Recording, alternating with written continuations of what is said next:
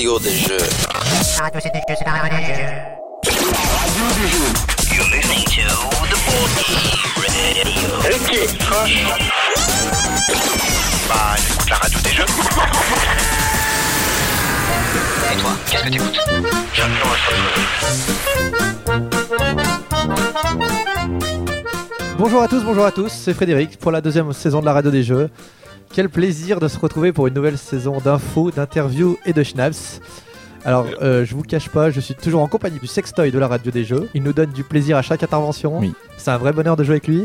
Il a profité de l'été pour recharger ses batteries, c'est Guillaume Montiage. Ravi de te revoir au micro, Guillaume. Oui, bonjour. Et aujourd'hui, j'ai une lingette T'as une lingette? Explique-nous ça déjà. offerte par Days of Wonder. Lingette pour iPad. Comment t'as de la chance. Ouais, ouais, c'est la classe. Elle est toute douce. Les vacances Mmh. furent bonnes? T'as vu, les- Oui. t'as vu le soleil? Oui. Ah, t'es pas resté sur Strasbourg. oh là, t'as vu, t'as vu, ça commence fort tout de suite les blagues. Bah nous c'est l'hiver, hein. ici c'est le donc on est en septembre, donc c'est le deuxième mois d'hiver. Euh, nos invités vont pouvoir vous le, vous le confirmer. Alors d'ailleurs nos deux invités aujourd'hui, tout d'abord on a le plaisir d'accueillir Julien Delval, donc l'illustrateur attitré de Days of Wonder. Salut Julien. Salut. Et on reçoit également Adrien Martineau, le responsable commercial Europe de Days of Wonder. Salut Adrien. Salut. Je suis pas planté, c'est ça? Commercial, marketing, Mar- communication, plein de choses en fait. En fait, hein. tu, ah t'as pas, je- tu fais plein de trucs en fait. Ouais, je suis assez multicasquette, ouais. T'es le Tony Danza de Days of Wonder Europe. C'est ça, c'est moi, Tony. Euh, tu nous fais le plaisir de revenir au micro de la radio des jeux. Il y avait déjà Fal qui était venu deux fois, et on- parce qu'on t'avait eu également à Cannes. Tu nous fais le plaisir de nous remontrer ta voix de, de crooner. Ouais, mais peu. alors, alors, par contre, Cannes, il faisait bon. Et Oui, c'était en- février, les gars. hein. Oui, c'est vrai qu'il faisait. Et là, c'est septembre. Non, mais là, vous exagérez. Il fait pas moche non plus, quoi. Faut Non, pas- mais je te rappelle qu'on est en été, Guillaume, normalement. Oui, on est en Jusqu'au été. 21 septembre. Je suis en chemise il, est en, courte. il est en t-shirt, Adrien. Il est en t-shirt. Ouais, Ouais, parce que t'as allumé la cheminée là Allez, aussi, c'est pour ça, arrêtez, tu vois. Arrêtez, arrêtez, arrêtez. arrêtez. On, on envoie du lourd. Bon, avant de commencer et de laisser la parole à Guillaume, euh, je voudrais euh, sincèrement remercier toutes les personnes qui sont devenues membres de l'association. Donc effectivement, depuis cet été, vous aviez la possibilité de soutenir le, le jeu de société et la radio des jeux, entre autres. Et beaucoup l'ont fait. Euh, la liste est trop longue pour que je remercie tout le monde à l'antenne, mais on, on vous remercie vraiment. Surtout que rien ne vous y force. C'est une Non. émission qui est gratuite, qui est ouverte à tous, et, et c'est vraiment sympa. Du coup, ça nous fait d'autant plus plaisir de savoir qu'il y a de la place pour une émission de radio.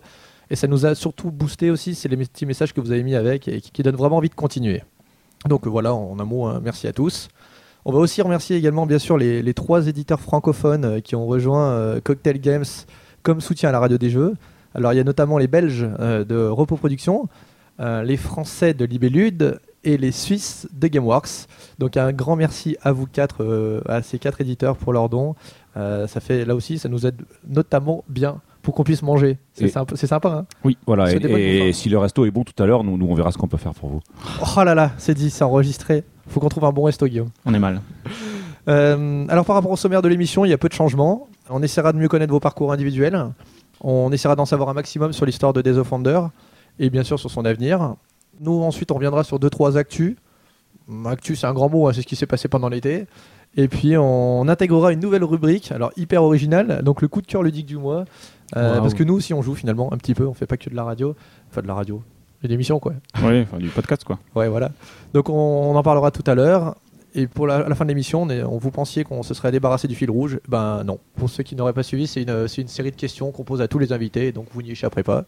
D'accord. Et puis voilà. Donc maintenant, euh, je vais remercier aussi David pour le générique magnifique que vous avez entendu au début. C'est la, Oui. c'est la classe. Alors nous ici, comme c'est comme ça monté, on l'a pas entendu. Ils se rendent pas bien compte. euh, non, mais il est super bien. ah, c'est super, bien, Super bien, c'est génial. hein. Ils ont bien J'ai bossé, ouais, vraiment adoré la fin, moi. T'as Euh, vu, oui. là, Ouais. comme ça continue. Ah ouais, ouais. Et puis, euh, bah, je, vous je laisse maintenant la parole à notre sextoy. Pour débuter en fanfare cette seconde saison de la radio des jeux, nous recevons donc deux éminents représentants de la maison d'édition Days of Wonder. Mais avant de vous les présenter très brièvement, j'aimerais me joindre aux remerciements formulés à l'instant par Fred concernant les dons à la radio des jeux. Et donc, chers auditeurs, je tiens à vous dire que cette confiance que vous nous témoignez me va droit au cœur. Sachez que l'argent que vous nous avez confié, même s'il n'est qu'une goutte d'eau dans notre budget, va nous aider à enregistrer euh, dans des conditions décentes. Je sais que souvent, dans, dans ce type de cas, on pourrait craindre un détournement de sommes à des fins personnelles. Mais vous pouvez nous faire totalement confiance, ce ne sera pas le cas avec nous. Pardon, je, je crois que j'ai un appel. C'était effectivement très mal poli, je, je- je- je vais décrocher. Allô? Oui, oui, oui, c'est moi. Oui, oui, bah j'ai déjà dit, rouge, oui, bah oui, comme celle de Thomas Magnum, je la veux rouge. Oui, tout à fait. Ok, oui, c'est ça, ok, ouais, ouais, au revoir, au revoir, à bientôt. Pardon, je suis vraiment navré, je... Où on était Ah oui, des effets spéciaux dans la je radio des jeux qui sont je disais que cet argent serait dépensé uniquement pour la radio des jeux et que vous pouvez me faire totalement confiance sur ce point. D'ailleurs, j'en profite pour signaler qu'à la radio des jeux, on bouge. On a changé le générique, vous l'avez déjà constaté. On a changé le logo. Par contre, on n'a pas changé les chemises hawaïennes de Fred, mais elles iront bien avec la Ferrari rouge de Magnum. Euh, pour en finir juste avec ces dons, il y a une petite dernière chose qui m'inquiète un petit peu, euh, c'est que si on en croit la liste des premiers donateurs, il semblerait que notre public soit quasi exclusivement composé d'hommes. Alors je dis quasi car hier nous avons eu notre première donatrice. Euh, alors de là à dire qu'il y a un lien de cause à effet entre notre physique de radio et l'absence quasi totale de public féminin, non, je, je ne peux pas y croire. Mais bon, dans le doute, nous avons préféré inviter pour cette première émission de la seconde saison, et vous noterez mon incroyable enchaînement, l'homme qui a probablement la voix la plus sexy de tout le paysage ludique français, à savoir Adrien Martineau. Adrien, bonjour. Bonjour. Vous voyez les filles, je vous ai pas menti. hein. Alors Adrien, je compte sur toi pour conquérir euh, les parts de marché sur la ménagère de moins de 50 ans en apportant des, des réponses sensuelles, tout en évoquant à la fois les recettes Tupperware, le dernier film de Robert Pattinson ou les soldes chez Zara. Tu veux dire les ménagères de plus de 50 ans C'est ça. De toute façon, on s'en fout, on peut faire des blagues sexistes. Il n'y a que des mecs qui nous écoutent. Euh, J'ai oublié de le préciser, mais Adrien est une responsable Europe de Days of Wonder et qui a eu le bonheur d'éditer des jeux au succès aussi incroyables que Les Aventuriers du Rail, Les Chevaliers de la Table Ronde ou Mémoire 44. Des jeux qui ont été admirablement illustrés par notre second invité, et vous noterez là également un enchaînement totalement incroyable et professionnel, Julien Delval. Alors Julien est associé donc à Days of Wonder car il, car il en illustre pardon, euh, la quasi-totalité des jeux. La quasi-totalité des jeux, j'ai un peu de mal là. Vas-y, vas-y. Mais il fait bien autre chose, et c'est ce qu'il va nous expliquer tout à l'heure. Si Julien ne peut certes pas rivaliser avec la voix aux accents barry-whitiens d'Adrien, il n'en demeure pas moins qu'il se voit doté d'un physique sans défaut et d'un regard de braise, qui, croyez-moi mesdames, vous ferait tomber en pamoison. Moi-même, si je n'étais pas marié. Bon. Euh, mais bon, l'embêtant, c'est que nous faisons de la radio, et donc je compte sur toi, Julien, pour évoquer des sujets aussi sensibles que l'épilation de maillot, l'horoscope ou les chansons de Franck Michael. De si avec ça, on n'attire pas un public féminin, je ne comprends plus rien aux femmes. Dans tous les cas, messieurs, je vous remercie vivement d'avoir accepté notre invitation et je suis ravi d'entamer en votre compagnie cette seconde saison de la radio des jeux.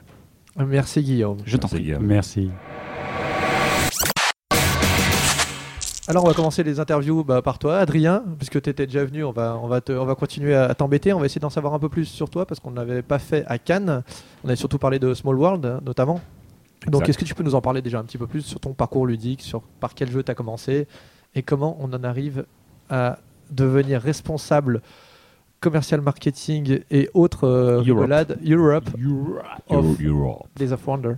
All over the world. Alors, sur mon parcours, ben, j'ai commencé comme je pense pas mal de gens de ma génération, en tout cas, à- mes premiers jeux, c'était des jeux Ludo Délire. Une bonne- que... Ta génération, tu as une bonne trentaine d'années, disons. Ouais, voilà, en 30-35. Hein. Mais tu les fais pas. Euh, non, non, j'ai- toujours fait 30 en fait. C'est-à-dire que quand j'avais 25, on me donnait 30, et maintenant que j'ai plus de 30, on me donne 30. C'est assez pratique. J'ai un peu pris des joues quand même. Bon. Mais ça, se- mais ça se Non, voit pas à la ça radio. se voit pas à la Ne- radio. Ne, dis- ne le dis pas. Et euh, j'ai- la, pr- la première fois que j'ai joué effectivement vraiment à un jeu de société, quand je dis, quand je dis jouer, on oublie toute la partie euh, Milborn et, euh, et Monopoly de notre enfance, hein, on est Oui. bien d'accord. Ça a été en Allemagne à Super Gang. Ma cousine m'a initié à, à Super Gang. Tout de suite, donc j'ai. euh, Tu as- tu as j'ai- l'adresse de ta cousine Oui. Ça, Attends, ça juste- se va juste- retrouver sur mon, sur, mon, sur, sur mon iPhone, je t'enverrai. Merci. Ça Pourquoi, ça- ça pourquoi en. Allemagne? Parce qu'elle est, allemande. D'accord, aussi Voilà, simple que ça. Aussi simple que ça. Et donc, euh, ben, Super Gang, puis après euh, Formule D, puis après euh, Full Metal Planet. Oui. Et un peu toute la série Ludo Délire.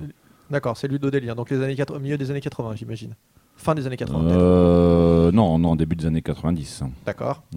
Et, euh, Et- puis après, c'était le jeu de rôle.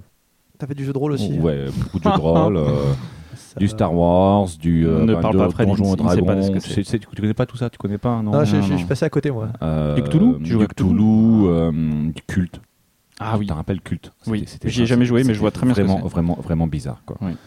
Euh, plein de jeux, plein de jeux, plein de jeux de rôle. On jouait euh, deux trois fois par semaine et film puis de culte. film de culte. Très bon. Donc beaucoup de jeux de rôle. D'accord. Et donc dans la boutique où je- j'achetais les jeux de rôle, euh, qui était à Montpellier, on... c'est là que j'ai ensuite découvert euh, les colons de Catan. d'ailleurs. Catan, je dirais Catan, euh, le premier jeu allem- enfin, al- de type allemand que j'ai Oui. que j'ai dû acheter, ça doit être en 80 96-97. Et puis là, c'était le, le vrai coup de cœur. C'est-à-dire que j'ai arrêté le jeu de rôle euh, Du jour au lendemain. du jour au lendemain et, euh, et je suis parti de Montpellier et je suis, je suis arrivé à Paris. Donc en plus, j'ai perdu tous mes amis qui, qui faisaient un peu de jeu de rôle.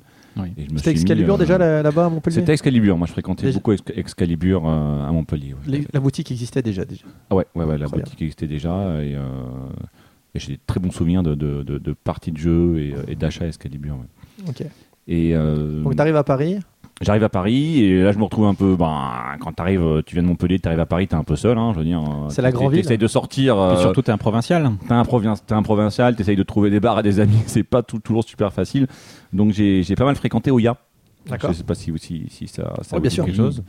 Et euh, notamment, ce qui était pratique à Oya, c'est qu'on pouvait vraiment jouer, c'est-à-dire on pouvait rester une, une soirée entière euh, monnayant euh, espèces. Euh, et donc c'est là que j'ai appris beaucoup plus sur toute, euh, toute on va dire, l'école du jeu allemand. Mais tu, tu étais étudiant à ce moment-là? Non, je euh, travaillais, hein, j'étais- travaillais j'étais venu à, à, à Paris pour travailler. ouais. D'accord. Mais déjà dans le, dans le milieu du jeu Alors pas, du, tout, euh, pas du tout. Moi j'étais sur d'autres fonctions. Je travaillais dans les télécoms à l'époque, hein, donc euh, j'avais un, un avenir professionnel qui avait rien à voir à cette époque-là avec le jeu. Quoi. D'accord. Ok. Et tu, à l'époque, tu as fait du, des jeux de cartes à collectionner déjà? Pas du tout? T'es passé à côté de ça? Un tout petit peu. J'ai fait du, euh, du Spellfire et j'ai fait Spellfire. du. Qu'est-ce que c'est que ça C'était c'était un des concurrents de Magic à l'époque. hein. D'accord. Ils avaient la licence euh, ADD. Vous êtes un peu des dissidents en fait. Ouais, ouais, ouais, c'était un peu le concurrent. Des Ils avaient toute la licence. Non, c'est pas marginaux parce qu'il y avait la licence Donjons et Dragons. Ah ouais, d'accord. Donc c'était Ah oui. euh, c'était tout TSR quoi en fait, hein, tout l'univers TSR. Non, non, mais ça me parle beaucoup parce que j'avais truqué des cartes, euh, euh, enfin, j'avais fait des fausses cartes pour, pour, pour déconner parce que j'étais déjà drôle à C'était le l'époque. début de ton Et- l'activité de faussaire. en voilà, fait, c'est ça, hein. exactement. Et, je, et les illustrations que je prenais, c'était de, de Spellfire. Voilà. Donc j'avais fait aussi du Star Wars. Je sais pas si ça vous dit quelque chose de jeu collectionné, jeu de cartes à colle- Pas du tout. collectionner Enfin, Star Wars, ça me dit quelque qui chose. C'est un, super- c'est un film, Ouais, c'est un petit, un petit film d'arrêt qui Ouais. est sorti dans les années 70. Hmm. Et, euh, et le jeu à collectionner Star Wars était très, Jojo, qui euh, très, très complexe en tout cas. Euh, crois que j'ai jamais réussi à faire une partie avec des vrais- les, vrais- les règles exactes en fait. D'accord. De toute façon, les jeux de cartes à collectionner, de manière générale, c'est rela- les règles sont relativement complexes. hein. Je pense qu'à Ouais. Magic, avant, au, dé- au tout début, il a bien fallu, à mon avis, plusieurs années pour que quelqu'un joue avec les, bonnes, les vraies règles qui existaient vraiment. D'ailleurs, Monsieur F- Fall en parlait l'au- l'autre fois. Il disait qu'il jouait pas forcément au début Oui. avec les bonnes règles. Il en parlait brillamment d'ailleurs, cet homme est brillant. Oui, euh, toujours. Et aujourd'hui, Ouais, c'est- effectivement ça- des, ça- des ça jeux où les, ouais, non, c'est gratuit, c'est cool. ça fait plaisir. effectivement des jeux où dès qu'il y a une carte qui sort, elle contrôle toutes les autres. Donc c'est. ouais, Ouais. c'est- En plus, ils s'aperçoivent qu'elle est pas bonne, donc il y en a qui vont être retirés ou pas. Enfin bon. Et aujourd'hui, tu joues à quoi alors du coup?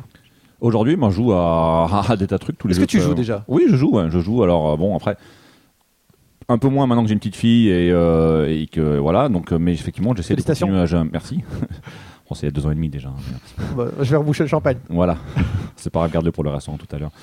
Euh, oui, j'essaye de jouer, de jouer encore euh, pas mal. hein, effectivement, un peu moins que quand j'avais des longues soirées libres et des week-ends entiers, mais j'essaye effectivement de, de jouer un maximum parce que ça, ça m'intéresse toujours autant. Et puis, euh, et puis dans le milieu que je, dans, dans, dans, mon métier, c'est aussi la, la culture ludique qui est super importante. D'accord. Donc ouais, donc tu joues encore pour te faire plaisir, pas tu joues plutôt des gros jeux de mémoire. De mémoire 44. Euh, non, mais Oh, le- c'est notre blague, c'est notre blague à la. c'est bon, c'est bon. Euh, non, non, non. Enfin, j'ai- eu joué à des gros jeux effectivement euh, à une époque. Maintenant, maintenant, je privilégie, je privilégie les jeux qui vont, qui vont durer maximum deux heures. D'accord. Mais ce qui m'empêche pas non plus de beaucoup apprécier les jeux d'ambiance et les, les, les- les petits jeux, enfin ce qu'on appelle les party games. Euh, non, je, je suis joueur quasiment de tout. J'ai pas le temps, je pense, aujourd'hui, et pas la patience de jouer à un jeu de 5 heures. D'accord. Euh, T'es du genre à rejouer souvent au même, au même jeu? Ah, je, par- je, par- je- je mets de côté les jeux des offenders. hein. Euh, tu joues souvent au même jeu jusqu'à ce que tu euh, puisses affiner ta stratégie ou c'est où il y a un peu de consumérisme et je joue une fois, voire deux si j'étais pas sûr des règles et je, je change de jeu? non, j'aime bien rejouer au même jeu. C'est-à-dire que quand j'ai trouvé un jeu qui me plaît vraiment, je, je préfère y rejouer plutôt que de découvrir un nouveau jeu.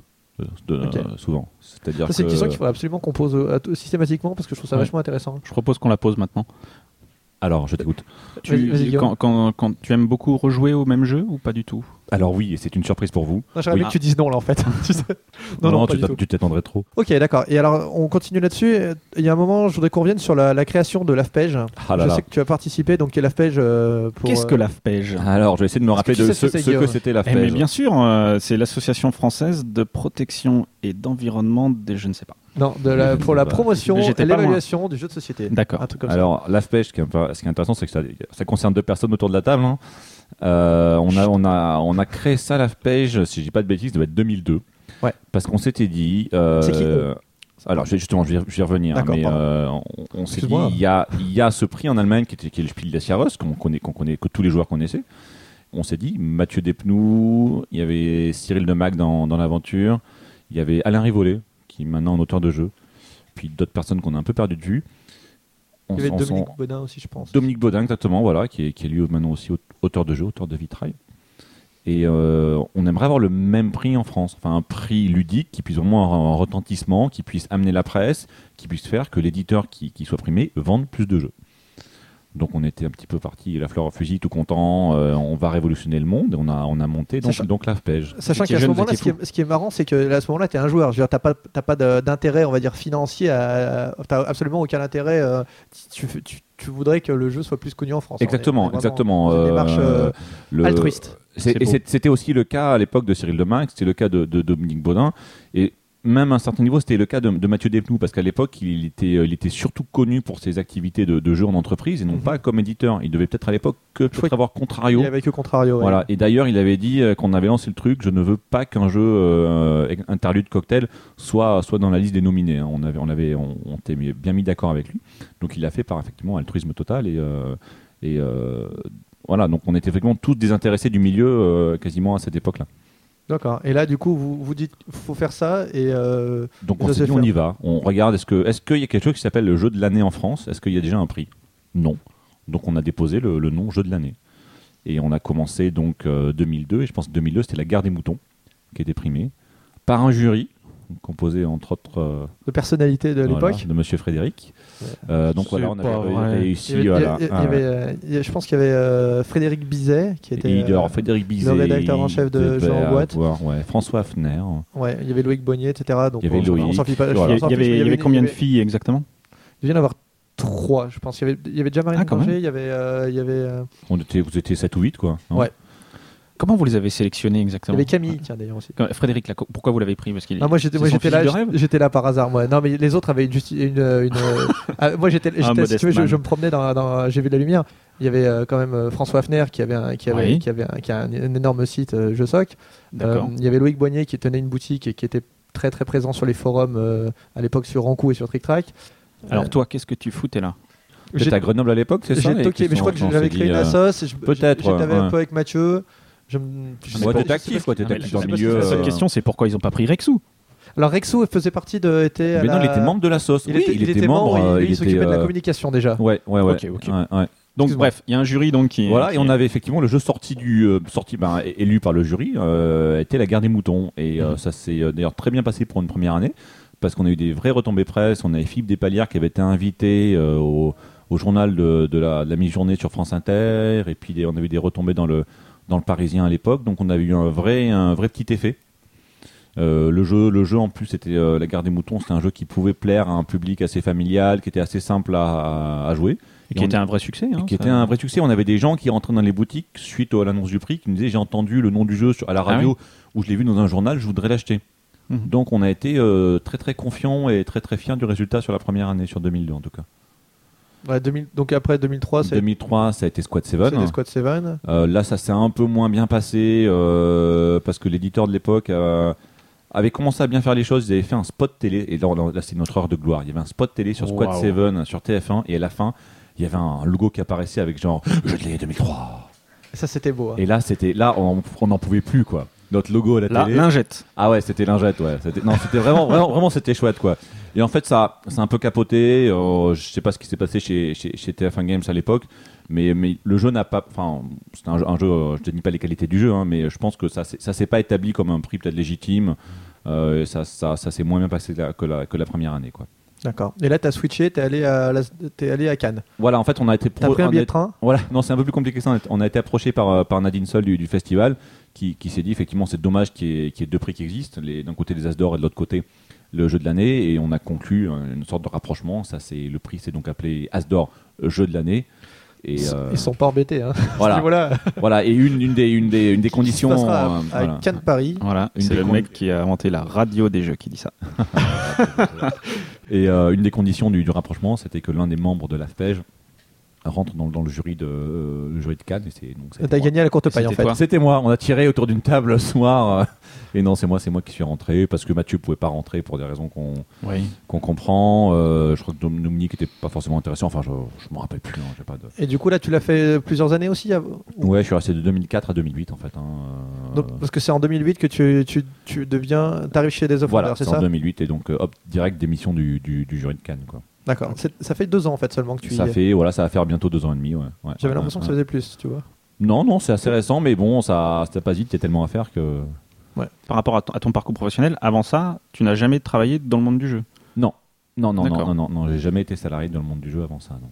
Non. Moi, j'ai vraiment, ça m'intrigue, c'est comment on devient euh, Chief Europe à Days of Wonder d'un coup. Quoi. Alors, parce que je veux bien, bon, tu participes à des jurys, tu es quelqu'un d'impliqué, tu, tu as même euh, des bons réseaux.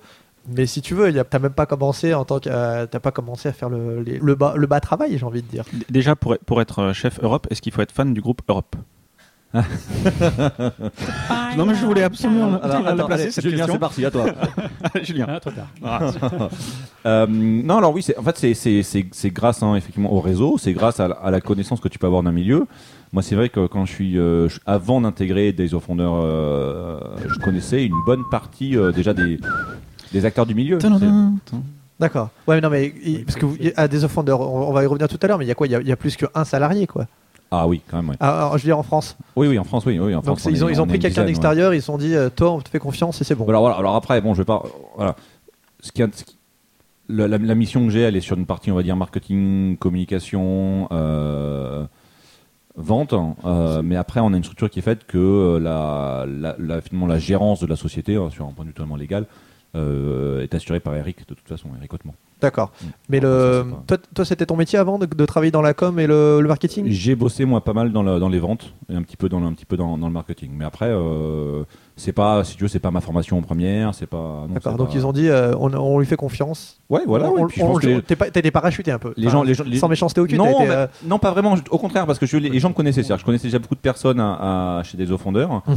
Euh, donc les, les gens en interne, enfin quand ils te connaissent, ils te voient quitter, ils savent que qu'est-ce que tu fais dans le milieu. Donc je pense qu'il y a une certaine, une certaine confiance. Une certaine confiance. ouais. J'ai rencontré les gens là-bas et puis je pense qu'on s'est bien, on s'est bien entendu. Donc après, encore une fois, c'est pas parce que tu as, un diplôme de euh, super marketing de la mort qui tue que tu vas faire le bon boulot dans un milieu qui est extrêmement spécifique. hein. Oui, qui est un milieu de passionnés en plus. qui est un milieu de passionnés. Je pense que c'est important à, à un moment donné d'avoir des gens qui soient passionnés. Après, à tous les postes d'une entreprise comme ça, pas forcément. Mais je pense sur, une- sur un métier où tu vas avoir les gens, tu vas, tu vas avoir des distributeurs dans tous les pays, tu vas faire des salons, tu viens à la radio des jeux. Si ta passion, c'est pas, le- enfin, si le jeu c'est pas ta passion, euh, c'est, mort tout de suite, quoi. Enfin, D'accord. ouais. Ok. Bon, bah, en même temps, c'est cohérent. Puis en plus, comme tu avais déjà les réseaux, euh, c'était euh, c'était toujours ça de, de gagner en fait. de par gagner. ouais. ça. Ok. Moi, je voulais revenir sur aussi sur. euh, donc, on voit bien un petit peu l'é- l'évolution qu'il y a eu, euh, la progression. Je voulais revenir sur toi. J'ai trouvé des choses sur toi qui m'ont un peu étonné. Euh, des jeux, notamment. Je ne savais pas que tu étais auteur de jeux. Alors, si, je savais que tu étais auteur de jeux. Je ne savais pas que ça s'était bien passé. Alors, Dofus, le jeu de cartes. Est-ce que c'est de toi? T'as trouvé ça, mais comment tu peux trouver ça? C'est introuvable. c'est planqué dans les tréfonds de l'internet. Eh bien, je l'ai retrouvé 2006 chez Manga Kids. Ah ouais. Sort Dofus. Peux-tu m'en parler Parce que ça, j'avoue que je suis passé à C'est côté. que j'ai fait un tirage genre à 10 000 exemplaires. La Vraiment des- classe. D'ailleurs, c'était à l'époque, j'étais un des, un des, un des auteurs qui, qui publiait le plus en nombre de tirages. De- non, Dofus- non, je déconne. Dofus, euh, c'est les, c'est- c'est les, les, les, les Alors, jeunes Dofus, euh, femmes le- euh, dénudées, c'est ça Non, c'est pas des animaux Qu'est-ce que c'est Dofus? C'est me- avec des, des poitrines opulentes. Mais hein, ça, c'est ça va être autre chose. Mais c'est vrai que ça me dit Hein, quelque c'est chose comme ça, du manga aussi. Mais- Raconte. Non, non, je- Ça- je- ça n'a pas de rapport. Avec- Adrien, c'est pour ça que tu ne veux pas en parler en fait. Non, non, non, c'est une. Un terme de manga. Alors, il, ouais, il- euh, il se trouve que je connais, euh, je connais Hicham donc, Ah oui. euh, de chez Matago. Qui, euh, et Hicham, il a une, un, autre, un autre métier. euh, mais il, est jamais venu ici. Si, si, si, il est déjà Ah, venu. en a parlé alors. pas les émissions. Mais je me rappelle plus, mais tellement le- tout le monde est venu que tout le monde est parti. Oui, oui, oui, il est venu. Euh, et donc, il est directeur de publication de, de plusieurs magazines. Et donc, un qui s'appelle Manga Kid. Ouais. Et euh, à l'époque, il voulait insérer des jeux dans Manga Kid. Et, il, euh, et en, en parlant, en discutant comme ça, on- je me suis dit, tiens, si tu veux, moi, je te fais, je te fais un jeu. Et je vais t'apprendre un truc. Dofus n'était pas le premier. Il y avait un, un autre petit jeu, je ne me rappelle même plus du nom, que j'avais que j'avais mis dans Manga Kid aussi, un petit jeu de 32 cartes. D'accord. Euh, ensuite, il y a eu un autre jeu euh, qui s'appelait. Palanque, j'ai trouvé un palanque aussi, moi. Mais ouais, alors, alors. Palanque, voilà, Palanqué. Palanqué a été édité sur un autre nom. Ah, ça c'est Shuji- Voilà. c'est JSP a Oui, mais il a été aussi édité dans Manga Kid. Oh, le Il vieux recycleur. Quelque chose, T'as réussi à, à plus. le- à le fourguer chez les deux C'est Ouais, ouais, ouais, ouais, mais il y a un an d'écart, c'est ça qui est, qui est magical. Tu Ah bah dans, ce cas-là, c'est normal. et, euh, et, euh, et ensuite, c'était Dofus. Et Dofus, c'est moi qui ai une idée de petits de, de cartes, d'aventure, un peu de donjon en fait, d'exploration de donjon. Et euh, Hicham m'a dit ben, si j'arrive à avoir la licence Dofus, euh, on le fait. Il a eu, il a appelé les gars, les gars d'Ankama euh, à Lille et on a eu la, la licence Dofus et on a fait un petit jeu. Donc il y avait un petit starter et après il y a eu quatre boosters dans les numéros suivants. Mais bon, c'est un, tout- c'est un tout petit jeu, c'était fait vraiment pour oui, les, c'est pour carrément les starter 6-7 ans. Il n'y a, pas de cartes collectionnées, mais tu avais vraiment la le jeu de base où tu pouvais jouer à deux. Les extensions, Ça- après, ça apporter vendait- leur. Contre, ça se euh, vendait pas en magasin. Non, ça se vendait vraiment que en encart. dans le magazine en encart, quoi. Donc. euh, après, ça, ça, ça a pas eu le. Enfin, c'est pas un jeu qui a eu un succès, mais c'est pas un jeu qui cherche un succès parce que tu es dans un encart de magazine. Tu, Ouais, donc tu, Tu- sais tu- même voilà. pas si les gens l'achètent pour ça. Enfin, Exactement, tu de cherches pas à vendre un jeu, tu, tu donnes un petit, un petit cadeau bonus aux gens qui achètent le magazine. S'ils veulent jouer avec, très bien. S'ils veulent pas, tant pis. Quoi. J'ai vu que d'ailleurs Palanqué par rapport à ça, parce que donc, j'ai dit Palanque tout à l'heure, je suis passé pour un naze, mais je ne savais pas qu'on disait Palanqué. Du, du tout. Euh, c'est des super critiques sur Trick Track. J'ai regardé sur Trick Track, il y a des bonnes, il y a des bonnes Tu sais, critiques. ça doit être l'encart JSP de, de Trick- qui, qui est le mieux critiqué sur Trick Track. Ouais, dans le dans le JSP 27, non, il y a eu aussi quand même, je pense, celui de, de Oui, Maublanc. il y a eu de Mont Blanc, il y a eu euh, Cash and Gun. euh, Cash and Gun, ouais, mais, Ouais, ouais. mais celui-là, il est, c'est vrai qu'il a de bonnes critiques et, et, et tu sais quoi, il a été illustré par Julien Delval. T'as vu? Que le monde est C'est petit, pas quoi. vrai. L'en- L'encart, là? Ouais, l'encart. Ouais, ouais, je Donc- me souviens de ça, oui. Donc tu vois, quand tu me dis pourquoi, pourquoi tu rentres chez des fondeurs, mais il se trouve qu'avant de rentrer, je connaissais déjà bien Julien. Donc tu vois, T'es c'est- déjà, t'es déjà pote, ouais. voilà, donc tu vois, c'est encore une fois, on en revient à ça, quoi. Quand tu es dans un milieu, quand tu connais les gens, et ça, ça aide pour travailler dans, dans ce genre de milieu. D'accord, ok. Et alors, je me souviens aussi d'un autre truc, c'était, euh, tu avais un proto, j'avais joué il y a longtemps, hein. je ne saurais même pas te dire quand, tu avais un proto de jeu sur la Chine, et ça en est où? Pourquoi tu l'as abandonné? Qu'est-ce qui s'est passé? Est-ce que tu l'as abandonné d'abord? Et si oui, pourquoi? Parce que c'était vachement bien. J'y avais joué, j'avais eu la chance d'y jouer, c'était un gros jeu, hein, ça durait bien 2h30, 3h si j'ai bon souvenir, et c'était assez, bien. Et qu'est-ce qui s'est passé? C'était une, époque où j'étais un peu tout feu tout flamme sur les protos. Je me suis dit, tu vois, euh, allez, go, on y va, on va faire plein de protos. J'ai plein d'idées géniales. euh, donc je m'étais acheté des, euh, des mètres et des mètres de carton plume, une imprimante couleur, une machine à, à plastifier les cartes, euh, une machine à faire des coins de cartes, euh, des sauts Ah de oui. dés euh, à Essen. Tu vois, j'étais parti en mode, allez, go, c'est parti. Et euh, donc j'avais fait effectivement ce jeu-là qui s'appelait L'Empereur et l'Assassin.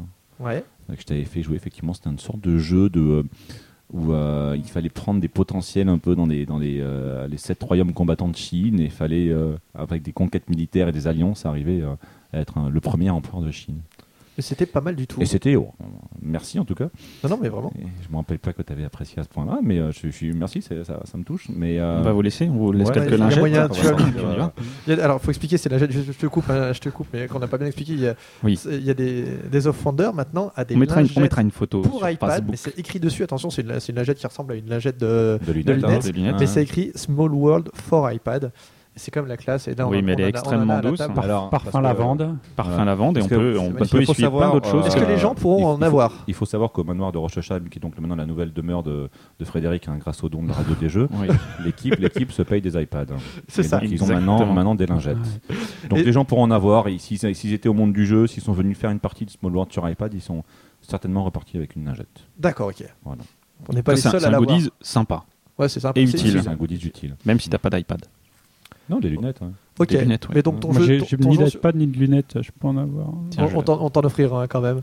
Ton jeu sur la Chine, il n'y a pas moyen de le, de le, de le- de le mettre chez, euh, chez Hicham justement? C'était une autre époque, quoi. C'est-à-dire qu'effectivement, j'étais T'as- un peu parti là-dedans. T'as plus envie J'ai plus envie, j'ai plus le temps. J'ai plus. C'est. euh, je dis pas que je je me mettrai jamais à faire des euh, à, à faire des jeux, mais ouais, il y a un moment Tu donné. fais plus tu- de proto en tout cas. Actuellement, là, Là, actu- non, je travaille plus de proto et, euh, et parce que je pense que j'ai trouvé aussi une place qui est, qui est intéressante et de- de- d'être de, l'autre côté de, de l'édition, c'est c'est aussi quelque chose de très chouette, quoi. Ok, ça marche.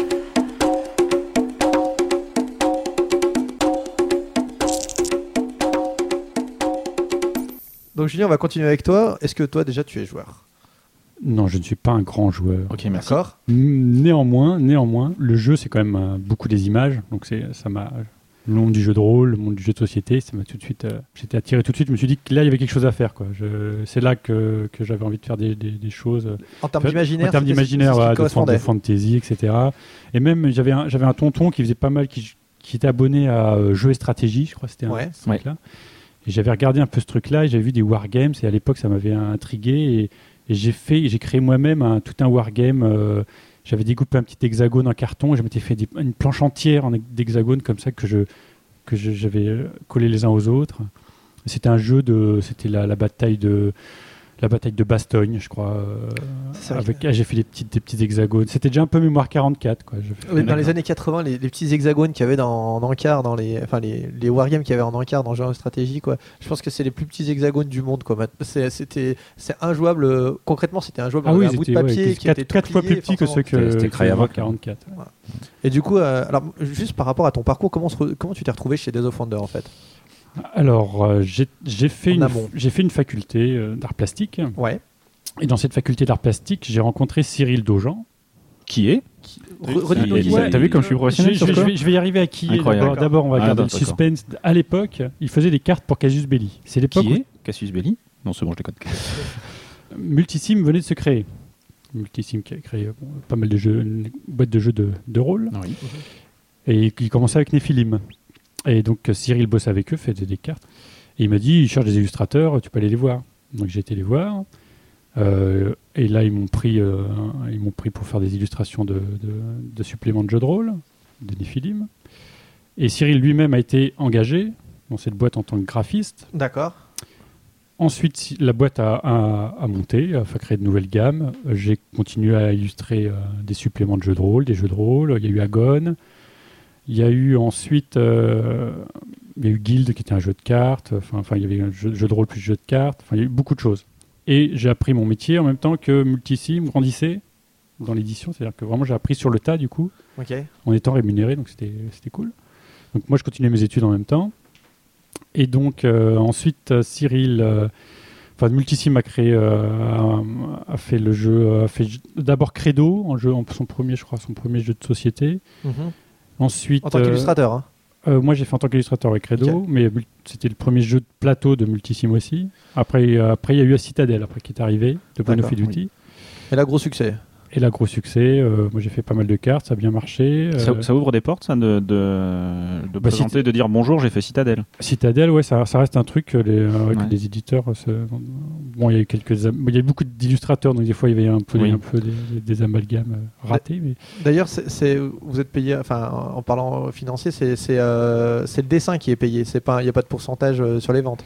En tant qu'illustrateur, non, j'ai pas de pourcentage. moi. D'accord. Donc finalement, que le jeu se vende ou pas, c'est pour Malheureusement. entre guillemets, hormis pour la réputation, parce que de dire qu'on a illustré Citadel, c'est bien, mais hormis pour la réputation, c'est pas, il n'y a pas de gain financier. Non, j'ai pas de gain financier D'accord. particulier. ouais. Et donc du coup, voilà, Cyril après euh, Multisim s'est arrêté. Et Cyril, lui, était en- a été euh, en contact avec euh, Eric Hautemont pour euh, faire son premier jeu. Donc Cyril a fait le graphisme, il m'a, il m'a présenté aussi. Donc j'ai fait le premier, euh, le jeu qui était euh, au Pierre du Dragon, De Bruno Felluti. Bruno Fiduti. Et, Exact. et c'est pas tout, non Il Oui, il y a, il y a deux. il y a co-auteur, ouais. euh, Michael Shaft Shaft, ouais. Ouais. Euh, Michael j'écorche, j'écorche. Vous savez comme je suis fort. euh, ouais, Tout à fait. Et donc, Je euh, des fleurs parce que personne, s'en ouais, fout. Des, des Wonder, c'est super intéressant. Des Wonder, c'est, c'est créé. Cyril a été engagé et Ouais. voilà, voilà. Le fil en est. Et du coup, maintenant, toi, t'es salarié de Days of Wonder ou pas du tout Ah, non, non, je suis, je, suis indépendant. T'es indépendant, d'accord. Ouais, donc j'ai- Alors, alors, c'est, c'est, euh, pour, pour rebondir là-dessus, c'est assez rare que des éditeurs de jeux de société Et t'es un illustrateur. salarient les illustrateurs en fait. Ouais, c'est hein. clair. En même temps, c'est C'est- assez rare aussi que les éditeurs ne fassent appel, fassent appel toujours au même illustrateur. Bah maintenant, ça, Euh, ça pas, varie for- un pas peu forcément plus, parce que maintenant. tu vas voir par exemple Istari a fait euh, par exemple Ouais. a fait beaucoup appel euh, à- au Arnaud. même illustrateur à, à Arnaud pendant même, un même pendant, Arnaud pendant Desbagues. longtemps voilà Euh, nous effectivement on a fait beaucoup appel à, à Julien mais si tu regardes les éditeurs les éditeurs allemands euh, Hansing Gluck a fait plusieurs fois appel à Doris Mados en fait il y a eu il y a eu quand question de confort et de relation de travail hein. si ça se passe bien avec quelqu'un il n'y a aucune raison pour de travailler avec une autre Non, personne des fois. Cyril lui-même est, est- est, euh, est salarié par contre. Cyril est salarié, oui. Sa, sa fonction au, au sein de. Il n'a pas été salarié tout de suite. hein. Il a longtemps travaillé en tant qu'indépendant, puis un jour, il a été. euh. C'est quoi C'est le responsable est- graphique, c'est ça voilà directeur artistique direct quoi. DA, D'accord, ouais, ok. c'est DA. Voilà. La l'armée de mexicains chez nous hein, les directeurs partout hein, faut pas D'accord, ouais. en fait, il y a- oui, il y a que des directeurs en fait. Ouais. On aime bien. Tu veux Ouais, être directeur, toi? Ouais, ouais, vas-y. De quoi, de quoi, vas-y. Et du coup, toi, Directeur lingette. toi, super. t'as déjà fait des protos? Alors, je, je m'adresse à Moi, Julien. moi, des pro- j'ai pas créé de jeu. Je, Je ne- moi, je ne, je ne maîtrise pas la, la, La mécanique. la mécanique du, du jeu de société. euh, pas du tout. D'accord. Alors, et, et par rapport à of Wonder, donc ça se passe comment? Donc, si t'es si t'es en, en freelance par rapport à Je suis ça, free- en freelance. euh, donc ils, freelance, ils- ils te, ils, te, ils te contactent quand? Ils Eh sont ben, exigeants déjà Ils sont. euh, comment? Chiant, c'est ça le mot que tu Euh, cherches Ouais, aussi. Non, non, pas chiant, exigeant dans le bon sens. euh, un- d'abord, ils me proposent, euh, eux, ils, ont, ils se disent, bon, on va faire ça avec Julien, donc ils me disent, voilà, on va faire ça avec toi. On, me proposent, ils me montrent un peu le, le jeu, euh, ce qu'ils euh, ce qu'ils veulent en faire, l'univers, la ligne graphique. Tu, tu joues forcément au proto avant de- d'illustrer ou pas du tout? au moins, je me, je me, ils m'expliquent le jeu, que, de quoi, de quoi ça- comment ça fonctionne quand même un petit peu. un Sinon, de toute façon, pour faire les cartes ou les, les plateaux, il faut savoir comment ça marche, sinon euh, Ouais. On se plante. Quoi. Mais c'est pas nécessaire de jouer. C'est pas nécessaire euh, de jouer. Non, d'accord. ouais. J'ai jamais joué aux aventuriers du rail, par exemple. C'est pas Ça, c'est vrai. Je incroyable. vous jure. Voilà. Mais ils t'ont ils t'ont donné des boîtes quand même. Mais j'ai quand même des droits à des boîtes. ouais. Ah ça, ils sont sympas. Ils, te- ils te sortent de la cave de temps en temps. Ils te, donnent un- ils te- Ouais. ils te jettent une gamelle de- d'eau, on sait jamais. Mais en tout cas, jouer au jeu, c'est pas nécessaire. Pardon. Jouer au jeu, c'est pas nécessaire. Quand je dis qu'on le. Il vient, puis on lui dit Eh Julien, tu veux un aventurier du rail pour jouer Il nous fait Oh, Tu sais, moi, j'y joue jamais. Puis j'ai plus de place. voilà, j'ai plus de place. Est-ce que donc vous êtes parisien et du coup les appartements, si, euh, c'est c'est 8 mètres carrés ou alors c'est hors de prix, quoi, c'est ça? C'est des caves. C'est ça. voilà. C'est des caves. D'accord. Euh, ouais, Euh, donc qu'on t'es disait pas- Donc on Ouais. disait, ce c'est pas nécessaire de jouer au jeu pour, euh, pour pouvoir l'illustrer. bien. Et puis après, bon, on propose des, beaucoup de crayonnés pour chaque, euh, chaque phase de, de- de production. C'est-à-dire que souvent, on commence par. Enfin, ça dépend dans, dans l'ordre de production de l'impression. euh, on commence souvent par les cartes, euh, ou non, d'abord les pions parce qu'il faut les envoyer en Chine, euh, faire sculpter. Enfin, tu vois, il y a tout un processus. Tu illustres les pions? Enfin, tu fais J'ai des, fait des, tu j'ai fais fait des, des tours, maquettes, je- oui, maquettes de pions en J'ai fait. fait les, les dessins des pions enfin, je fais le tour, enfin, je fais le, le pion dans toutes les. D'accord, en surtout- 3D quoi. Donc j'ai fait pas mal de dans Battle Lore, j'ai fait, c'est moi qui ai fait le design des figurines. Quoi. Ah ouais, ok. Voilà. Ça, tu vois, je savais pas. Tu savais, Guillaume, ça? Non, je savais pas, mais bon. On en apprend de belles. Voilà. Et ça, c'est ça, c'est rigolo, quoi. C'est de, de faire, euh, c'est un, un peu comme un travail d'animateur de, de, de dessin animé, quoi. Il faut faire toutes les faces du, du, du personnage pour qu'ensuite le sculpteur ait toutes les informations pour pouvoir le sculpter, quoi. Donc il y a un peu de créa là-dessus. Donc c'est quoi? C'est pions, tu disais Ensuite, cartes. C'est pions, cartes, euh, Règles plateaux. euh, règles. euh, Le plateau, et puis après le- la, la- la grosse boîte, après l'illustration de boîte, quoi, qui sera vraiment la com. on, finit par le- la boîte? On, euh, on finit souvent par l'illustration de boîte. Ouais. Ouais. La, la grande, la grande illustration finale.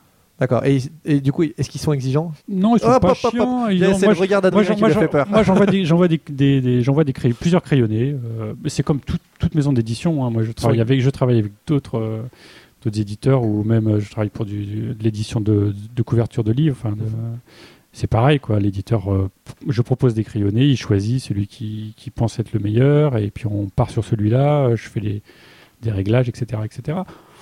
Mais ça reste assez libre des fois. quoi. Tu bosses avec quel, quel autre éditeur? Quels autres? En jeu, de- en jeu de rôle, en jeu de société? Ouais. Euh, J'ai bossé avec euh, Ansem Gluck. J'ai bossé sur. euh, Qu'est-ce que j'ai fait comme jeu? Euh, La cape et l'épée.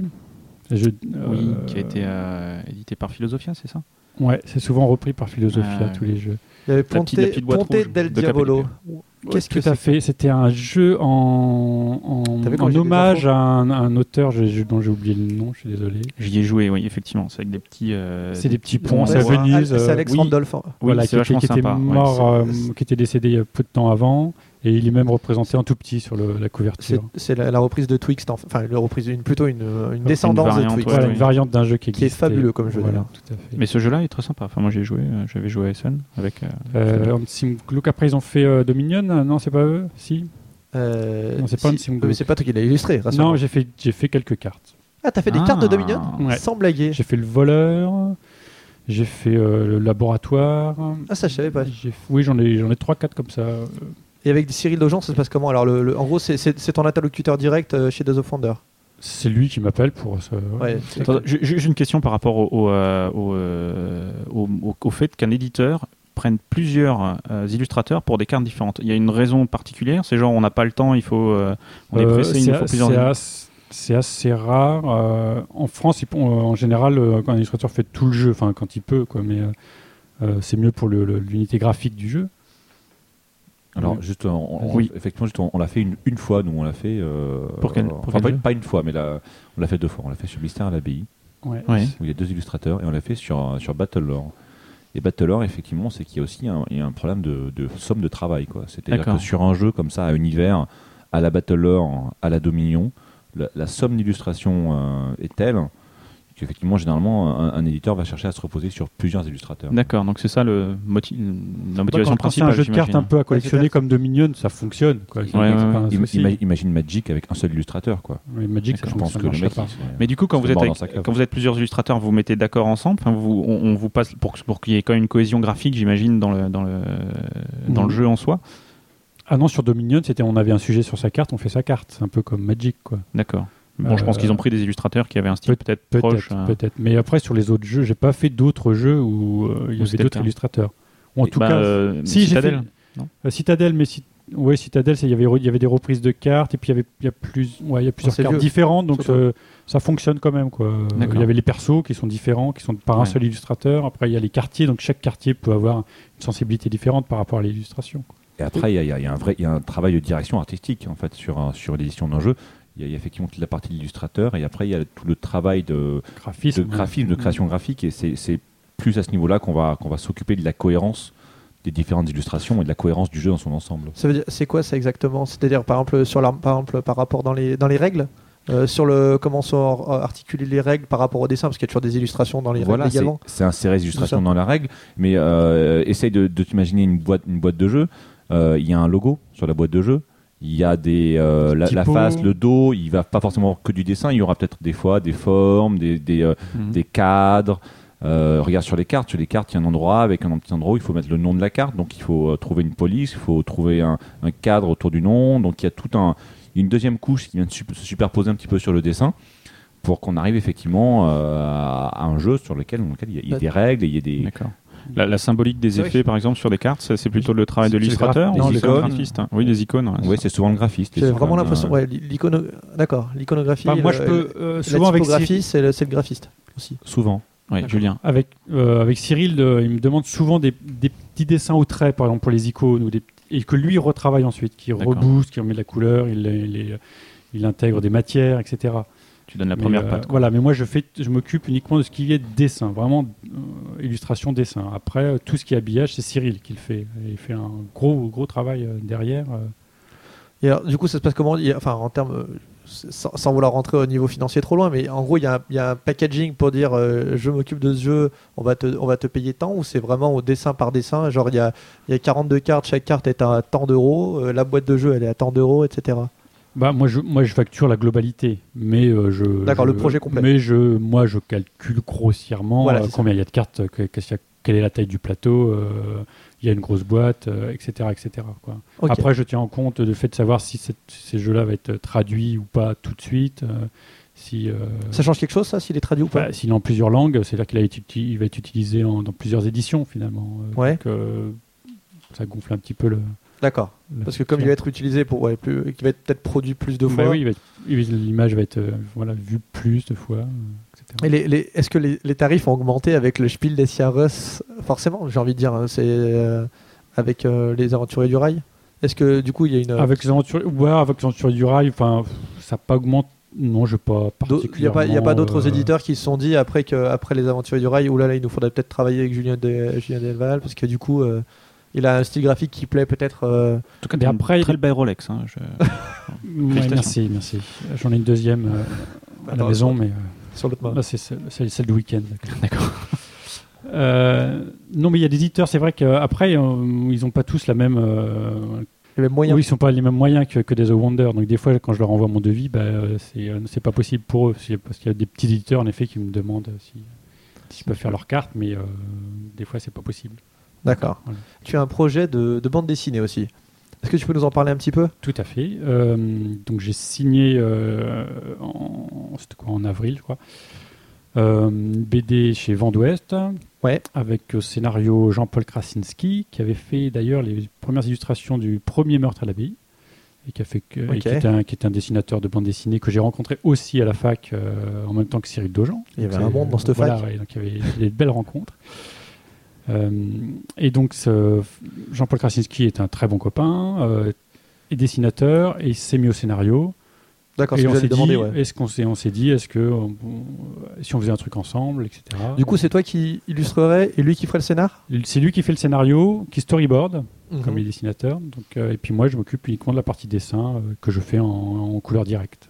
Ça reste euh, presque illustratif. Quand, quand tu vas chez un éditeur de bande dessinée, euh, alors du coup ça n'a rien à voir avec le jeu, mais c'est quand même intéressant. Ouais, ouais. Vous présentez votre projet avec déjà des planches toutes faites, ou en gros il dit voilà j'ai tel scénario et j'ai tel euh, dessinateur. Bah, c'est que- un peu comme présenter un proto. Il faut avoir un truc un peu fini quand même. Donc, c'est-à-dire que j'ai- Ouais. j'avais une planche euh, complètement terminée, euh, 14 planches euh, crayonnées, euh, crayonnées finies, pour Mhm. pouvoir lire. sur L'éditeur doit pouvoir lire un petit peu dans la continuité, D'accord. Au moins un bon bout. Et puis il y a un synopsis détaillé, euh, des pers- les personnages. Ah, c'est un travail de titan. hein. Euh, donc, il y avait Antoine Boza qui nous avait parlé un petit peu parce qu'il avait aidé. donc, Enfin, lui, il, a- il est scénariste euh, et il disait que c'était un travail pour quand on prépare le proto, on a déjà, enfin, c'est infiniment plus de travail qu'un proto de jeu de société, on va dire. ouais. Un proto de jeu de société, si on a la bonne idée euh, et qu'on arrive à trouver deux trois mécanismes sympas, euh, on pourra toujours essayer de voir un peu plus tard. Là, c'est un, un- un travail de fou parce qu'il y, y a plein de pages à, à préparer. Et si ça si ça fonctionne pas, euh, c'est vraiment du, du temps, du temps, beaucoup beaucoup de temps de perdu. quoi. Ah, c'est sûr. Bah, ce que va faire, c'est qu'on va vous poser des, des questions collectives maintenant pour en savoir un peu plus sur Days of Wonder.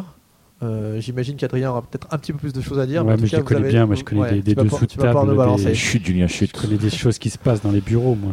Euh, Il y a combien de personnes déjà chez, euh, chez Days of Wonder? Ça augmente tous les jours. Alors en France, on va dire en, en En- France, on, on est, on est une dizaine en France. Une on dizaine on- en on est qu'en France et aux États-Unis en fait. hein. donc il y a, y y un bureau à San Francisco et un bureau à Paris. Et euh, aux États-Unis, vous êtes combien? Euh, ils sont quatre. D'ailleurs, juste pour savoir, il y en a un en Californie et un à Paris. Est-ce que, est-ce que, que vous n'êtes pas fait un peu avoir à ce niveau-là? Est-ce que ce serait quand même pas plus la classe d'être en Californie? Je sais pas. euh, les Américains viennent souvent quand même. C'est eux qui viennent? Mais non, mais les, les, euh, oui, c'est très bien. Ils sont en- ils sont dans la banlieue de San Francisco. C'est un coin très joli quoi. Mais euh, mais on n'est pas le Parisien aussi aimer Paris et puis être bien bien là, là où on est quoi. D'accord. Et comment ça se passe les décisions par rapport à ça? C'est là-bas que ça se passe Les décisions en termes d'édition sont prises là-bas? Les décisions en termes d'édition, oui, elles sont souvent, elles sont souvent prises de manière, enfin, au final par Eric. Après, on a tous un peu, tous ceux qui sont un petit peu joueurs dans les Eric équipes. euh, Eric Hautemont, donc qui, est le, Eric qui, est le, Hautemont. qui est le- qui est le PDG en fait de Le boss. Wonder. Le créateur Le patron. le boss, qui est un, un des voilà, qui est un, Le- un le des, co-créateur. un- qui est un des co-créateurs. Et puis après, on a tous un petit peu, euh, ils nous consultent un petit peu, hein. c'est-à-dire que, Cyril euh, Dojan, euh, Franck Lefebvre qui est aussi chez nous. Antoine Prono aussi, on est tous un petit peu des, euh, on est tous des joueurs, donc on joue beaucoup et on voit des protos. Et si on voit un proto qui est chouette, on en parle à Eric, on y joue ensemble. Et, euh, Genre vous Et faites de la, de vidéoconférence et tout. euh, Ouais, on, on s'appelle très souvent au téléphone, on, se, on va aux États-Unis, ils viennent en France, donc euh, c'est, euh, on est, on est, euh, on est à deux endroits séparés, mais on est bien qu'une seule compagnie. Quoi. Ok. Ok. Et euh, l'objectif d'avoir euh, d'avoir créé cette société à, à deux endroits différents, parce que ça a été le cas tout de suite. hein, quand, il- quand Days of Wonder a été créé, c'était il y a 7-8 ans. Ils ont, euh, ça a été tout de suite scindé en deux. Il y a tout de suite une partie euh, française, une partie américaine. Euh, c'était quoi l'objectif? C'était pas un objectif, hein, c'était aussi, un fait, hein, sachant qu'il y a des, gens qui l'ont créé, qui est, enfin, dans, la partie de création, il y a des gens qui étaient en France et d'autres qui étaient aux États-Unis, donc ils se sont dit, ben voilà, autant avoir un pied aux États-Unis et un pied en Europe, et on, on- s'est rendu compte qu'en plus c'est un véritable atout de pouvoir exister de cette manière-là sur le marché européen et le marché américain. Ça, se euh, ça marche bien aux États-Unis, euh, Days of Wonder Ça, ça marche très bien aux États-Unis. Ça marche mieux dans le, conti- sur le continent En termes de vente, c'est à peu Oh, près équivalent? 50-50 hein, sur Ouais, le continent. Ouais. Mm, mm. C'est équivalent, ok. Ouais. Euh, et euh, alors, Days of Wonder, c'est ce part- c'est la particularité au départ, surtout quand ça a été créé, c'était qu'il y avait un, un- une- un matériel de grande, grande qualité. C'était vraiment par là que Days of Wonder s'est démarqué au départ. Un matos de folie. Tout à fait. C'est comme ça qu'on disait, non? C'était Guillaume. Oui. Et euh, est-ce que maintenant c'est pas trop contraignant comme, euh, euh, comme, euh, Comme challenge. comme challenge ouais. Non, c'est pas contraignant parce que ça veut dire qu'on on- on bosse avec des artistes de qualité, n'est-ce pas Julien? Donc ça veut dire qu'effectivement, quand on, sait la qualité du travail de Julien et, et je pense qu'on on se donne les moyens de ben, ben, d'avoir le travail de Julien. Et après, on a aussi un, un- on revient à Cyril Dojan, mais un directeur artistique qui est un artistique de, de qualité, quelqu'un qui fait très très bien son travail, qui travaille très rapidement. Et après, en termes de fabrication, euh, fait des jeux pour la plupart du temps en Allemagne. Je pense que là, on, on choisit chaque fois des, des tuiles, des tuiles effectivement plutôt épaisses en termes de qualité. On a, on aime avoir un insert en plastique dans la boîte parce que je pense que c'est quand même plus pratique pour pour ranger toutes les, tous les pions. Vous fabriquez en Allemagne? On fabrique en Allemagne, oui. Ah, c'est ouais. bien. Mm, mm. Ah, c'est bien. non, mais l'exception- il y a des exceptions. Hein, je veux bien, dire, je vais pas dire on fabrique tous nos jeux en Allemagne. Par exemple, Ouais. Mémoire 44 est fait en Chine Ouais. pour des raisons évidentes qui sont les, les figurines en plastique et Battlelore à l'époque où on l'avait était fait aussi en Chine. Euh, la plupart du temps, on essaye de choisir l'Allemagne. Après, des fois, il y a des contraintes qu'il faut qu'on, qui font qu'on qu'on ne peut pas. On a mis euh, la possibilité pour les, Tu crois qu'on t'a pas vu les Si, on les a lecteurs, repérés. si vous avez regardé, euh, les, les, les forumers de Trick Track, Oui. euh, de, nous, de vous poser les des questions. internotateurs. Les internotateurs, Ah, c'est vrai, sur Trick Track. Et du coup, euh, il y en a un qui disait, par exemple, il- sur- il a été un peu déçu de euh, Gambit 7 en termes de matériel notamment, non pas en termes de jeu, je parle pas de la mécanique, enfin en tout cas il parlait pas de la mécanique. Euh, et effectivement, on va Il dire n'y a pas de dessin, forcément. Forcément, il y a moins d'illustrations. oui, voilà, bah voilà, tout Il y est a dit. moins d'illustrations, il y a moins de ma- il y a moins de matos, et du coup il disait, bah, qu'est- qu'est-ce qui se passe? Ouais, Et- alors sur, sur le choix de Gambit 7, en fait, il le, le choix qui a été fait était surtout d'avoir un, un- un jeu pas cher. Oui. Hein, C'est-à-dire que l'idée sur quand tu fais un, un jeu grand public, un party game, c'est d'avoir un jeu pas cher. On aurait pu mettre des tuiles de, de je sais pas, de, de 5 mm d'épaisseur euh, et des cartes euh, faites en, en Allemagne. On aurait eu un party game à 35 euros dans les boutiques et ça c'est pas c'est- c'est c'est pas concevable. Donc effectivement, euh, le matériel n'était pas d'une qualité exceptionnelle. Il était d'une qualité euh, qui correspondait au prix et au prix qu'on qu'on pouvait le trouver en Quel on boutique. vendait. quoi, hein. On, on sait même d'ailleurs là, si, vous- si certains ont la deuxième édition, on a, on a changé la boîte, on a fait une boîte cloche sur la deuxième édition. Oui. Parce qu'effectivement les boîtes, les boîtes. La première était en carton très ouais, en léger, carton hein. léger. Effectivement là, on s'est effectivement rendu compte que- qu'elle s'abîmait. Ça marchait pas bien. Et en plus, des fois, sur des choses comme ça, il y a des choses qu'on s'aperçoit qu'une fois qu'on a le produit fini. Donc, euh, ça nous arrive. On, on essaie de pas faire d'erreur. Des fois, on fait. euh, Vous êtes humain, des fois, on fait- voilà, vous on est, êtes on, est, on, est, on, est, on, est, on, est, est tous des humains. Et, euh, Derrière ces muscles, il se cache un cœur. Un cœur gros comme ça. Et d'ailleurs, en parlant, en parlant de vente de jeux, la boutique en ligne, euh, c'est utile? Est-ce que, est-ce que vous en vendez? Est-ce que c'est juste pour faire plaisir aux, aux quelques fans ou est-ce que ça a une, une rentabilité réelle euh, par rapport à ça le, le- le- le- le but de la boutique initialement était de pouvoir euh, donner accès à nos jeux au monde entier. C'est-à-dire qu'on peut envoyer un jeu de là où on est à n'importe qui, que ce soit un mec dans un pays dans lequel on n'a pas de distributeur, ou que ce soit un mec en France qui soit à 150 km de, de- de la première boutique de jeux. Euh, donc c'est utile pre- premièrement pour ça. C'est utile deuxièmement parce que ça nous permet d'avoir un contact direct avec nos clients. Euh, vu que dans la plupart des pays on passe par des distributeurs, on on n'a pas de relation contractuelle avec les, joueurs finalement. Donc ça nous permet d'avoir un premier feedback quand on commence à à lancer des précommandes sur un jeu. Ben, si les précommandes sont fortes, on sent que le jeu va avoir un succès. Si c'est l'inverse, hein. Enfin, c'est l'inverse. Et euh, en même temps, on a du coup toute une relation on de service client, de choses comme ça avec les, joueurs. Et ça, c'est important de ne pas perdre la réalité en fait hein, de, de, de ce qu'est un jeu et que c'est pas forcément des palettes envoyées des distributeurs. Ok. Voilà qui est une réponse euh, claire et nette. C'est brillant. hein. Oui, c'est brillant.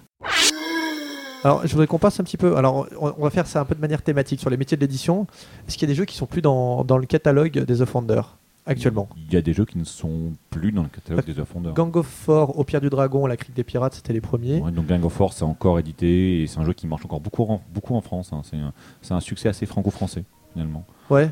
Euh, Il y a beaucoup, un gros public et studentin en fait. hein. Je pense que Oui. à, la- à la fac, euh, à la fac, je pense que tout le monde, enfin beaucoup C'est de gens. c'est un jeu de fac, c'est un jeu de bistrot. euh, oui, oui, tout à fait. ouais. Après, il y a eu en 2003 donc le collier de la reine, Mystère à l'abbaye, Terra. Donc ça, ça va plus être au catalogue. hein. Aucun des trois. Euh, Mystère à l'abbaye, c'est pas exclu qu'un jour on, on- on l'imprime. Pour l'instant, euh, il y a Mystery Express dans le, dans le, dans un peu, pas dans la même thématique, mais dans la même mécanique en fait. hein. donc, euh, D'accord. Après, il y a les Aventuriers du Rail et Mémoire 44. Bon bah ça, ça va disparaître du. Ah non, pardon, ça, ça, ça on les garde. Ok, donc après, il y a eu le divers euh, Aventuriers du Rail. Il y a eu les Chevaliers de la Table Ronde, Gambit 7. Donc table ronde, ça marche, ça marche encore très bien. Euh, Gambit 7 est plus vieux par contre. On T'es pas très chronologique dans ton. Si, c'est. Non, alors, euh, pour la Ah. version française, a priori, en tout cas, de ce que j'ai trouvé, me semble-t-il, c'est 2005. Euh, Table ronde, oui, mais pas Gambit 7. Pour de vrai. Non, c'est Gambit 7, c'est C'est 2008. 2008, ouais. Ouais. C'est plus- bien Ouais, plus vieux. Et j'étais là. D'accord. Ah, mais ça, c'est la version. D'accord, je C'est parle quand de la je- version quand je suis arrivé, en fait. C'est le premier jeu qui est sorti quand je suis arrivé chez Désoffrande. D'accord. Et C'est toi qui as décidé pour le matos Ouais, c'est ça. J'ai Je vous propose eh, qu'on passe pas des boîtes cloches. J'ai eh, j'ai un copain qui habite en Chine, il a un plan d'enfer. Je vous propose, on fait pas des boîtes Ah, cloches, on fait des boîtes carton. ça va être super, tu vois. J'aime bien, j'aime bien imposer un truc d'entrée en arrivant. Euh, il y a eu Cléopâtre et la Société des Architectes et Battle Ouais, Lore en c'était qu'un- 2006. qu'un seul donc jeu, là, ouais.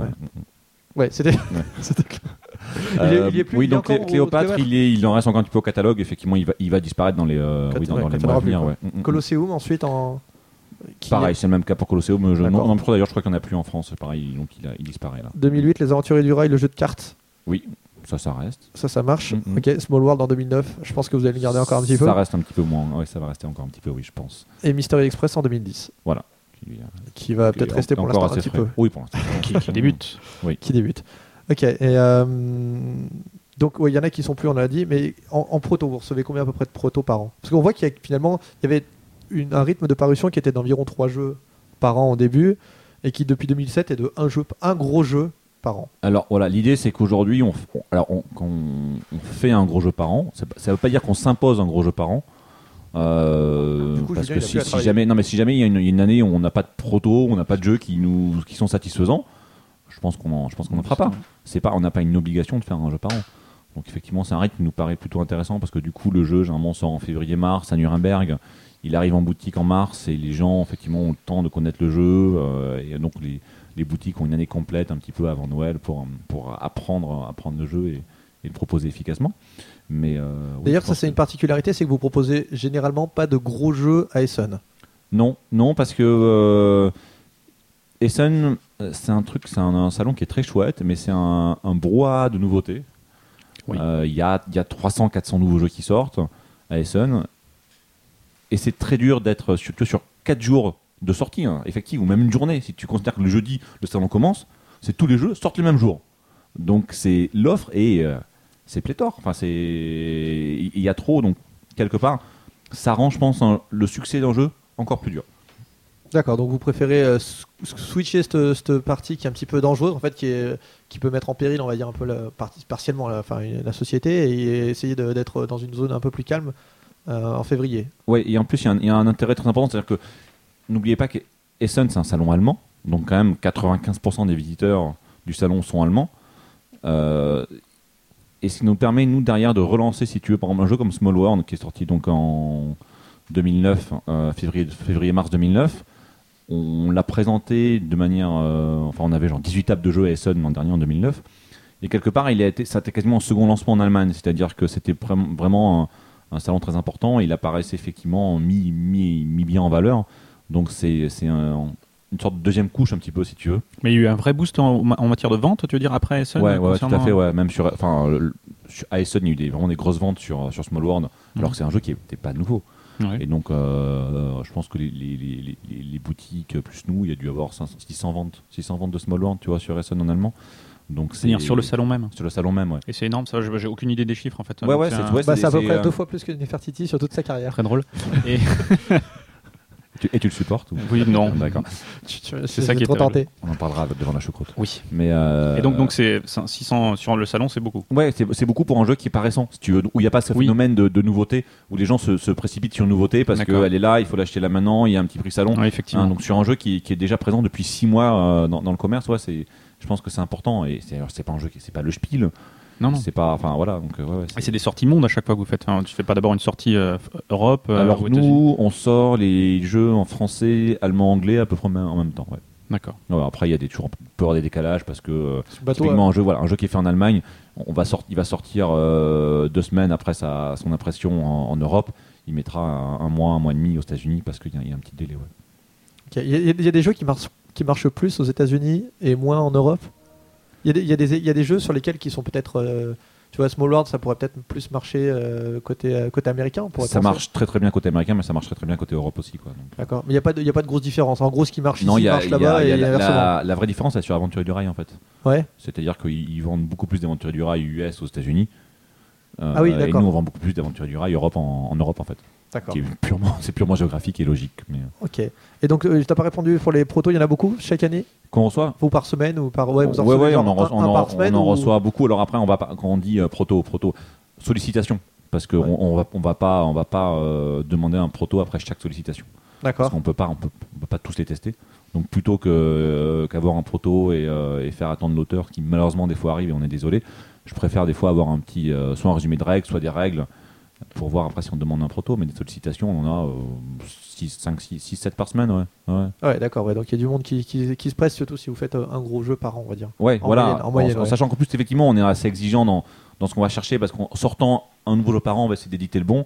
Euh, donc, euh, oui, c'est. Et comment ça se passe pour les tests? Est-ce qu'il y a une, une, une Days of. Wonder team? C'est nous, en fait. On est, euh, je veux dire, les. les, les, C'est- les- c'est moi. les- C'est le nous, vendredi. euh, Ouais. non, non, mais c'est les. Ouais, Le vendredi ouais. midi. C'est les gens qui, les- c'est les gens qui aiment bien jouer à des pourrais C'est les. euh, après, on fait aussi. euh, tu fais aussi confiance à des, à des auteurs. C'est-à-dire que bon, quand tu as vu un proto euh, qui plaît, que tu euh, et que tu le signes, tu sais que derrière, les- les- une partie des tests sera menée par, par nous, une partie des tests sera menée par, par l'auteur et ses, ses testeurs. Mm. Et alors, Days of Wonder se- se- a la particularité d'éditer beaucoup de. Je vais la refaire hein, sinon. d'éditer beaucoup d'extensions. Euh, c'est incroyable hein, que si on compte. Alors, il y en avait beaucoup pour euh, Battlelore, il y en a beaucoup pour euh, Small World, pour Mémoire 44, etc. C'est. euh, pourquoi je, je veux dire, pourquoi? Et pourquoi Mais pourquoi? Pourquoi, pourquoi faire ça? Parce que c'est- Un, parce que ça, ça marche. Ouais, Euh, deux, parce que ça, ça permet en fait de faire vivre un produit, un jeu, jeu, ça permet de, durer. ça permet de faire durer un jeu effectivement. Au-delà des premières parties de découverte, quand on parlait tout à l'heure justement, vous me posiez la question deux fois, savoir est-ce que je préfère euh, jouer plusieurs fois un même jeu ou changer d'autres jeux. Les jeux auxquels je joue plusieurs fois sont effectivement souvent des jeux à extension, ou des jeux où euh, une fois passé une vingtaine, trentaine de parties, on remet un petit peu, euh, on, on met une, enfin, une nouvelle extension, ça, on redécouvre le jeu, on a de nouveau un plaisir.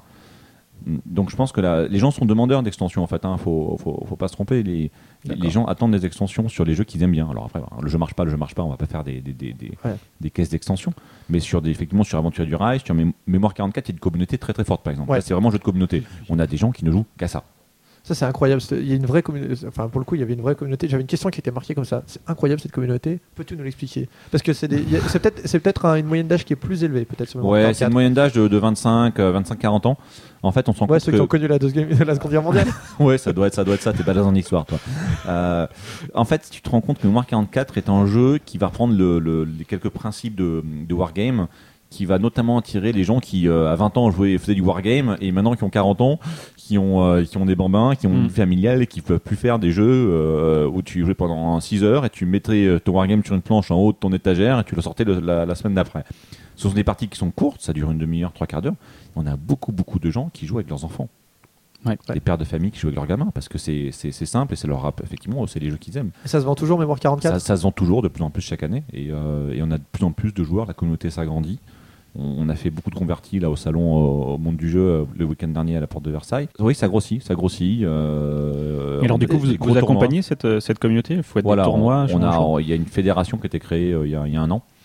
Elle a organisé deux fois un Open de France à Tours, Mhm. avec euh, 44 joueurs la première fois et 70 la seconde. L'an Pas mal. prochain, euh, l'Open de France sera à Sainte-Mère-Église, donc un des hauts Oh. lieux du débarquement, et ça sera le 8 mai. Oh, ça, si pas énorme. donc ça. ça va être génial. La salle est prêtée par la mairie, ils sont enthousiastes. Ah bah oui. Donc c'est en fait c'est en plus un jeu qui réunit euh, deux passions, qui, qui sont le jeu et l'histoire. Et, Moi, et je serai, à, je serai à Saumur au musée des blindés euh, là en octobre. Voilà, il y, a- il y a un tournoi au musée des blindés à Saumur. Ah, C'est excellent. ça. Et le, le tournoi qui est le week-end prochain, là, le 19, euh, sera peut-être effectivement après le, le- le- enfin avant la diffusion de l'émission.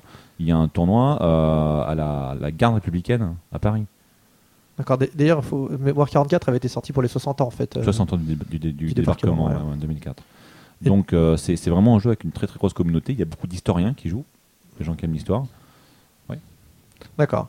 Et euh, par rapport à. On parlait des, tirages en multilingue, euh, ça se vend entre la France et l'Allemagne, en termes de vente. Je parle de, tous les jeux des enfants, on n'a pas forcément Mémoire 44. C'est à peu près équivalent ou ça se vend plus en Allemagne ou le. Ça, ça va dépendre, ça va dépendre des jeux et des moments en fait. On hein, dit souvent ouais. que le, le- le- les Allemands jouent plus que les Français, ce qui est à mon avis ce qui est la réalité. Mais du coup, est-ce que les chiffres. Je suis pas, je suis Comme pas, faites je suis- des je suis boîtes, pas entièrement d'accord avec toi d'ailleurs.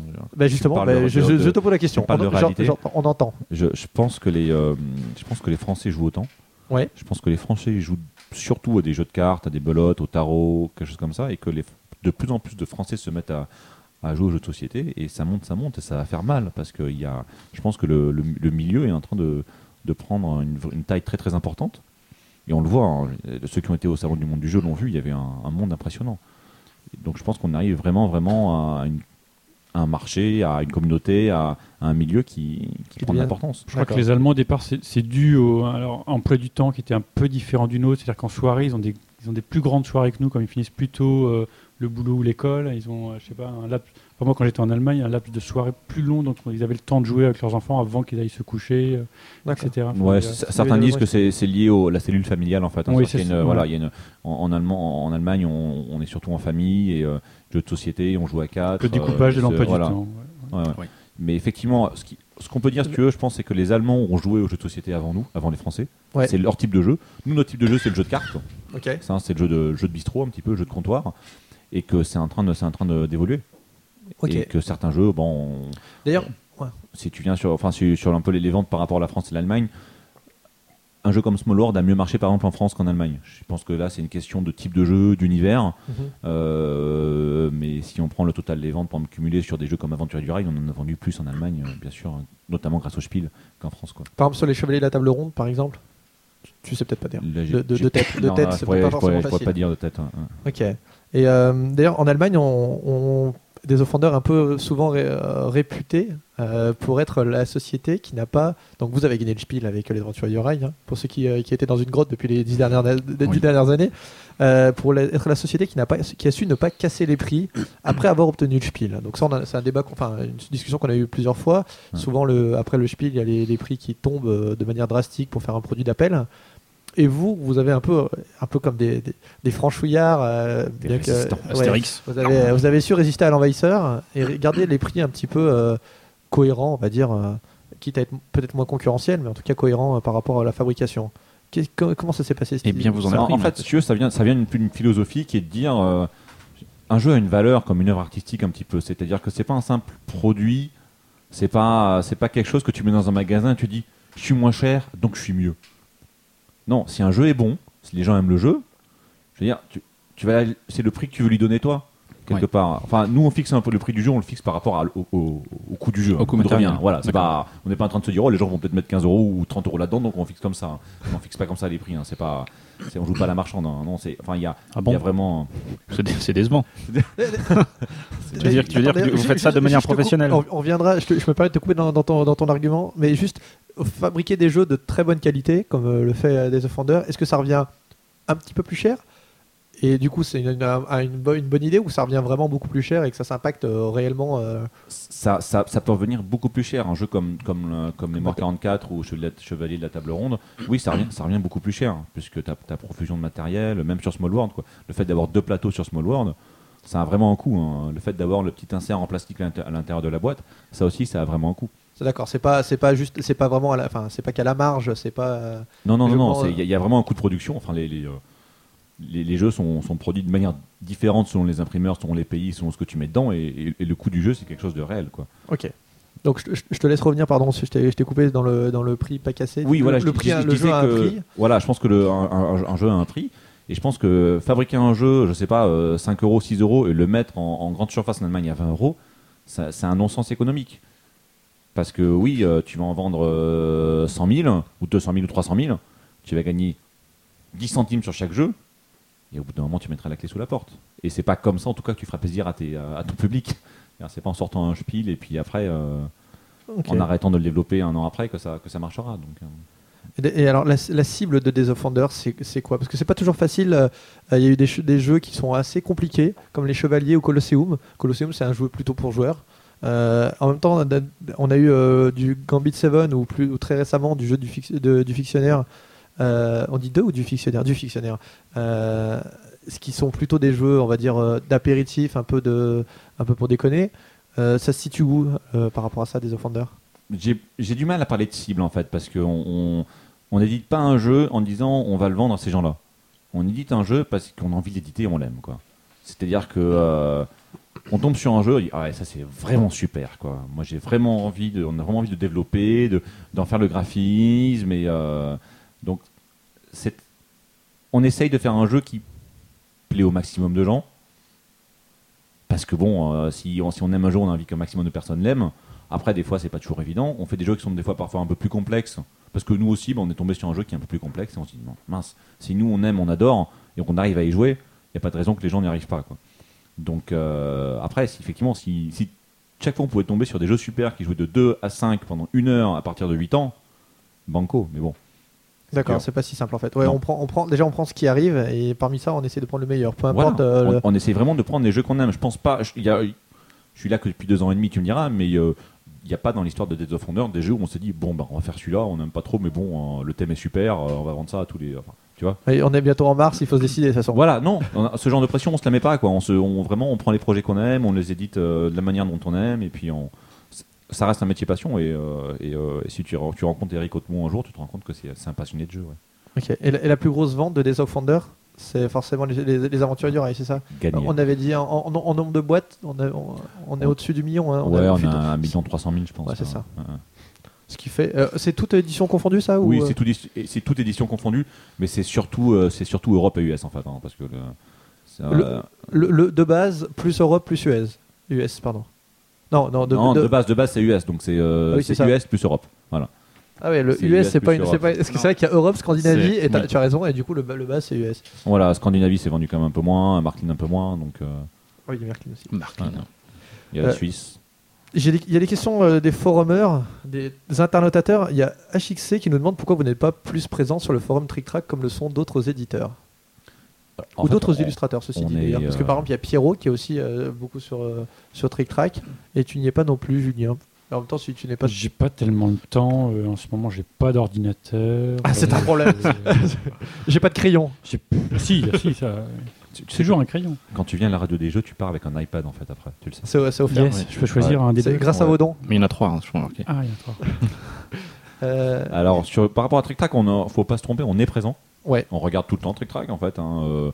Après, moi, ce qui est marrant, c'est qu'à titre, à titre perso, j'étais présent à une époque, beaucoup, c'était d'ailleurs à l'époque d'Ankou, et après au début de Trick Track, mais même moi-même à, à titre perso, j'intervenais plus beaucoup euh, sur Trick Track avant de rentrer chez Days of Wonder.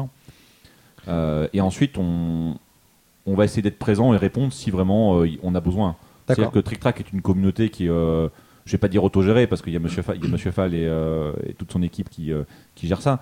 Mais la, la plupart du temps, si les gens posent une question à, à- à nos propos ou sur nos jeux ou une question de règle, il y a toujours une réponse euh, qui tombe dans la minute qui vient avant même que avant même qu'on réponde. Alors si c'est pour dire oui, machin a raison, je, je vois pas l'in- je vois pas l'intérêt d'aller faire ça. D'accord. Quoi, si Il n'y a, pas y a pas eu un brainstorming qui, qui a dit euh, on va pas sur Trick Track sur le forum parce qu'on risque de se faire. Il y, en a, il y a des éditeurs qui se sont fait un petit peu parfois, parfois descendre. Euh, Il n'y a pas eu un brainstorming qui dit on évite d'aller sur Trick Track euh, tant qu'on n'en a pas l'extrême obligation. Non, en fait, c'est pas. Il y a, pas de. il Y a, on- y a- c'est pas qu'on a peur de se faire descendre ou des, cho- des choses comme ça. Les, on, ce qui est c'est pas, qu'on- on- on- sympa non plus. Non, non. On- non, mais on évite si tu veux. Voilà, ça serait, ça serait non plus, ça serait absurde si tout- toute l'équipe de Days of Wonder allait du jour au lendemain sur Trick Track poster des trucs par rapport à Days of Wonder. Il y aurait plus de cohérence. Tu vois, on est quand même une société. euh, On a besoin. Il y a des choses. euh, Surtout qu'il y a un doit- forum. Voilà. En plus, chez nous, il y a un forum. Donc, euh, la plupart des gens d'ailleurs viennent poser des questions sur nos jeux chez nous. Il y a, il y a notamment la communauté Mémoire 44 qui est très active chez nous. Il y a toute la communauté de joueurs en ligne hein, qui jouent à Aventurier du Rat en ligne, qui a, qui a des forums qui sont très très actifs chez nous, sur Gang of War aussi. Donc, euh, donc oui, on va pas, on, on va pas euh, répondre systématiquement à tout sur Trick Track et euh, c'est un peu si tu veux différent. Tu me, les, les gens comparent ça par rapport à Istari. Istari, il est seul. Enfin, il est seul. Il, il est un ennemi. C'est beaucoup plus facile pour lui de gérer quelque chose comme Trick Track. Ah, Ça paraît pas non plus super intuitif s'il est tout seul. Le, j'ai envie de dire le pauvre. le- tu vois. enfin, Oui, il- mais il est sûr de pas se planter par rapport à ce qui. ce qui Oui, il est sûr de dire et de ce qui- ce qu'il dit, ça représente Istari. On, Voilà. on est sûr, on est tranquille par rapport à ça. Voilà, donc moi j'y vais des fois, j'y vais, sur Trick Track hein, euh, des fois, et puis ça, ce que je dis représente ce que pensent des offenders. Ok, donc vois, quand tu vas, tu vas, tu n'es pas Adrien, tu es euh, responsable Europe euh, des Offenders. Exactement. Ok. Et si quelqu'un d'autre de des offenders y allait, et, les, en- et si, les, si les, les, les interlocuteurs savent qu'il est des offenders, ce qu'il a dit, va représenter des offenders. Ok. Même si cette personne-là n'avait pas envie de, de représenter des offenders sur ce message-là, par exemple. Ok. Alors, il y a des questions de Magic Ranking. euh, qui, alors, une série de questions. Alors, j'y vais. Quel est le jeu des Offenders dont tu es le plus fier? Dont vous êtes le plus fier Alors, tiens, on va poser chaque Vous. question. En termes d'illustration, est-ce qu'il y a un jeu que tu- où tu te dis, là, j'ai quand même fait du. J'ai assuré grave, quoi. Je leur, je leur en ai mis plein Autant, autant Ouais. avant, c'était vraiment de la bouse, mais là, je- là, je me suis déchiré, quoi. Moi, j'aime beaucoup la couve de la, de la crique des pirates. Ouais. J'aime bien, j'aime bien les derniers euh, suppléments mémoire 44. Enfin, j'ai euh, trouvé un système, etc. Qui, enfin, je suis content. Quoi. Je, puis je prends plaisir à le faire surtout. Moi, sur la boîte de base, il y a des petites choses que moi je voudrais corriger, mais bon, c'est- c'est trop tard. Mais euh, D'accord, s'il y avait un truc, justement, il y avait la- il y avait l'alternative, euh, le, le contraire, c'est est-ce qu'il y en a un où tu regrettes un petit peu? Alors, c'était, est-ce que tu regrettes, a- quel est le jeu que des offenders regrettent d'avoir édité? Enfin, regrette le plus en tout cas. Et euh, peut-être celui sur lequel où tu es le moins satisfait de ton travail, Julien, où tu te dis, si c'était à refaire, je le ferais pas pareil en fait. Est-ce qu'il y en a où c'est? peut-être Cléopâtre. Ouais. euh, Ouais, non, c'est une, réponse euh, qui la, demande pas couver- plus la couverture de la boîte, peut-être. Et, et toi, Julien, alors le, le jeu que, que- Adrien, tu te dis, ouais. Adrien, pardon, excuse-moi, le, le jeu où, dont tu es fier chez Days of Wonder, mais t'es pas là depuis très longtemps, ceci dit. Oui, c'est vrai. Alors après, le- le jeu dont je suis le plus fier depuis que je suis là, euh, ça va peut-être être Small World. Ouais. Euh, ce qui est assez, c'est d'ailleurs assez intéressant Small World parce que quand je suis, hum, quand je suis arrivé, ils m'ont fait tiens regarde, on, on va rééditer Vinci. Alors là, je suis un peu tombé en arrêt. Je me dis enfin rééditer Vinci. Ce Vinci, bon, c'était bien, il y a pas, mais bon, c'était un peu vieillot quand même. hein. Et on a joué, ils m'ont fait jouer au proto et là j'ai dit ah ouais, je comprends maintenant. Donc il y a, je trouve qu'il euh, est venu au bon moment, il est venu combler, je pense, un petit manque de, jeux où on se tapait dessus. Il est rigolo, il est accessible, euh, il plaît. On a eu des, des gens qui sont venus nous voir sur le salon avec des gamines de 7 ans euh, qui adoraient Small World, même si elles comprenaient pas toutes les règles, mais c'était trop joli, trop chouette. Donc ouais, et puis après, effectivement, un jeu, effectivement, Aventure du Rail, moi je pense que je vais pas dire que je suis fier de l'avoir fait parce que j'étais pas là, mais je pense que ouais, c'est vraiment un jeu génial. À quel point on voit, il, pa- il passe à tous les niveaux. C'est un peu la- la locomotive. c'est- Ouais, c'est un peu la locomotive, comme on dit. Tiens, t'as fait la deuxième blague du bureau après 44. Euh, Mince. donc oui, c'est des jeux dont on est fier. On se dit, euh, je pense qu'il a, c'est- des jeux qui en plus apportent quelque chose à l'ensemble du milieu du jeu. Comme Ok, comme comme ouais. Catan, comme Carcassonne, si tu veux. Ce sont des jeux qui, ils ont fait évoluer le jeu de société. en voilà, qui, qui eux-mêmes ont, porté le milieu avec eux. Quoi. Je pense qu'on est fier de faire partie de ce mouvement euh, de, de, de- de quelques jeux. Alors c'est plus que Catan, Carcassonne et, Oui, et y a du. Rail, mais de cette, dizaine, euh. quinzaine de jeux qui ont vraiment à un moment donné été un, un emblème de, de ce qu'est ce qu'est notre milieu. D'accord. Et le, alors, une question intéressante, je trouve quel est le jeu édité par un concurrent que tu aurais, trouve quel est le jeu édité par un concurrent que tu aurais aimé, ou que vous auriez aimé euh, éditer Il y, a, il y a un jeu que j'aime beaucoup, je ne sais pas si on l'aurait pu l'éditer nous, c'est un jeu qui s'appelle Ferrateur. Oui, Ferrateur, Ferrateur de. Cassassola Merkel. le, pe- le tout petit, toute petite boîte. Voilà, en petite boîte de, de, de paquets de cartes, et je trouve ce jeu d'une élégance euh, folle. Ok. Est-ce qu'il y, a- y des jeux qui vous sont passés euh, en dessous On se dit, oh, celui-là, on va pas le faire. Puis ça a été un succès monstrueux à côté. Et vous vous êtes dit, oh, punaise. Aucune idée. Aucune idée. C'était une excellente idée. Je, question. je sais, je veux dire, euh, et je ne sais pas qui, mais je sais que Aventurier du Rail est passé sous le nez de quelqu'un. D'accord. Et si, je crois qu'on a, déjà eu cette information, mais il faudrait écouter les 9 premiers épisodes pour être sûr. ok, est-ce que sur la partie numérique aussi, parce que euh, Days of Wonder est vraiment euh, pionnier là-dedans, clairement. Euh, Il y, a 20 il y avait 20 millions de parties en juin. J'ai vu cette info, je sais pas trop Ouais, où. ouais. Je voudrais- sur, le, sur le site, il y a un compteur en fait, hein, qui s'incrémente au fil, au des, au fil des parties. C'est la folie, 20 millions de parties quand Ouais, même. c'est énorme. On a des, euh, c'est 10 000 parties par jour. On Donc là, des- là, on parle des parties en des ligne parties- sur le site web de Days of Wonder. Voilà, Ouais, c'est-à-dire qu'il y a une partie qu'on appelle Do Online en fait, hein, Oui. euh, sur lequel on peut jouer à quatre jeux. Deux qui sont gratuits, euh, qui sont les premiers, les premiers qu'on avait fait, qui sont Pierre des Dragons et Crudé de la Reine, et deux qui sont payants, qui sont donc Gang of Four et Aventure du Rail. Et euh, donc il y a une très très grosse communauté. Il y a des, les gens font des tournois eux-mêmes, ils font des Nation Cup, ça c'est génial. Les- ils font des équipes par pays, puis ils font des, des éliminatoires avec des finales et tout. C'est c'est phénoménal. You are now entering a world from which you will never return. Alors du coup, vous êtes aussi passé sur iPad, on en a pas mal parlé. Vous avez été les premiers à le faire. Alors moi, j'ai pas, il y a pas mal de questions hein, par rapport à ça. Vas-y, vas-y. Déjà, vous avez été super en avance par rapport à tous les autres en fait. C'est-à-dire que maintenant, a- ça se fait de plus en plus, les jeux arrivent. Mais comment ça se fait que vous avez été autant en avance pour un jeu aussi abouti Si tu c'était pas juste un jeu avec euh, une balle qui se promène. Il y avait un jeu complet et vous aviez des mois d'avance par rapport à ça. Comment ça se fait en fait concrètement? Alors là-dessus, on est, déjà, assez à l'écoute. C'est-à-dire qu'on a on est tous un petit peu des, technophiles convaincus euh, chez des offondeurs. Et euh, dès que l'iPad a été annoncé, euh, ça a été un déclic. On s'est dit, voilà le premier écran qui se pose sur une table. Donc on a effectivement le premier plateau de jeu. euh, On dirait que vous avez appelé Steve Jobs, vous lui avez dit. fait, euh, bien joué Stevie. Steve, Parce que nous on l'appelle tous les jours d'ailleurs, tu bien vois. sûr, Stevie. Ouais, d'ailleurs c'est pour, Ça pour que d'ailleurs la caisse de la palette d'iPad qui est devant ta- ton château de, de Rochesheim. euh, D'accord, c'est pour ça qu'elle est pour là. ça est là.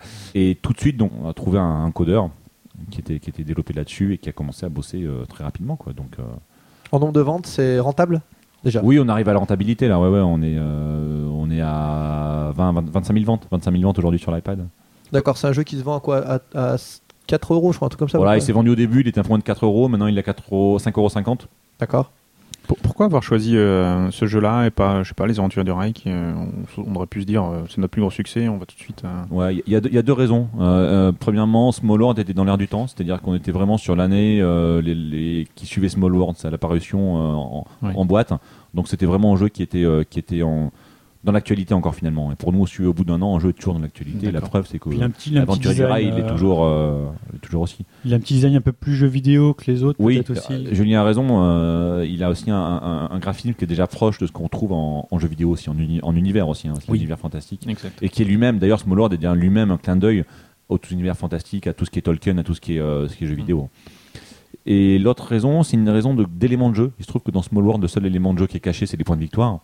Donc c'est facile à faire. La, la petite astuce qu'on a mis avec le, le petit jeton qui se retourne, qu'on peut cacher avec une main. Dans Aventure, Aventure du Rail, par exemple, tu as une main de cartes que tu dois avoir en permanence pour savoir ce que tu vas faire. En permanence, tu dois t'avoir, te dire, ah, euh, j'ai 5 jaunes, donc après j'ai pioché une jaune, et dans le tour d'après, je pose ma ligne ici. Oui, Et ça, c'est voilà, c'est- dur à cacher des autres joueurs, où il faudrait que chacun se passe l'iPad, le regarde, en- le regarde à son un iPhone. tour. Voilà. Donc, tu vois que tout de suite, en termes de développement et de, et de manière de l'adapter, c'est plus contraignant. Et, Julien, est-ce qu'il y a des, des, euh, des modifications à faire, enfin du travail à apporter euh, en termes graphiques Moi, sur, je, euh, suis ou pas pas l'illu- du tout je suis pas l'illustrateur de Small World. En plus. Donc, j'ai bien fait d'ouvrir ma, ma tronche. Ah, donc, C'est qui- voilà. c'est qui, euh, Miguel, Miguel Co- Coimbra. ouais. Miguel Coimbra. Euh, Il y a eu, quel- il y a eu, non, il y a eu pas, pas de modification de, de Miguel sur le. Comme t'es passé à travers, Ouais, c'est dommage, mais la question était quand même intéressante. Il n'y a pas eu de modification dommage. de Miguel vraiment. euh, Ouais, je je le jurerai pas, mais euh, Je crois qu'il y en vois a pas pas de eu. différence, moi, par voilà. Et tout, a- on a. Et encore une fois, sur un jeu comme ça, ça va aussi assez vite parce qu'on a tout, on a tous les graphismes. Donc, euh, Small World a été très simple. Le plateau. euh, je vais pas te dire que c'est un copier-coller du Ouais. parce que je vais me faire tuer par mon graphiste par Cyril mais euh, Oui, voilà pas le- loin, Il n'y avait pas, il y avait pas voilà, besoin de le redessiner. oui, non oui, voilà il n'y a pas eu il y a pas besoin de réinventer finalement le gameplay du jeu quoi Ok. Le transport d'un, ça coûte combien le transport d'un jeu comme euh, comme euh, Small World sur iPad?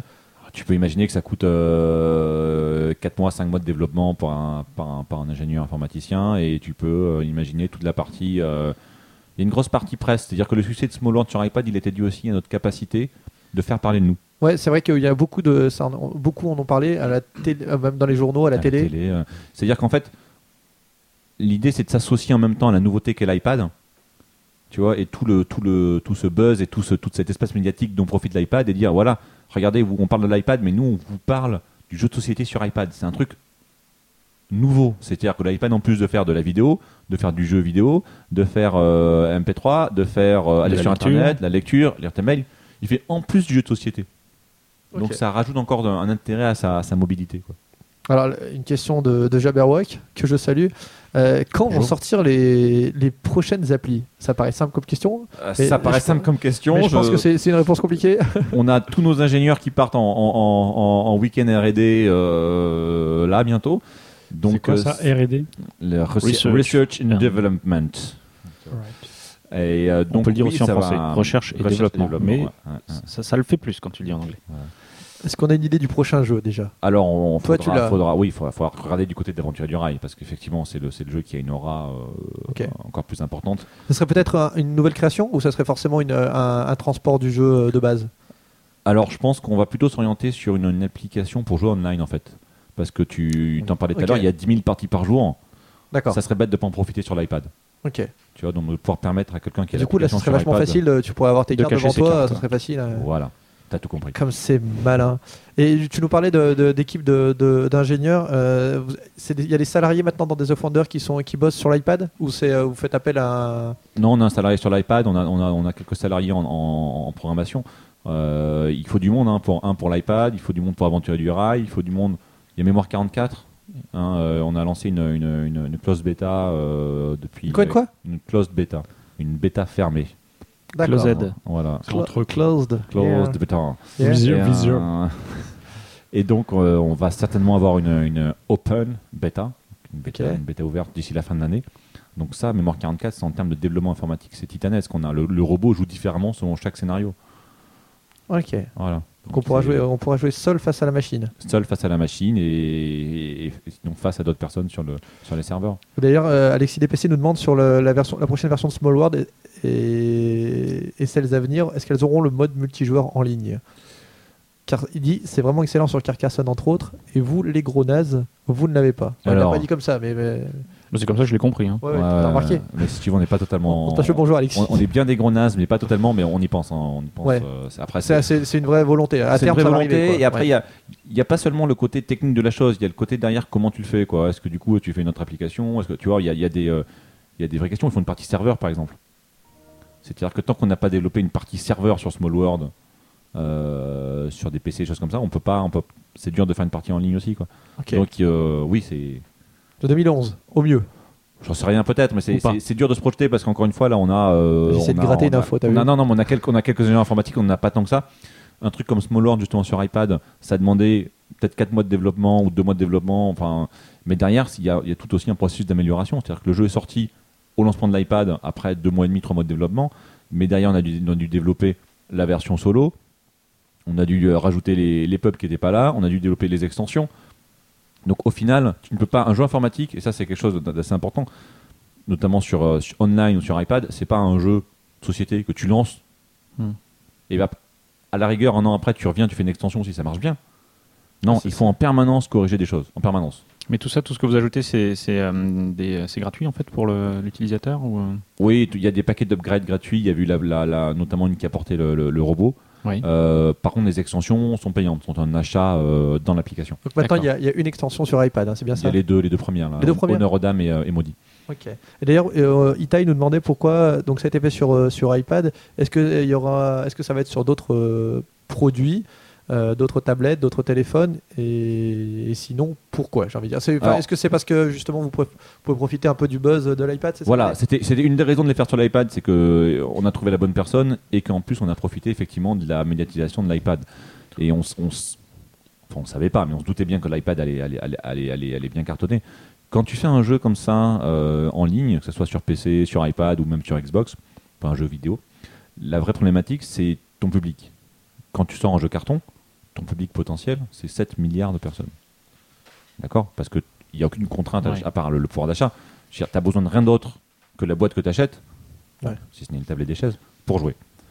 Quand tu sors en jeu informatique, il faut que les gens aient le support. Donc ouais, déficient. Voilà. voilà. Donc forcément, tu vas t'adapter, tu vas chercher le support qui est le plus populaire et qui, euh, et qui se vend le plus. Ouais, et puis en plus, vous avez, tu nous l'as bien expliqué. quoi. L'idée, c'était d'être là au moment de la sortie. Entre guillemets, Android, Android est déjà sorti, c'est presque trop tard. Quoi. Vous auriez, ça aurait pu être rentable si, si là tout de suite, pareil, quand il sortait. Oui, oui non, parce que, parce que mine de rien, le- le- l'effet, le, enfin, le, le, le- le buzz et tout l'effet qu'il y a eu sur l'iPad profiterait à une version Android qui sortira après éventuellement. Mais bon, là-dessus, il n'y a, pas- y a, rien- y a, rien- y a rien de précisé, donc je ne vais pas, Ok. je vais pas, pas m'engager là-dessus. mais- D'accord, on a failli avoir. T'as vu, j'ai cru à un moment qu'on avait une info et. ouais, et non. mais Non, honnêtement, euh, non, mais honnêtement, on n'est pas y en train de se, on n'est pas en train de se commencer à coder sous, sous Android, quoi. D'accord. Pour l'instant, se- C'est pas, c'est pas l'objectif. Tu Ok. vois, Small World vient d'être terminé quasiment. Et encore, euh, il- les futures extensions seront bien adaptées un jour. Il y a sûrement encore des, des- des- des choses à corriger. Donc on va pas non plus. euh, le but, c'est de faire une chose bien jusqu'au Ouais. bout, avant de penser à en faire une autre. hein. Essayer de faire des, de faire de, de développer aussi des jeux, des boîtes, des boîtes de jeux aussi. hein. Oui, en Ça plus, on temps, va pas enfin, oublier ça, quoi. concrètement, Bien sûr. hein. Alors moi je voudrais qu'on vienne un tout petit peu euh, avant, qu'on passe, passe un peu à l'actu, je voudrais qu'on vienne sur un peu sur les, jeux des Offenders qui ont été édités. Donc on a dit hein, il y a 23 standalone en comptant les 5 types d'aventuriers et les 4 fictionnaires. D'abord sur l'histoire de, de- des Offenders, ce que j'ai remarqué, alors c'est un truc que j'ai jamais fait gaffe, mais en, regardant, en analysant un petit peu tout ça, c'est qu'au début il y a eu beaucoup de, jeux de Bruno Feduti euh, les premières années. Euh, genre par exemple en 2002, donc il y a eu les Pierre du Dragon. En 2003, il y avait les le collier de la reine, Mystère à l'abbaye, Terra. Et d'un coup, paf, il n'y en a plus aucun. Est-ce qu'il y a une, vous êtes, est-ce que vous êtes fâché avec Bruno Feduti Est-ce que vous, dis-nous tout. Bruno- Feduti est un très bon ami. D'accord. D'accord Euh, avec toi, mais plus avec Eric Rothman. Non, non, si. Non, mais premièrement, j'étais, je n'ai, peut-être pas là moi quand, ça s'est fait. Bien sûr, oui, j'ai tout à pas, j'ai pas tout le dessous de l'histoire. Après, je sais que, que Eric et Bruno se connaissent. Je sais que Eric est venu rencontrer ludopathique au moment de la création de Days of Wonder. Euh, donc, j'aurais pas de mal à croire qu'effectivement, euh, à l'époque, euh, Bruno a montré beaucoup de choses à, à Eric qui, lui- qui lui ont plu et qu'il a décidé d'éditer. D'accord. Et là, il vous en, Bruno Feduti nous envoie plus Si, si, il nous envoie des protos. Après, on n'est pas forcément. Ouais, d'accord. Voilà. on- y a pas, mais il n'y a pas de raison particulière. Ah, ça a non, été- non, ça a non, été y a- des choses qui ont évolué comme ça. Oui, pas- c'est, euh, J'ai pas raté un épisode. Non, non, non, non, non, t'as rien raté du tout. Bruno- est toujours un très bon ami. Tout le monde chez Days s'entend bien avec Bruno. Et je pense qu'il s'entend tout, avec, Ok. bien avec tout le monde chez Days. Il a pas de... Ah, D'ailleurs, bonjour Bruno. Bonjour, Bruno. Salut, Bruno. on le fait bien, t'as vu Ouais. Euh, Est-ce qu'on reverra des petites boîtes comme Gang of Four et le collier de la reine? Pourquoi pas Je sais pas. Y a pas, c'est pas un pas gros de- jeu. On n'est plus dans l'idée euh, des Offenders, c'est un gros jeu. Parce qu'on en est un peu. Enfin, si on regarde les dernières sorties, c'est Ouais, comme le des, gros, oh, pardon. des gros jeux Alors, comme le fictionnaire. ouais. Encore une fois, je pense qu'on éditera les jeux qu'on a envie d'éditer. Ouais. Vraiment. Euh, après, l'avantage de- qu'on a sur une grosse boîte, c'est qu'on est connu pour ce format-là. pas. C'est ça en fait. oui, c'est- voilà. C'était le sens de ma question. Ouais. Donc les gens, quand ils voient une grosse boîte des offenders, ils, voilà, ils, ils savent ce qu'ils vont trouver dedans. Ils savent qu'ils vont trouver un matériel de qualité, un jeu plutôt familial, bien illustré. Donc, donc, euh, donc on- aime ce format-là parce que c'est un, c'est un format qui nous, qui nous représente bien. En plus, euh, c'est un format qui est, euh, oui, qui est pratique et, euh, Ok. Euh, Il y a le rythme des parutions aussi, de, de- le rythme de parution pardon, des standalone de- des Aventuriers du Rail qui s'est euh, sensiblement réduit, j'ai l'impression. On a eu donc euh, les Aventuriers du Rail, c'est sorti en 2004. Il y en a eu deux en 2005. Il y a eu euh, Europe et euh, Scandinavie. Il y a eu Märklin en 2006. Bon, il y a eu le jeu de cartes en 2008. Ça, c'est un- ça, c'est un peu la grosse, Ouais, la dernière grosse boîte. Elle date de suisse, 4 ans. Le plateau suisse. Ouais, aussi. Scandinavie est arrivé après Marklin. hein. Scandinavie doit être, euh, ça doit être 2000, euh, 2007, quelque chose comme ça. Ça- Ouais, bon. Mais alors, euh, On te l'accorde. merci, c'est gentil. On vérifiera. Euh, non, en fait, c'est euh, là aussi, il y a pas mal d'opportunités, il y a pas mal de. La version Europe est évidente, si tu veux. À un moment Parce que je pense que. oui, si tu veux, alors, alors, je, vais, je vais préciser ma question. Euh, en fait, on a, il, il me semble qu'à l'époque, alors ça je te dis de mémoire, hein, je vais peut-être dire des bêtises, euh, il disait, Alan Moon disait qu'il y en aurait 6, ou peut-être des of Wonder disait qu'il y en aurait 6. Il cherche l'exclu. Et, euh, et on en, non, mais on en est à, on en a 4 et demi avec le jeu de cartes. Je sais pas s'il faut le compter, mais est-ce que est-ce qu'on va, y- faut, faut est-ce qu'on compter, va finir compter la Suisse. La Suisse, ça serait ça. ça- ça- D'accord. ça- Le ça- Est-ce qu'on 1910. est-ce qu'on va, est-ce qu'on Ouais, va, ouais, ouais, mais c'est une toute petite extension, on va dire. Mais non, est-ce- je pense qu'honnêtement, vous reverrez, vous reverrez des standalone d'Aventurier du Rail. Je- en grosse boîte. Ouais, je pense que, je pense que oui. Après, j'ai, j'ai, moi, moi, j'ai envie d'en faire. En tout cas, Ah, le Euh, je pense, sourire, je t'as pense que, vu non, je pense qu'Eric a envie d'en, je pense qu'on a tous envie d'en faire. Après, encore une fois, il faut tomber sur, euh, sur la version qui est bien. Il faut tomber sur, euh, qu'est-ce qui ajoute quelque chose en fait. Si tu veux, Le- la, la ver- la version Europe, hein, rien que par le fait qu'elle soit en Europe, elle ajoute quelque chose de super intéressant pour le public européen. Et on le voit, hein, les gens vont acheter cette version-là parce que bah, il y a peut-être une ville qui connaissent, plusieurs villes qui connaissent sur la carte. Et ce qui est pas vrai, il y a plein de gens qui connaissent pas du lutte, par exemple. Hein? Non. Non, voilà. Moi, je connais Donc, très bien. euh, Son centre-ville, c'est magnifique. voilà. Je- Donc, une vraie euh, ville encore une lutte. fois, on, on- on amènera du lutte. Ouais. Mais alors, ce qui est marrant, c'est une. Non, mais moi je me suis dit, tiens, euh, c'est pourquoi pour cette- déconner. c'est- j'ai tellement d'idées. L'histoire de Duluth est très, est très, im- très intéressante parce que c'est une, c'est une ville qui était très importante au moment de la, la conquête ferroviaire hein, aux États-Unis, en fait, Oui. qui a eu des très très gros dépôts de trains. Et donc, elle se retrouve systématiquement sur tous les plateaux de jeux de train. Donc, regarde les, euh, les autres jeux de train. Souvent, tu trouveras du lutte. Ok, Bon, d'accord. c'est- c'est- c'est- Non, moi je me suis dit que c'était pour pouvoir faire des jeux de mots après, en même Ouais, vois, ou un non, truc, non, je sais pas. je, je l'ai appris comme ça, moi. Je, je regarde, ça doit être dans Age of Steam, ça doit être dans euh, Union Pacific, tout ça, quoi. D'accord. Du Ça lutte. rime, ça rime Voilà. avec du lutte. Voilà, Du lutte. du lutte. euh. Ok. Donc je pense que Dans je pense qu'on on reviendra avec une version d'Aventurier du Rail le jour, enfin quand, quand on aura la version qu'on veut proposer. D'accord. tu. Donc en fait, Julien, t'as déjà commencé à, à- à- à- à- sur, les, sur les Je croquis, pense c'est bon. pas- je pense que même pas que Julien soit au courant de quelque chose. Donc tu vois, enfin. euh, Donc, donc, euh, voilà, pas. Julien, tu connaissais pas du lutte Non. Ouais, Tu vois. Alan, si tu nous écoutes, en- envoie-nous un Voilà, exemplaire. Alan, Alan. Euh, ok, donc ça, bon, ça, il y a eu le championnat du monde des aventuriers du rail. Est-ce que ça va C'est bien ça? Je dis pas, une t'as bêtise. raison. Ouais, non, ça va se refaire? Ça va se refaire, ça va se refaire. On l'a fait la première année. C'était vraiment très très chouette. On a eu des, euh, des, des- joueurs très enthousiastes. On a eu huit pays qui ont participé. On a eu une finale magnifique à Paris en juin. Et donc euh, oui, on le refera, je pense, à un rythme de pas tous les ans parce que euh, ça va faire trop. Je pense que euh, ça, ça, ça fait trop. Je pense que c'est beaucoup d'organisation aussi pour vous en fait. c'est beaucoup d'organi- d'organisation pour nous, pour nos partenaires. Euh, et encore une fois, j'ai pas envie de que les gens se mettent à dire Ah, encore encore un tournoi aventurier du rail pour le championnat. euh, J'ai déjà fait trois, Ouais. j'arrête. Non, j'ai envie que les gens se disent c'est vraiment chouette. J'ai envie d'y aller, il faut que j'y retourne quoi. Voilà. Ok. Euh, Il y a Magic Ranking qui nous demandait aussi une question que vous avez déjà eue, mais c'est bien de, que tout le monde le, le sache parce que tout le monde écoute la radio des jeux. Tu le savais ça, Guillaume? Enfin, moi je l'écoute. Je suis même pas sûr que c'est c'est pas- Le mec qui bluffe. bah non, bah non, je, je sais ce qu'on a dit dedans, donc. je me- Tu n'as pas Bon, besoin de la ouais. réécouter. Euh, pourquoi avoir cédé la licence Battle Lore? Ah, le- l'affaire Battle Lore. Ouais, Oui, voilà. Qu'est-ce qui Pourquoi s'est passé? Lore? Euh, alors, Battle Lore est, est par son système, sa mécanique, très proche de Mémoire 44. Oui. Euh, par les figurines, par les hexagones, par le système Command and Color. Euh, et à un moment donné, Par le système, pardon Command and Color, Ah, Voilà, Qui était le, qui- même- qui- le système de. qui est le nom que Richard Bork a donné à son système de résolution de- d'action par des cartes, de combat par les dés. D'accord, Voilà. ok. C'est le même auteur, hein, Mémoire 44 et Oui, Battle oui, Lore. voilà, donc fait, qui, est le, qui est le même système que Battle Command and Color. Cry ou que Command and Color Ancient. Ancient. Voilà. Donc c'était deux jeux qui prenaient beaucoup de temps en termes de développement, qui étaient très similaires, qui faisaient qu'à un moment donné, les gens qui jouaient à l'un jouaient pas forcément à l'autre parce que du coup c'était un peu pareil. Et en même temps pas assez proches pour que nous, en termes de développement, on puisse mutualiser le développement des deux. Oui. Tu vois, donc ça, ça devenait, ça nous prenait un temps incroyable. Et je pense que si on avait gardé Battler, on n'aurait peut-être pas vu, euh, pas vu Small World. C'est-à-dire que je pense que Small World euh, il n'aurait peut-être pas eu ses chances. Ouais, ouais, tu vois. Enfin, c'est peut-être des trucs comme ça. C'est euh, Mais là, c'est- encore une fois, je, je- je- je vais te poser une question un petit peu de, de quelqu'un qui d'innocent.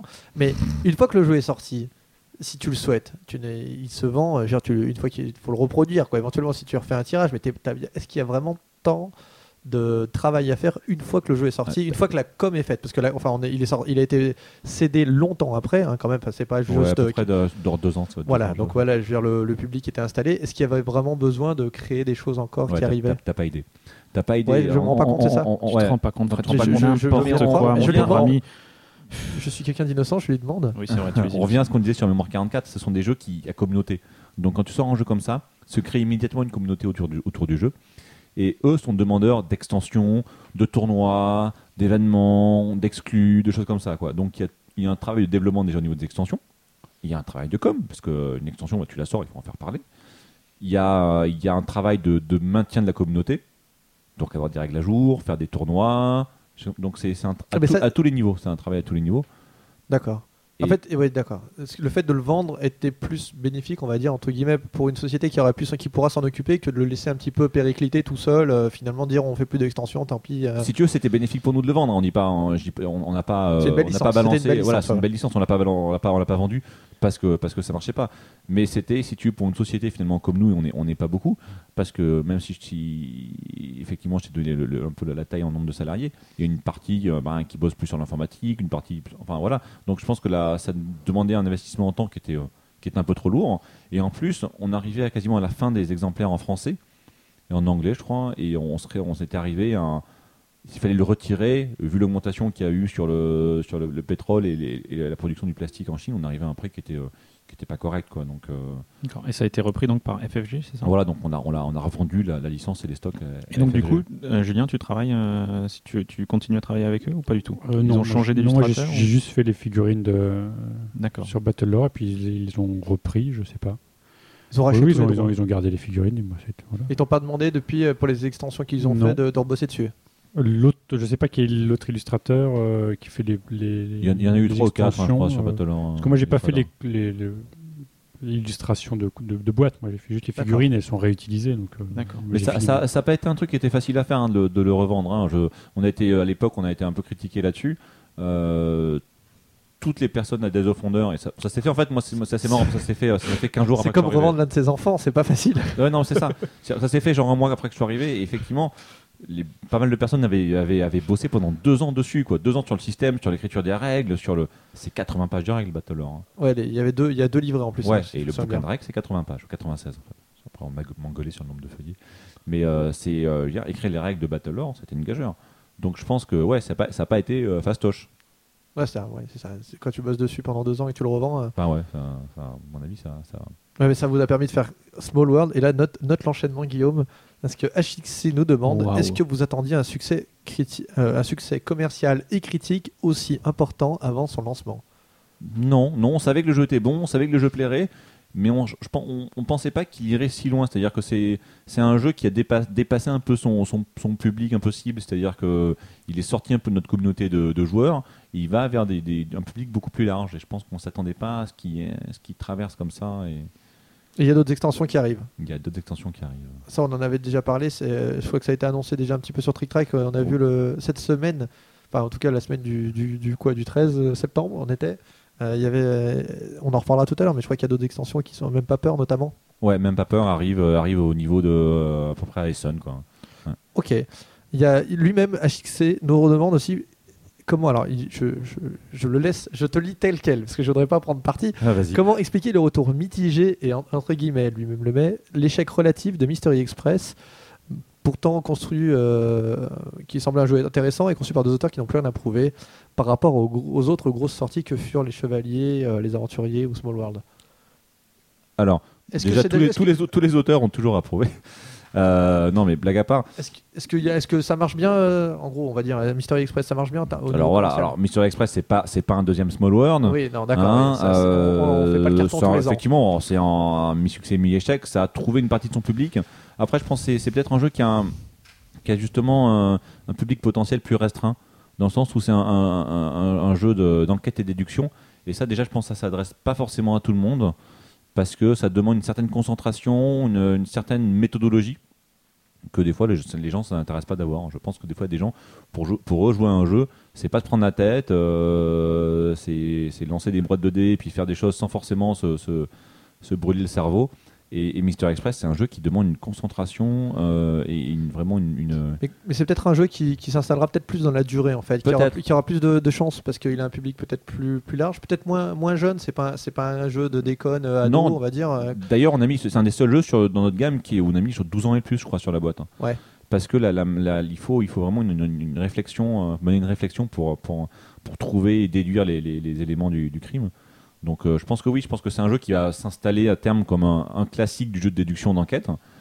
Après, c'est pas c'est pas des, des jeux qui ont des succès fulgurants comme peuvent avoir comme peuvent avoir Ouais. Small World ou Aventure Dur. c'est pas le loto chaque année non plus. Non, ben voilà, je C'est- toujours- un- pour- pour nous, c'est un des jeux, en tout cas moi, où j'ai travaillé le plus longtemps. euh, Bah, dessus. Au niveau du graphisme, moi, avec Cyril, on a travaillé euh, quasiment six mois pour le pour l'aboutir, pour ouais. être vraiment euh, au point. où- tellement c'est compliqué, tu vois, toutes les, tous les systèmes de jeu. Ce qui, est, ce qui est étonnant, c'est que c'est pas le jeu où il y a le plus de- d'illustrations. Non, mais si tu, tu, tu parlais tout à l'heure des Mais jeux le- la thématique, enfin l'univers, euh, vous l'avez bossé, euh, j'avais lu. la- Ouais, il fallait trouver le positionnement vraiment euh, graphique qu'on voulait. euh, part- Il y avait le, le problème de des aventuriers du rail, donc il y avait l'histoire de ce thème de Le train. train, donc ouais. comment à chaque fois euh, pas, pas faire d'amalgame possible entre les deux. c'est un, des jeux les plus beaux, je pense qu'on ait fait hein, en termes de, de graphisme. Oui, c'est un- un- c'est très très beau. Ok. Et le, alors vous avez sorti là récemment euh, les jeux du fictionnaire. Donc il y a ces quatre boîtes euh, qui sont euh, qu'on peut nommer d'ailleurs classique encyclopédia, incroyablement mais vrai, Ouais. incroyablement vrai, Ouais. natural, c'est tout est relatif. Alors là, là, Julien, tu t'es pas cassé pour le. Au niveau de la- au niveau de Ah ouais, là, l'illustration. Pour j'ai de juste un petit peu. Alors c'est des jeux Ouais, qui C'est pas d'ailleurs- moi, c'est alors, Cyril qui a tout fait. Ou on non, Philour, pardon. Ouais. C'est qui? Philippe, euh, son nom de famille. Philippe euh, Nora, mais enfin, il a, il a Nora, filé un petit, coup de main sur la, la partie. pour qui j'ai fait Illusio partie d'ailleurs. d'œil pour lui. Funforge, c'est ça Funforge, Ouais. voilà. Euh, alors est-ce que alors c'est un format qui ressemble à des paquets de cigarettes Ouais, on peut le dire. euh, concrètement parce qu'il y a même une, une- sciemment il y a des dessins qu'on pour- on, on pourrait s'y méprendre.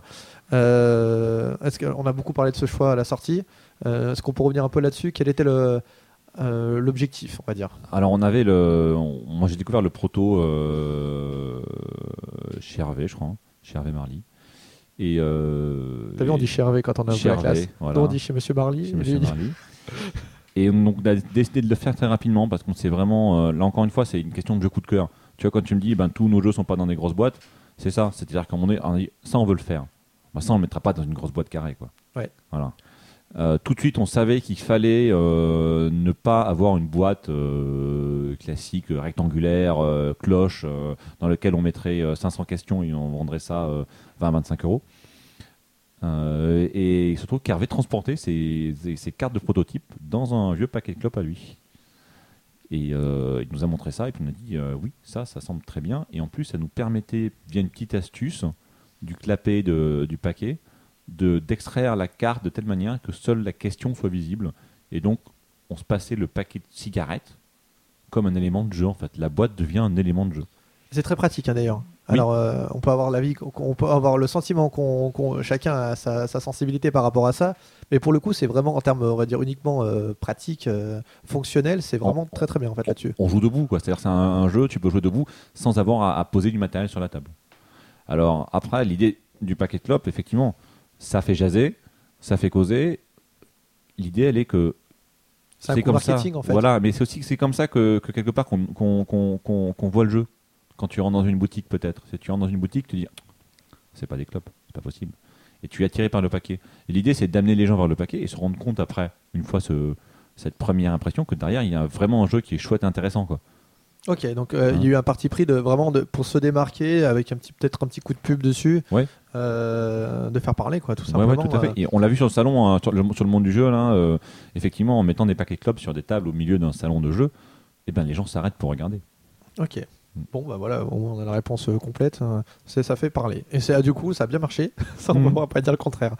Après, est-ce que, une fois, terme, des, est-ce que justement à terme c'est le but c'est de le vendre dans des boutiques, euh, euh, dans d'autres réseaux que Dans celui des des, boutiques. En des tabacs. Non, c'est con- mais non, mais peut-être, peut-être, pourquoi pas. Moi, je- on, on- on se pose la vois, question tous les jours. n'est pas si stupide. Non, non, c'est pas, pas stupide. stupide. Elle est pas C'est moi stupide. L'idée, c'est je que, l'idée, c'est que le, je pense que, ouais, je pense que le jeu est assez simple. euh, pour qu'effectivement derrière on puisse trouver des- peut-être des nouveaux relais à un moment donné de, de diffusion. euh, que- que- Des réseaux de distribution un peu différents. Ouais, c'est clair. peut-être, peut-être. ouais. Ok. Et euh, alors il y a une question aussi, c'est après les gros, après le, bah, sur, sur les jeux qui vont arriver, on va dire. Attends, on va, on va avancer un tout petit peu. Il y a eu le gros succès des Chevaliers. Euh, Ouais. Est-ce que ça vous redonne pas envie de refaire du, du coopératif? Si, mais euh, le- euh, encore une fois, euh, j'aimerais faire du coopératif, j'aimerais faire du jeu de gestion, j'aimerais faire du jeu de course, j'aimerais faire du, du jeu de développement, mais encore une fois, on, on- Ça faut- dépend faut, de ce faut- qui arrive. Voilà, faut tomber, faut, tomber sur, sur ce qui arrive. ouais. En termes de, de vente chez des Offenders, si, si on a le droit, c'est le jeu qui, qui a pas trop bien marché. C'est c'est le succès qui a, enfin le truc, le jeu qui est passé un petit peu à côté, on va dire, en termes de vente. On peut, on peut pas. De quoi que que je te dise, le- Ouais. celui qui est parti, qui est, Qui, qui est- qui a eu le plus de mal à se finir. Qui a eu qu'un, il y a eu qu'un tirage. je pense que Cléopâtre a dû avoir qu'un tirage. Ouais, Clé- je, pourrais même pas te, Cléopâtre. je pourrais même pas te, le- te te, te dire. ouais, Colosseum, il y a eu peut-être, Colosseum, je pense qu'il y a eu qu'un tirage. Ok. Euh, Donc là, li- ouais. bah, depuis, euh, depuis il, y a eu les aventures, il y a eu les aventures du rail, le jeu de cartes que je- qui est sympathique. ouais, il y a eu plusieurs tirages. Donc, euh, et puis Small World qui, qui, qui cartonne. Ouais. Et, euh, je voulais te demander, donc on va essayer d'avancer un peu sur les, sur les jeux qui arrivent. Euh, donc on nous demandait tout simplement, alors je, je te la fais simple, Vas-y, vas-y. on nous demande après Small World en 2009 et Mystery Express en 2010, quelle est la prochaine grosse sortie de Days of Wonder pour le printemps prochain? Ah. Est-ce Bon. qu'on peut avoir cette info? Non, enfin, c'est pas, c'est pas, c'est pas, j'ai pas envie de la donner, mais le problème, c'est toujours pareil, c'est que si je me mets maintenant à parler des jeux qu'on fait dans un Ça an, va sortir, il y aura un on gros va jeu. pas parler des jeux qu'on- qui sortent maintenant. Et D'accord. euh, en fait, là-dessus, on a une petite politique, euh, enfin une politique, c'est même pas une politique, c'est que c'est qu'on se dit, c'est peut-être pas la peine non plus de d'évoquer euh, ce qui va se passer dans un an, alors qu'on a des trucs en ce moment, une autre actu, quoi. Oui. Donc, euh, Alors, je, ouais. je me- je rebondis par rapport à ça. Alors, il y a deux choses que j'ai envie de te dire. Donc, il y aura un jeu qui sortira quand même les- le printemps oui, prochain. il y aura D'accord. un jeu en février-mars. Ok, d'accord. Et la deuxième chose, c'est que fut un temps, ça n'a pas toujours été le cas. Pour Small World, il y a une grosse campagne. euh, Enfin, je, je me permets de te reprendre parce que c'est pas ce que vous faisiez avant. Pour euh, Small World, avant qu'il sorte, il y avait des grosses. Dans les jeux précédents, il y avait des, des cartes qui disaient quelque chose de géant arrive ou je sais plus trop quoi. Il y avait une espèce de pied euh, qui, qui écrasait tout un village complet. euh, on voyait la, la marque des pieds. Et il y avait vraiment un buzz qui a été vraiment sciemment fait. D'où ma question. Alors, si tu veux, ça, ça revient à ce que T'as je vu, viens de te dire. là Non, non, non, non, c'est, c'est- au contraire, c'est très intéressant ce que tu dis. C'est pour, ça qu'on ne veut pas trop communiquer maintenant à l'avance, parce qu'on avait mis cette carte-là dans, dans Cléopâtre, je crois, et en fait, elle était là pour annoncer Battle Lore. Oui. D'accord? Ah, c'était c'était pas Small World, c'est Battle Lore. c'était- c'était a Battle D'accord, temps ok. cette carte. hein. Ok. Voilà. Et alors, le problème, il est tout bête. Hein. Parce qu'il y a encore un an, se vendaient des Cléopâtres, et des mecs qui ouvraient Cléopâtre, et qui Ah, sortaient la oui. carte, et disaient Waouh Il va y avoir un truc. Ouais, quelque chose de géant arrive. Ah, l'automne prochain en plus, Voilà. c'est écrit quoi. Donc on a des on a des on a des gens qui nous écrivent en disant ah ouais je voudrais savoir ce que c'est parce que ça fait six mois que j'attends. Donc tu vois donc c'est voilà pourquoi des fois effectivement c'est ça sert à rien de communiquer trop tôt sur un jeu quoi. Faut communiquer quand le jeu va sortir il est là et on, on est. D'accord. Mm. Alors donc l'actu, alors du coup, si on sort, si on parle pas de mar- février-mars, l'actu, c'est donc c'est les jeux. euh, euh, Les jeux du Les jeux du fictionnaire. Les jeux fictionnaire hein, qui sont tout neufs hein, et là ils ont ça, ça fait 15 jours qu'ils sont en boutique. D'accord. Ça. Il y a un bon Moi, j'ai- moi, démarrage sur moi, les jeux. Oui il y a un bon démarrage ça, ça marche bien. J'y ai joué, c'est euh, c'est vraiment agréable à jouer en fait. hein. ça joue tout seul. Hein. À l'apéro, c'est formidable. Ouais, ouais, ça joue tout seul et les gens. Ah, ça joue enfin, tout seul. On n'est même pas obligé d'être C'est ça, de tu jouer pas présent. C'est tellement, simple. Ah ouais, C'est plaisir solitaire. Ça, c'est fort. C'est ça, c'est fort. Non, mais on l'a vu sur le salon, encore une fois, c'est, c'est, on explique, même pas le jeu, c'est-à-dire que tu commences une partie, quoi. D'accord. Hein, Il n'y a pas de, il y a pas de, alors, les règles, c'est ça, le, non. C'est, on, on prend une carte, On ouvre le paquet, on on joue. joue, voilà, on, on lit une question et c'est parti, on est déjà, dans, on est déjà dans le jeu. C'est typiquement un jeu qui pourrait toucher des gens qui ne jouent jamais, quoi. Ah ouais, là on peut, ouais, on, peut, on peut jouer avec n'importe qui à ce type On de peut jeu. jouer à n'importe qui. que, ouais. C'est un jeu où tu peux jouer n'importe où. C'est vrai, hein, tu peux jouer euh, C'est super important. Ouais. Tu peux jouer en voiture. dans tu une peux... voiture, dans un Par bar, voiture, dans un resto. euh, Non, Bah si, il faut poser le la question au conducteur, hein, conducteur. qui- quoi. Mais Faut non. poser la question au conducteur, sinon Bah. c'est mal de lire la, la carte. euh. Euh, donc non, il y a plein de, il y a plein d'opportunités pour jouer à, à fictionnaire dans une, dans une file d'attente de cinéma, à Ouais. l'aéroport, dans À la piscine, à dans un concert de hard rock. Voilà. Ouais, non, on peut. on Ouais, peut non, tu vois, donc je pense que et puis bon, ça vaut, ça vaut 8 euros en boutique. Au bar où c'est on peut plus fumer dans les bars. on bah, peut plus voilà, l'idée c'est ça, on peut plus fumer dans les bars Au- ni dans les Au comptoir. Je m'aperçois je m'aperçois branchouilles. qu'il n'y a même pas écrit le nombre de joueurs dessus. Ou Si, si, à part- euh, c'est euh, écrit- intérieur. Ah, c'est euh, 4 à 7 quatre joueurs. sept joueurs, ouais. On peut jouer à moins. À 3, on peut se marrer. Mais, pas, ouais, par contre, pas- à, à pas 7, très à drôle, 7 hein. c'est un peu, ça risque d'être euh, long le temps de Oui, c'est possible. Ouais, ouais, ouais. Je pense que effectivement 4 à 6 c'est le bon nombre. Si 7 ça marche. Après, encore une fois, c'est Oui, un, un jeu, on est là pour se marrer. hein. On n'est pas là pour faire des points. Si euh, à 7 il y a, y a- vous avez des joueurs Oui. plutôt rigolos autour de la table et que ça bluffe et que ça fait des définitions euh, fabuleuses, vous allez vous marrer. hein. C'est clair. Clairement, c'est pas fait pour compter les points, c'est fait pour, pour faire. Il y, y a un système de points qui fonctionne. hein, On a quand même validé ça. Après, bon, c'est pas le cœur du jeu. Ouais. En tout cas, ça joue vraiment bien à l'apéro. hein. Moi, je, je sais que j'ai passé, un- on y, a, on y a joué cet été et on a trouvé ça agréable. Oui, car on avait la boîte avant. Oui. On est, Alors quand tu dis on, tu, tu parles de. Enfin, on, c'est mes, vrais amis et moi. Euh, Il y a l'extension Même pas peur, donc on a dit qu'il arrive pour Small World. Ouais, Est-ce peur, que ouais. c'est pas un peu l'aboutissement du jeu quand on commence Parce que je... alors, vas-y, dis-nous ce qu'il y a dedans déjà. Dans même pas peur, mais même pas peur, il y a, y a cinq nouveaux peuples Yes. et il y a cinq nouveaux pouvoirs.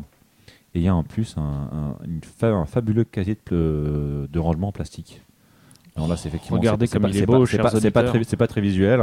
Ah, nous, on a la Euh, boîte. mais là, vous, vous le voyez, donc il y a le casier qui va Ouais. permettre de ranger même pas peur, ainsi que les extensions euh, précédemment sorties. Donc Si, euh, Honneur aux dames, Maudit, et même l'extension des chefs de Small World, une petite extension promotionnelle qu'on avait sortie euh, l'an dernier. D'accord. D'accord. Donc, Voilà. donc là, c'est un peu l'aboutissement du truc, c'est-à-dire qu'il y a une boîte pour ranger les extensions qui n'ont pas de boîte.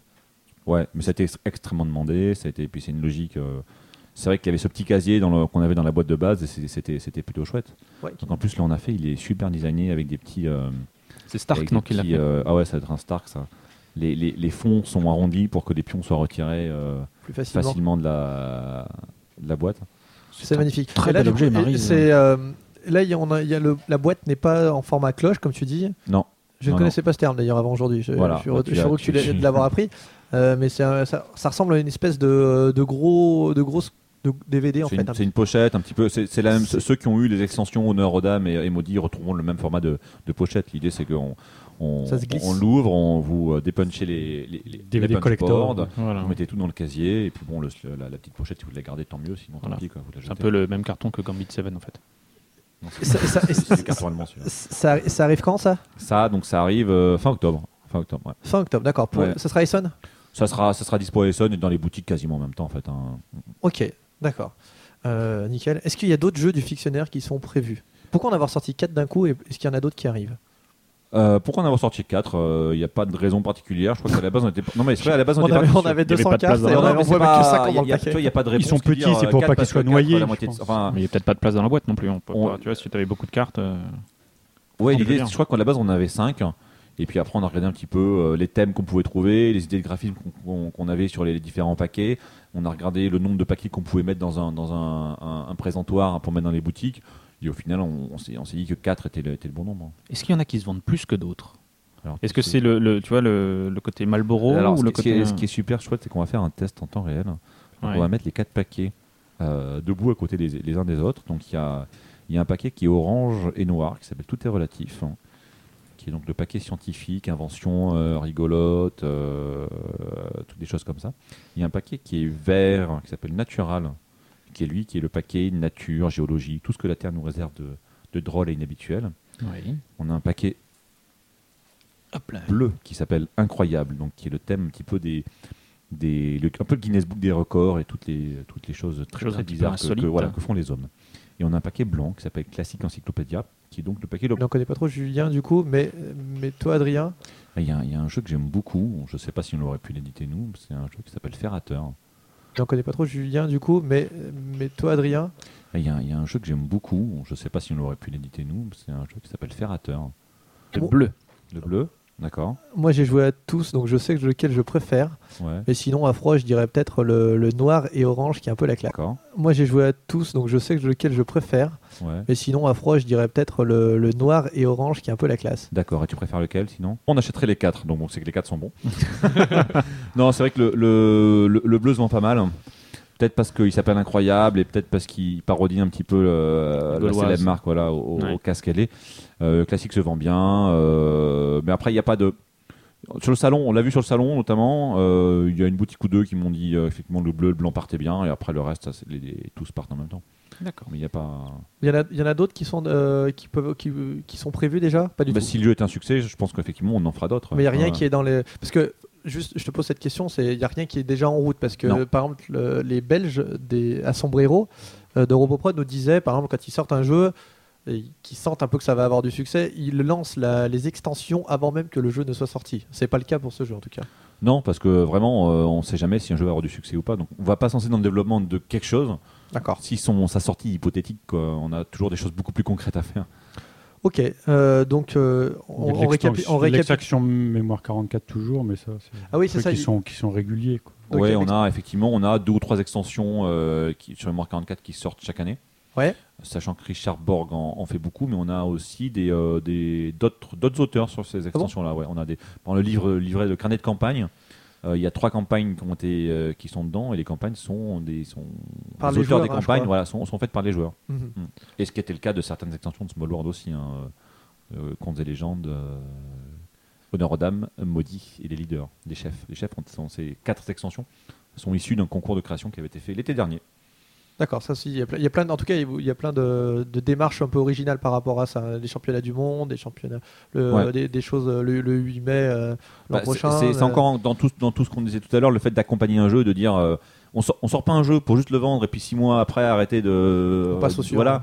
Non, on essaye de quand un jeu fonctionne, et ben on va développer la communauté, faire des extensions. euh, C'est- particulier hein, ce que tu dis. C'est vraiment intéressant parce que tout le- chez les idées qu'on a eu, c'est pas le, c'est pas ce qu'on a entendu en majorité. Alors bien sûr, ils défendent Ouais. leur, ils disent que c'est bien dommage que malheureusement les jeux passent trop vite, mais il y a un certain, il y avait plus de fatalisme chez les autres. Ils disaient malheureusement, on sait qu'après trois mois, euh, le jeu est déjà dans sa pente descendante et que bon, c'est difficile de lutter contre et que on va essayer de sortir un autre jeu. On va en sortir peut-être deux, deux par an pour euh, pour avoir euh, euh, un renouveau. Et il y avait une sorte d'acceptation de ce phénomène, ce qui n'a pas l'air d'être le cas chez des enfants. Ouais, c'est peut-être c'est peut-être un petit peu notre marque de fabrique, mais aujourd'hui, je peux t'assurer que Aventurier du Rail, on en vend de plus en plus chaque année maintenant en France.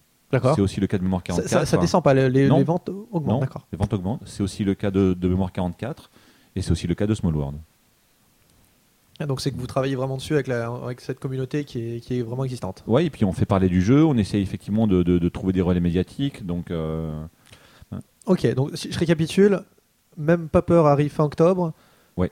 Des extensions Mémoire 44 régulièrement et prochainement certainement au moins une. oui, je pense qu'on en verra une nouvelle en, en novembre. D'accord, Ouais. avant, de- avant 2011. Ouais. Et février, une grosse boîte. Voilà, une grosse boîte. Alors, on a un petit cadeau euh, pour tous les fans de Small World Ouais. qui arrivera en, en novembre. Alors, je l'ai là. Oui. Ouais. Oh, il est beau. T'as vu? Regarde, c'est là. Donc Qui ça s'appelle ça s'appelle l'île du nécromant et donc ça, ça sera un petit un petit euh, je vous donne pas tout ce qu'il y a à l'intérieur, je dis pas tout ce qu'il y a à l'intérieur mais ça sera un petit bonus. Voilà, cadeau euh, pour Noël. C'est-à-dire que c'est quoi? Ça, ça va être... Parce que là, là ah, on- est-ce qu'on peut le voir de plus proche Ah, il a envie de me le prendre. hein. Ah, il faudra me passer sur le corps. C'est quoi C'est des nouveaux des, des nouveaux peuples C'est ça? En Non, on fait, non, c'est une extension assez inédite. C'est pas de c'est pas de nouveaux personnages, c'est pas de nouveaux peuples, c'est pas de nouveaux pouvoirs. C'est un scénario, on va dire. D'accord. Voilà, c'est une petite Pas mal. extension scénaristique pour Small World. Euh, voilà. Ok, très bien. Pour jouer, en- pour- on a plein d'idées. Pour jouer en coopérative, des choses comme ça. Ah, ah, ah, voilà. Ok, Là, je laisse votre imagination débordante. D'accord. Pas de problème. Bah, ça me paraît pas mal. On Bah va- oui, ça paraît très Est-ce que vous voulez rajouter des choses par rapport à tout ça On a, Vous aurez encore le temps de, de, de- de parler, euh, bien- entendu. Moi, j'ai une actu euh, en dehors de Days of Wonder qui va être euh, un jeu chez Matago qui s'appelle Felinia. De Michael Schacht. Voilà. De Mi- Non, non, c'est pas Michael, c'est- Tu peux Michael. redonner le nom, s'il te plaît, du jeu Felinia. D'accord. Felinia. C'est- Et euh, j'ai fait une couverture d'un jeu pour euh, Aléa. C'est un jeu sur les châteaux de Bourgogne. Je sais pas quand ça va sortir du tout chez Aléa. D'accord. Donc tu, tu- tu es aussi sollicité par d'autres éditeurs. Mais Aléa, oui, j'ai fait, j'avais fait Elixir et euh, Macao qui étaient sortis. En, couver- en couverture uniquement. Je, je faisais pas l'intérieur du tout. D'accord. C'est vrai qu'en plus, il y, a, il y a cette particularité de- de- d'illustrer une, par- une partie uniquement euh, des jeux parfois. Ok, right. Bah, merci beaucoup pour tout ça. On Merci. continue, on va passer aux actualités.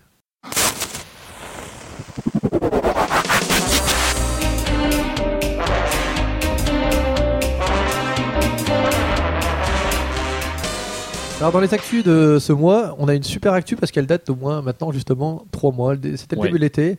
C'est le, bah, le couronnement, j'ai envie de dire, de Dixit. Est-ce que tu nous peux nous en parler. Guillaume? Oui, oui, donc effectivement, euh, donc comme vous le savez, euh, Dixit a remporté euh, le dernier euh, Spiel des Jahres. Donc c'était en juin. C'était en gros le, le week-end, enfin non, le, le lundi, euh, juste après l'émission qu'on a enregistrée avec, avec Monsieur Farl, qui d'ailleurs avait été visionnaire. hein. si vous le réécoutez, il avait effectivement prévu euh, que Dixit, que Dixit allait gagner. Et donc il est très fort. Et, Il est très euh, et Dixit bah, enchaîne depuis plusieurs mois en fait les prix du DIC. Donc il a été meilleur party game aux USA, jeu de l'année en Espagne, en France, en Finlande, et donc Spiel des etc. Donc un, un- un Donc en Allemagne. En Allemagne, chez nos amis allemands. Toi, tu parles, tu parles l'allemand couramment, visiblement. Spiel des Jahres. Et euh, donc c'est un parcours qui n'est pas, euh, qui n'est pas sans rappeler euh, le jeu d'un autre éditeur français, franco-américain, que nous avons ici, c'est incroyable. Euh, les aventuriers du rail. Donc effectivement, ils ont pro- il y a presque une similitude dans- entre, entre le parcours des jeux. Euh, vous, vous leur avez donné euh, des conseils à Libellude pour, pour gérer l'après Ouais, ils, sont, ils sont venus, ils sont venus pendant trois mois. euh, on a fait un briefing, ouais, tout ça. c'est c'est, euh, on leur a expliqué le concept de la palette. Mais, euh, non, non, mais effectivement, c'est c'est, euh, c'est chouette pour eux. hein. Euh, effectivement, Aventure du Rail avait eu pas mal de prix euh, quand il était sorti. Donc je pense que ça a vraiment, ça fait, ça fait vraiment plaisir pour, pour Régis et son équipe. Et je pense que ça, c'est c'est mérité et ça va, Ah, bien sûr. ça va continuer à tout casser. ouais. Euh, Days of Wonder est une société, on va dire, américaine. Même si il y a beaucoup de choses qui se passent en France, en tout cas, euh, en termes de. On est fran- franco-américain. On est, on est vraiment franco-américain. Il n'y a eu aucun éditeur américain qui a gagné euh, le, le Spiel depuis, euh, depuis Days of Wonder. Comment ça se fait? Enfin, Qu'est-ce qui se passe? Pourquoi il n'y a pas de, de jeu là-bas? Tu nous dis que les ventes sont largement aussi bonnes qu'en Europe. Et attention, euh, les États-Unis autant que dans toute l'Europe. Pourquoi, il, pourquoi il, y a, il y a forcément des, de très bons auteurs, de très bons éditeurs? Il y en a en plus d'ailleurs. Euh, est-ce que, est-ce que le Spiel, est-ce que c'est les, le jury, les jurys allemands qui essayent de un petit peu de. Bah, on peut même pas dire qu'ils favorisent, parce que du coup, ils ont, ils ont élu un jeu, Ouais, je, jeu je francophone. je vais- je vais pondérer un peu tes propos, Fred. Dis-nous tout. Alors, premièrement, Dominion n'est pas un jeu allemand, puisqu'il est l'éditeur original de Dominion et Rio Grande. Ouais, c'est sor- mais c'est Hein sorti en même temps. Ouais, d'accord, ok. Oui, donc, donc, Si donc, donc Hunting Loop n'est l'éditeur en fait euh, de Dominion qu'en Allemagne. Il, il y a certains. alors, après, je, C'est vrai, tu je, je, Tu- fais bien égal, de- je sais pas comment ça se passe de- les droits, non, mais je pense que c'est un système de royalties. Et je pense qu'il y, a une- il y a une tendance qu'on observe depuis, euh, je dirais, euh, je dirais 3-4 ans, qui est qu'il y a peut-être euh, il y a beaucoup, beaucoup de très très bons jeux qui viennent maintenant de France et des, États-Unis. On, parle de Dixit euh, juste là. Dominion est quand même un gros succès, ça vient, ça vient, ça ne vient pas d'Allemagne. Euh, Pandémie est un très très gros succès aussi, ça ne vient pas d'Allemagne. Small World est un autre très gros succès, ça ne vient pas d'Allemagne. Donc je pense qu'il y a quand même aussi euh, maintenant une, école franco-américaine, en tout cas en termes de, en termes de, d'invention de création de jeux, qui est tout à fait à la hauteur, voire peut-être même supérieure de, de l'école allemande. hein. Tu penses- tu- c'est marrant, c'est mes franco-américaines. J'aurais. Tu, tu- tu vois à la fois les- enfin, l'école française, on va dire, plus proche de l'école américaine que de l'école allemande. Je pense, ouais. Ah, Julien aussi à Opine du chef. Ok, Ouais, je pense, ouais. Ouais, On a un peu plus de, de, il y a un peu plus de fantaisie dans nos jeux, en tout cas, euh, que dans les jeux allemands. Oui, non, Ok. je, suis- je suis assez d'accord. ouais. Bah, je, je vous crois, je vous crois. Mais c'est vrai que quand on regarde la liste des, des cinq nominés au Spiel, il y avait, euh, il y avait Fresco qui était un jeu allemand, mais sinon le reste était plutôt, euh, plutôt euh, d'origine étrangère, puisqu'il y avait, euh, il y avait Identique, Ouais, qui est d'origine américaine. Ouais, il y à avait, la bon, la, il y avait à la carte qui est un petit peu, un petit peu atypique. Et euh, Et quel était le dernier Ah, il y avait ah. Dixit et il y avait Rolls Through the Edges, qui est un jeu oui, de, ouais. de. Matt Leacock, dont on va bientôt reparler d'ailleurs. Donc, euh, qui est un jeu américain aussi. Donc voilà, donc Voilà, clairement. Je- je- tu vois, quand on parlait tout à l'heure justement des, des- des Allemands qui jouaient plus, en tout cas au terme de, de, création ludique, je pense que je pense qu'ils, je vais pas dire qu'ils sont un peu à la traîne, parce que, mais je pense qu'ils ont un peu du mal à se renouveler, alors qu'on trouve beaucoup plus de nouvelles idées, en tout cas en France et, en Belgique et aux États-unis, quoi. Ouais. Ok. Bon, bah, ok. Merci pour cette actu qui datait Qui- de qui seulement était- oui, mois. non, non, Euh, ça me fait plaisir. Moi aussi. Alors l'autre, une autre actu, là on va encore euh, faire appel à vous parce que euh, c'est Elle elle est plus récente celle-là quand même. hein. c'est Small World. Il s'est passé un truc cette semaine euh, assez incroyable. Donc c'est le Sun, le Daily Mail, le Sun Metro, euh, pas mal de journaux anglais qui ont raconté une histoire un peu incroyable. Euh, c'est qu'une anglaise de 33 ans qui avait trois enfants, euh, de jeunes enfants entre 9 et 13 ans, dans la banlieue de Londres. Euh, Londres, c'est en Angleterre. hein. Je dis ça pour Guillaume. Oui. D'accord. Elle aurait laissé mourir son chien et, laissé, et aurait délaissé ses enfants dans la misère. C'est pas drôle, mais tu trouves ça drôle, Guillaume Elle a laissé mourir son chien. Tadam. Ah, mais c'est terrible pour le chien. Ah oui, euh, Non, mais je, je ne le connaissais pas personnellement, mais, plus, mais- je suis triste pour lui. Il va nous faire du Pierre Belmar. Et, en- ouais. et là, et là c'est là que tout bascule. Et euh, en préférant, donc elle, elle aurait, donc elle aurait laissé en gros ses enfants dans la misère en préférant jouer à Small Worlds. Alors, elle aurait découvert ce jeu via euh, une invitation Facebook en 2009. Donc effectivement, on voit dans les articles euh, la- le, le visuel de la couverture du jeu euh, Small World de Days of Wonder. Mhm. Euh, avec une tentative vague d'explication des règles, avec un petit peu un mélange Mhm. de plein de choses, même dans les illustrations, c'est pas très clair. Il y a des illustrations qui viennent d'autres d'autres jeux. Enfin bref, un, petit, un truc pas très très clair. Euh, le problème, en fait, est qu'elle ne jouait pas vraiment à une version online de Small World, une version qui n'existe d'ailleurs pas, mais à un jeu online dénommé smallworlds.com, où on peut choisir ses vêtements, ses fringues, etc., et faire certainement plein de choses, parce que je n'y ai jamais joué. On peut Ouais, choisir alors- ses vêtements et ses fringues, tu es sûr J'ai dit. Est-ce que ses habits, on peut les choisir dans ce... Non, c'est Ah ouais. bon, je taquine, je taquine. Ça, mais je, je, je, Bah- je- je m'en repens. Ça, ça, ça ferait vraiment une, une bonne question de fictionnaire, quoi, tu vois, tellement c'est incroyable. Euh, Oui, dans, la boîte- eu il serait très- dans la boîte bleue, celui-là. Dans la boîte bleue, ouais. Alors effectivement, il y a eu bien un jugement euh, en Angleterre qui a été prononcé sur cette affaire. Et Parce on pense même qu'apparemment ça viendrait du juge qui aurait dit Small World. Donc les, les gens qui étaient à l'audience ont repris Small World et une fois qu'ils ont... euh, c'est un système de dépêche, hein, ça marche comme en France quand tu as une dépêche AFP. Là c'était une, une dépêche de, de l'agence Mercury. La dépêche écrit la bourde et diffuse. D'accord. Donc des journalistes derrière, enfin des journalistes, ils n'ont que, enfin, de- à l'arrière vous êtes de meilleurs journalistes que ces gens-là parce qu'ils ont ne- que le nom. Tu nous flattes. Oui, oui, non, mais c'est vrai. hein. Et ils sont pas allés vérifier leurs infos. Donc ils ont fait, ils ont tapé Small World dans Google. Et quand tu tapes Small World dans, dans Google, bah, tu tombes sur Small World le jeu. Donc tout de suite ils ont fait l'amalgame. Et nous, enfin effectivement, moi j'étais sur, j'étais sur un salon pro euh, à Paris et, euh, et j'ai eu un coup de fil de, de, de Monsieur Fall qui me dit ah, T'as vu, il y a un truc qui est tombé, euh, comme quoi Small World, euh, Il bute des chiens, et tout. Ouais, alors bon, Ça tue le c'était un chien. peu la panique, c'était Small un peu World, la, ça, tue le chien. on est passé un peu en mode gestion de crise. Et, euh, Brigitte Bardot vous a appelé euh, Elle aurait pu. Et donc, effectivement, en enquêtant, on s'est vraiment, c'était vraiment une erreur, quoi. Et ça a été repris, effectivement, par toutes les, les tableaux tabloïds anglais, hein, qui sont pas, pas de Anne, je crois que c'est parti un peu en Hollande aussi. Ça n'a pas touché la France. C'est-à-dire que très peu de journaux en France l'ont repris, n'ont pas repris. Il y a, il y a par contre pas mal de blogs et de, de- de journaux online qui, euh, qui ont eu notre, notre démenti, parce qu'on a fait un démenti dans la, la- les, les 6 heures qui ont suivi l'affaire, hein, pour pas pas s'embourber là-dedans. Et donc, effectivement, notre démenti a été un peu repris en ligne en, en France, mais, euh, mais la France n'a pas été trop touchée euh, par le, le soi-disant scandale, en tout cas. Donc un peu d'inquiétude par rapport aux retombées éventuellement en termes de réputation. Oui, on a eu un peu des inquiétudes. Alors après, euh, je pense que ça va, ça va pas trop nuire au jeu, je pense pas. Euh, le jeu du coup est cité un peu partout. Je vais pas dire que c'est bien d'être cité dans une affaire où on laisse mourir des chiens et on affame des enfants. Euh, par contre, il faut, voilà, il faut à nous de trouver le, bon côté, on va dire, de, l'histoire sans être macabre, pour essayer un petit peu de rebond- rebondir dessus et dire, voilà, mais non, un, jeu de société, c'est familial, c'est convivial et ça ça n'entraîne pas, un- la- ça n'entraîne pas la dépendance. Est-ce que c'est un autre Julien. jeu Est-ce que c'est un autre jeu qui s'appelle Small World? Alors Il y a un apparemment, autre, euh, ouais, il y a apparemment il y a un jeu en ligne, enfin pas apparemment, c'est vrai, il y a ouais. un jeu en ligne qui s'appelle Ouais. Small Worlds. ouais, Au pluriel, Ouais, hein, ouais, au, plur- au pluriel. Est-ce que du coup vous allez faire une extension avec des chiens zombies? Non, peut-être le... non. non, mais on s'est dit qu'il fallait, il fallait, il fallait, on va, on va- mais on va, Vous connaissez ce jeu on a, on a envie de faire des trucs quand même, quoi. Tu vois, on a envie de faire une extension avec, des- enfin des, Avec des un journal. enfin, ouais, ouais, enfin, on- extension. on- ça nous a fait rire aussi quelque part, quoi. Donc, euh, on, on verra ce qu'on peut en faire. Envie de vous moquer un petit peu, faire un truc, une genre un goodies qui Oui, pourrait parce se moquer que un peu. Un goodies qui se moquerait, ça serait pour être. Mais une- ce serait bête de parce pas que- parce peu que c'est- hein. risible, oui, mais c'est tout, à- c'est tout à fait risible. Alors après, on, déplore, on déplore le fait qu'effectivement qu'il y ait des chiens qui chiens. soient, morts- qui soient, qui soient morts et que- et qu'il y ait des enfants qui soient affamés, c'est pas drôle, non, quoi. ça c'est pas très drôle. mais euh, mais, Oui, euh, mais de, tu vois, de là à accuser un jeu de société. Oui. Ouais, enfin. Ah, si on y réfléchit quelques secondes, c'est. Enfin, en tout cas, ouais. Alors qu'un jeu en ligne, oh, les salauds de chez Small Worlds. Ouais, Est-ce que, tu- est-ce que vous connaissiez l'existence de Small Worlds quand vous avez sorti Small World? Euh, aucune idée. Je sais pas. Ça- ça t'a pas- ça t'a pas marqué, ouais. pense pas, non, je sais pas. je Ce qui est marrant, c'est que donc vous avez fait fait effectivement un, vous avez envoyé directement un communiqué de démenti officiel parce Ouais. qu'il y a la, euh, la direction, euh, la, la direction a envoyé ça. C'est très très formel euh, les, les, les communiqués. mais On, a toujours des communiqués de presse formels quand il y a quelque chose d'important qui se passe dans, dans la boîte. ouais. Ouais.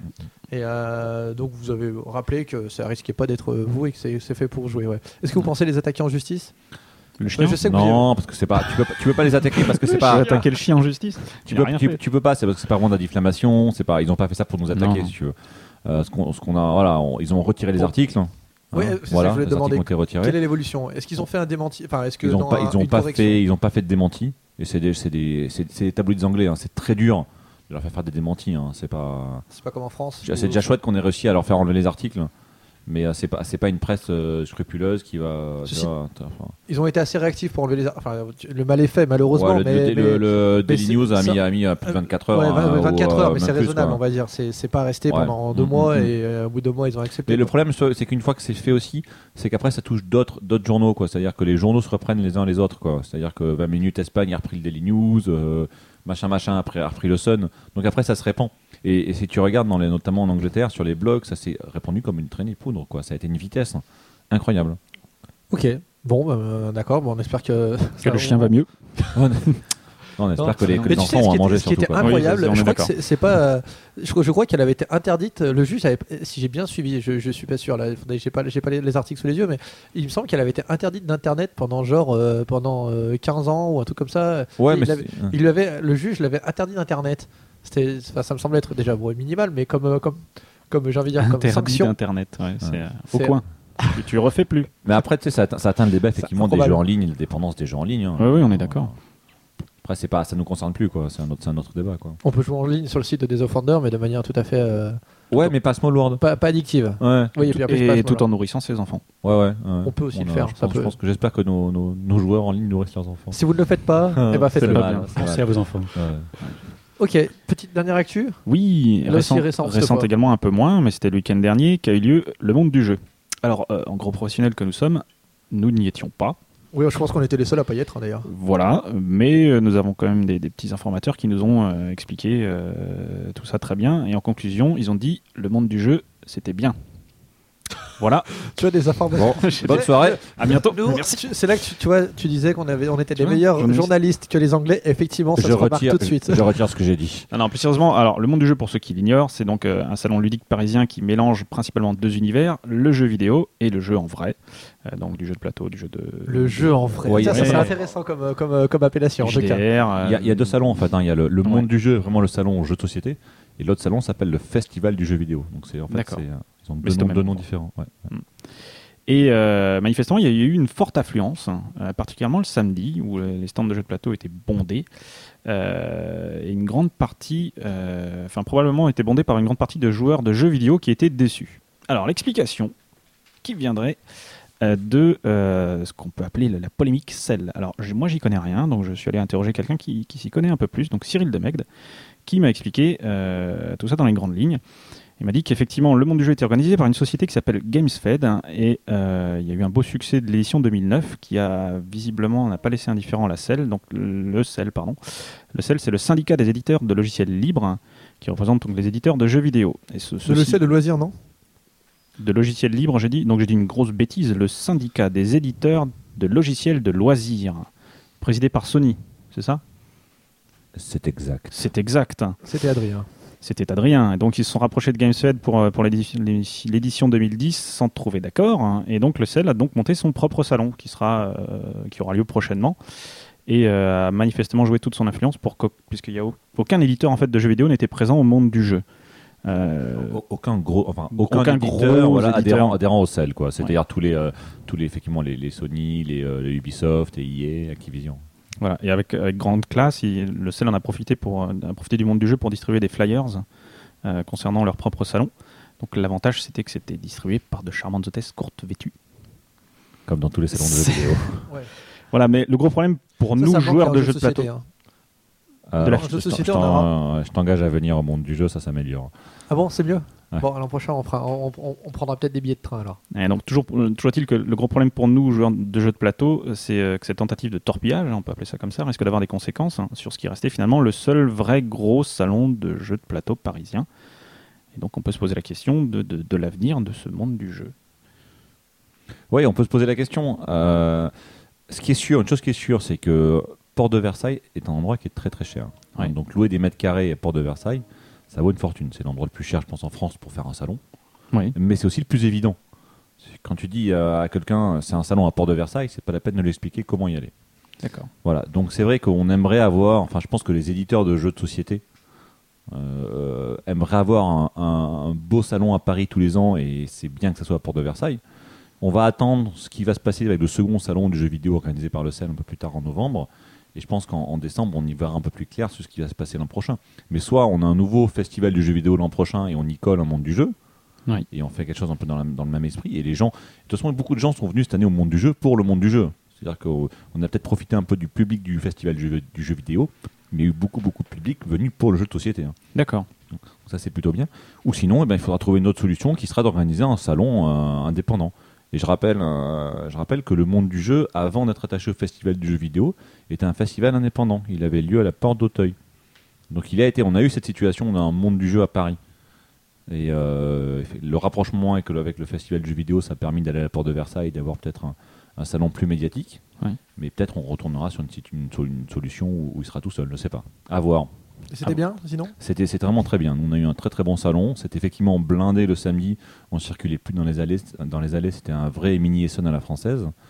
Et euh, oui, c'était un, un salon positif, je pense, pour tous les éditeurs, au niveau du public, euh, au niveau des- de l'espace, de, de la démonstration, euh, de la couverture presse. Donc, euh, ça a été, nous, on a une, on a été, une- on est passé du coup à RTL, on est passé sur BFM TV, on est passé, eu plein de Toi, t'es un peu le euh, spécialiste aussi de- des interviews télé. Ouais, ouais, j'ai fait pas mal de une télé euh, récemment, t'es- ouais. de- Mais tu vois, c'est ouais, c'est ce que je suis. Ouais, je suis passé sur François Normandie. Normandie euh, c'est génial. Sur François Normandie, c'était sur euh, une extension Mémoire 44 qui se qui se passait sur une bataille qui a eu lieu à Dieppe, qui est un débarquement raté à Dieppe en 42. Et ils ont fait. J'ai été invité pour le journal le journal de France 3 euh, Haute Normandie pour l'anniversaire du, du débarquement en fait. Et euh, ouais, j'ai fait euh, ouais, j'ai fait un, un, informés. un direct donc euh, sur France 3 Haute Normandie. C'était rigolo. Ils étaient charmants. Et on a fait juste après un passage au France 3 National, effectivement, sur un sujet un peu plus global sur le renouveau des jeux de société. Donc c'est c'est chouette en tout cas cette exposition euh, qui peut qui peut être due à différentes différentes choses. Encore une fois, elle est bénéfique pour le secteur des jeux quoi. qui arrive Parce de que- plus en plus. hein. Ouais. Mon- Ouais. Monde du jeu, donc ils sont un petit peu améliorés par rapport à ça, parce que je me rappelle que Mathieu Despnous nous avait parlé, enfin, Cocktail Game n'y était pas cette année, parce que justement il reprochait euh, de mémoire au monde du jeu en 2009 euh, de ne pas avoir ce retentissement médiatique euh, qu'il aurait espéré en fait. Ouais, là, là nous on a eu des- des retombées euh, exceptionnelles quoi. On a eu des retombées médiatiques euh, très très fortes. Euh, alors après encore une fois c'est euh, Parf- parfois, je sais qu'il y a eu des joueurs un peu frustrés parce que ben, je pense que ça coûtait très cher euh, pour les éditeurs. Donc il n'y avait Ouais. pas forcément beaucoup de place. On peut pas se permettre d'avoir 18 tables qui tournent en parallèle euh, sur pas mal de choses. Et du coup, il y avait surtout le samedi où c'était blindé, peu de possibilités de jouer. Bon, euh, c'est pas mieux parce qu'on y en a qui, mais qui- on arrive parfois à jouer par terre, au pire, mais là, visiblement, c'était pas, pas vraiment possible. Ouais, c'était pas techniquement possible. Nous, on avait un, enfin, on avait un stand d'une cinquantaine de mètres carrés. On avait 13 tables. On avait 13 tables au total, entre, Ouais. entre les tables de, de Small World, on avait des bornes pour jouer à- aux versions iPad, on avait des tables de fictionnaires, tu vois, on avait 13 tables, donc ça commence à faire beaucoup sur un stand de, Ouais, ça doit être- de, de- de 50 mètres carrés. Euh, et après, effectivement, je pense que au bout d'un moment, tu peux plus rien faire. Quand tu es un éditeur, tu prends un espace, tu mets ton nombre de tables euh, qui rentrent dans ton espace. Et après, s'il y a trop de monde, tu, enfin, on peut pas, on peut pas en vouloir vraiment aux éditeurs. Je veux dire, Ah non, non, bah, j'entends bien que c'était Ouais, pas. ouais, donc c'est un peu, euh, c'est un peu, oui, le salon est peut-être victime de son succès. Tant mieux, parce que si ça pérennise un événement comme ça en France, c'est, une bonne chose. Ok, très bien. Alright. C'était Ok, de l'anglais. pour les. Merci, merci Guillaume. Euh, pour les actus, euh, rien de, rien de plus? Non. On, on va juste faire. bah, du coup, maintenant, on passe à la, à la nouvelle rubrique. euh, ça, ça claque, ça fait tin, tin, tin, tin, comme ça. À la nouvelle rubrique euh, qui est le, le coup de cœur du mois.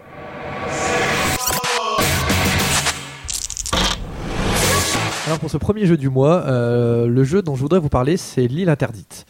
Alors, L'île interdite, c'est un jeu de Matt Leacock dont on a parlé tout à l'heure, qui est euh, l'auteur de, Pandémie. Euh, D'ailleurs, il descend un petit peu, l'île interdite descend un petit peu de Pandémie, qui était un jeu collaboratif où les joueurs devaient lutter contre euh, le développement justement d'une pandémie, et ça porte bien son nom. Et c'est aussi le même auteur, c'est l'auteur aussi également de Rolls Through the euh, un jeu de développement très malin à base de dés qui était également nominé au Spiel des Jahres cette année. Donc le jeu en français édité par Cocktail Games. Euh, alors c'est à la base une- un jeu de commande de Game Rights euh, à Matt Leacock suite au succès de, euh, de Pandémie. Donc il y a vraiment admirablement répondu. Donc comment ça se présente? Le jeu se présente sous la forme d'une grosse boîte métal qui contient essentiellement des tuiles qui servent à recon- reconstituer une civilisation antique. Et les joueurs, donc c'est un jeu collaboratif, ils collaborent tous ensemble pour récupérer quatre trésors avant que l'île ne soit inondée et ne disparaisse à jamais. Donc le lien de parenté avec Pandémie, t'as vu, je le fais vachement bien. Ouais, ouais, non, il y, a un su- il y a un suspense dans ce que tu dis, c'est complètement incroyable. Donc, euh, là, en gros, c'est un, un lien de parenté évident avec Pandémie. Pourtant, la thématique est un peu plus gaie, on va dire, et, la- et c'est un- et le jeu est plus dynamique. Ça ressort plus facilement, on va dire, lors des soirées. Euh, bon, je vous fais grâce de l'ensemble des, des mécanismes, mais en gros, à chaque tour, il y a l'eau qui gagne du terrain, et les joueurs luttent contre cette montée des eaux en tentant d'assécher des zones et de récupérer les trésors. Dès qu'on a quatre cartes, dès qu'un joueur a quatre cartes trésors, il se déplace jusqu'à la tuile qui contient ce fameux trésor et il remporte le trésor. Quand on a récupéré les quatre trésors collectivement, on débouche pas le champagne tout de suite parce qu'il faut encore retourner sur l'héliport. Et là, on, démarre l'hélico et, tous les joueurs gagnent la partie. Si on n'arrive pas à, tous s'en sortir, euh, la partie est perdue, tout simplement. Donc il a noté que comme c'est complètement collaboratif, euh, toutes les cartes, euh, donc il n'y a ni fait long ni si long, donc toutes les cartes tirées par les joueurs sont face visible. Euh, c'est un peu comme avec l'équipe de France. On vit ensemble, on joue plus ou moins ensemble, et surtout on meurt ensemble, à part la Coupe du Monde. Alors pour faire simple, euh, de mon ressenti, c'est un, des jeux coopératifs les plus simples et les plus addictifs que je connaisse. Euh, Il y a quatre niveaux de difficulté, donc novice réservé pour les, les vraiment débutants débutants, normal qui est un peu le jeu de base, élite quand on commence à bien bien connaître, et légendaire qui est particulièrement compliqué. Euh, Ça, c'est quand on est trop trop fort. quand- ouais, c'est vraiment, faut être trop trop fort. Euh, le thème est correctement rendu, euh, mais surtout on a vraiment envie de jouer et de rejouer, euh, comme dans tout coopératif. euh, quand, on, quand on se fait exploser par le jeu, on a envie de rejouer. Et comme là le jeu est rapide et simple, euh, c'est vachement, c'est très très simple de le remettre en, en route. Euh, ça dure une vingtaine de minutes. Euh, c'est de loin le jeu que j'ai le plus joué cet été avec le jeu du fictionnaire. Ah, je pourrais pas évidemment mettre le, jeu du fictionnaire comme le, euh, jeu, ça ne se fait pas. Donc à l'apéro, ça passe tout seul. Entre un, un apéricube euh, que j'avais mangé uniquement pour poser la question et dans la réponse était malheureusement coupée, une tomate cerise euh, pour me donner bonne conscience et un apéritif anisé de marque bip. Donc voilà, pendant les vacances, surtout l'information importante, c'est que je fais l'apéro. Donc bref, euh, je résume. Nous on adore. On y a vraiment joué beaucoup et beaucoup. Ça se joue facilement. Il y a une bon, il y a une part de hasard non négligeable hein, dans le tirage des cartes, mais l'attention est, est bien euh, et vraiment croissante. C'est à la fois le jeu le plus complexe de Cocktail Games qui nous a habitués plutôt à des jeux euh, crétins, malins, zinzin, et en même temps, peut, l'île interdite peut plaire à tous les types de joueurs, euh, vraiment qu'on soit des plus, euh, euh, comment on va dire, euh, des plus, euh, Des plus chevronnés aux plus, aux plus euh, débutants. Ça Euh, donne envie. Ça donne envie. Ça se joue de 2 à 4. Moi, c'était mon coup de cœur de cet été. À l'apéro, c'était très très bien. Il est en vente depuis quelques semaines. Alors, petit, petit bonus track, euh, je vous conseille le site à la carte euh, qui contient trois articles stratégiques très intéressants, notamment euh, sur les différentes stratégies en fonction du nombre de joueurs et, celles, et les stratégies en fonction du niveau de jeu, parce que ça change un petit peu la donne. Euh, une fois qu'on y est allé, si vous voulez, sur ce site, en fait, moi j'ai beaucoup, beaucoup, beaucoup joué. Tu veux dire, tu parles du site de l'extraordinaire Thomas Coe Je parle de, lui- de son site exactement. pas. Donc j'avais beaucoup beaucoup joué euh, parce que ça me plaisait beaucoup. Euh, et en rentrant de vacances, je suis, pour préparer ça, j'ai trouvé son site, j'ai été regarder les articles stratégiques et là je me suis aperçu, je je vais le dire, je suis que, que tu jouais comme une je quiche. suis une merde. Il n'y a pas d'autre mot, si vous voulez. C'est c'est que là, j'ai compris qu'il avait, il a analysé le jeu d'une manière beaucoup plus puissante que ce que je ne serais capable de faire. Et Thomas est Pour puissant. autant, pour autant, je m'amuse comme un petit fou et, et ça ne m'embête pas. Est-ce que vous avez joué à ce jeu vous-même? Oui. Oui. Alors ça, c'est Adrien. Ouais, j'ai joué à l'île interdite euh, avec la, la boîte, euh, la boîte de la version américaine que Mathieu avait euh, avant les vacances. Ah oui, parce que maintenant, du coup, j'y ai joué, c'était c'était Ouais, moi ouais, qui l'avais du coup. Euh, moi j'ai trouvé ça très très bien. Je veux dire, euh, bravo à Mathieu de- d'avoir d'avoir euh, d'avoir trouvé ce, ce petit bijou et d'éditer. Mm. Très très bien. Moi, je trouve ça. Est-ce que tu y as joué, Julien? Non, pas du tout. Pas ça- mais j'ai j'ai bien envie d'y jouer. ça. Du coup Bon, bah tant mieux. Il était déjà en démo à Cannes, hein, en fait, hein, de mémoire. J'ai failli y jouer. Oui, il était, il était en démo avec Cannes, tout à fait. Et c'est vrai, par contre, il n'y avait qu'une table et c'était difficile, euh, difficile Oui. d'y jouer. Déjà là, le, le buzz secret, les gens qui, qui jouaient trouvaient ça, trouvaient ça très bien. Ok. Euh, alors, on, bah, on, passe au- on va passer au fil rouge, tout simplement. Alors, le fil rouge, qu'est-ce que c'est? C'est une série de questions qu'on pose à tous nos invités depuis la première émission. C'est toujours la même série de questions. Vous n'y échapperez pas.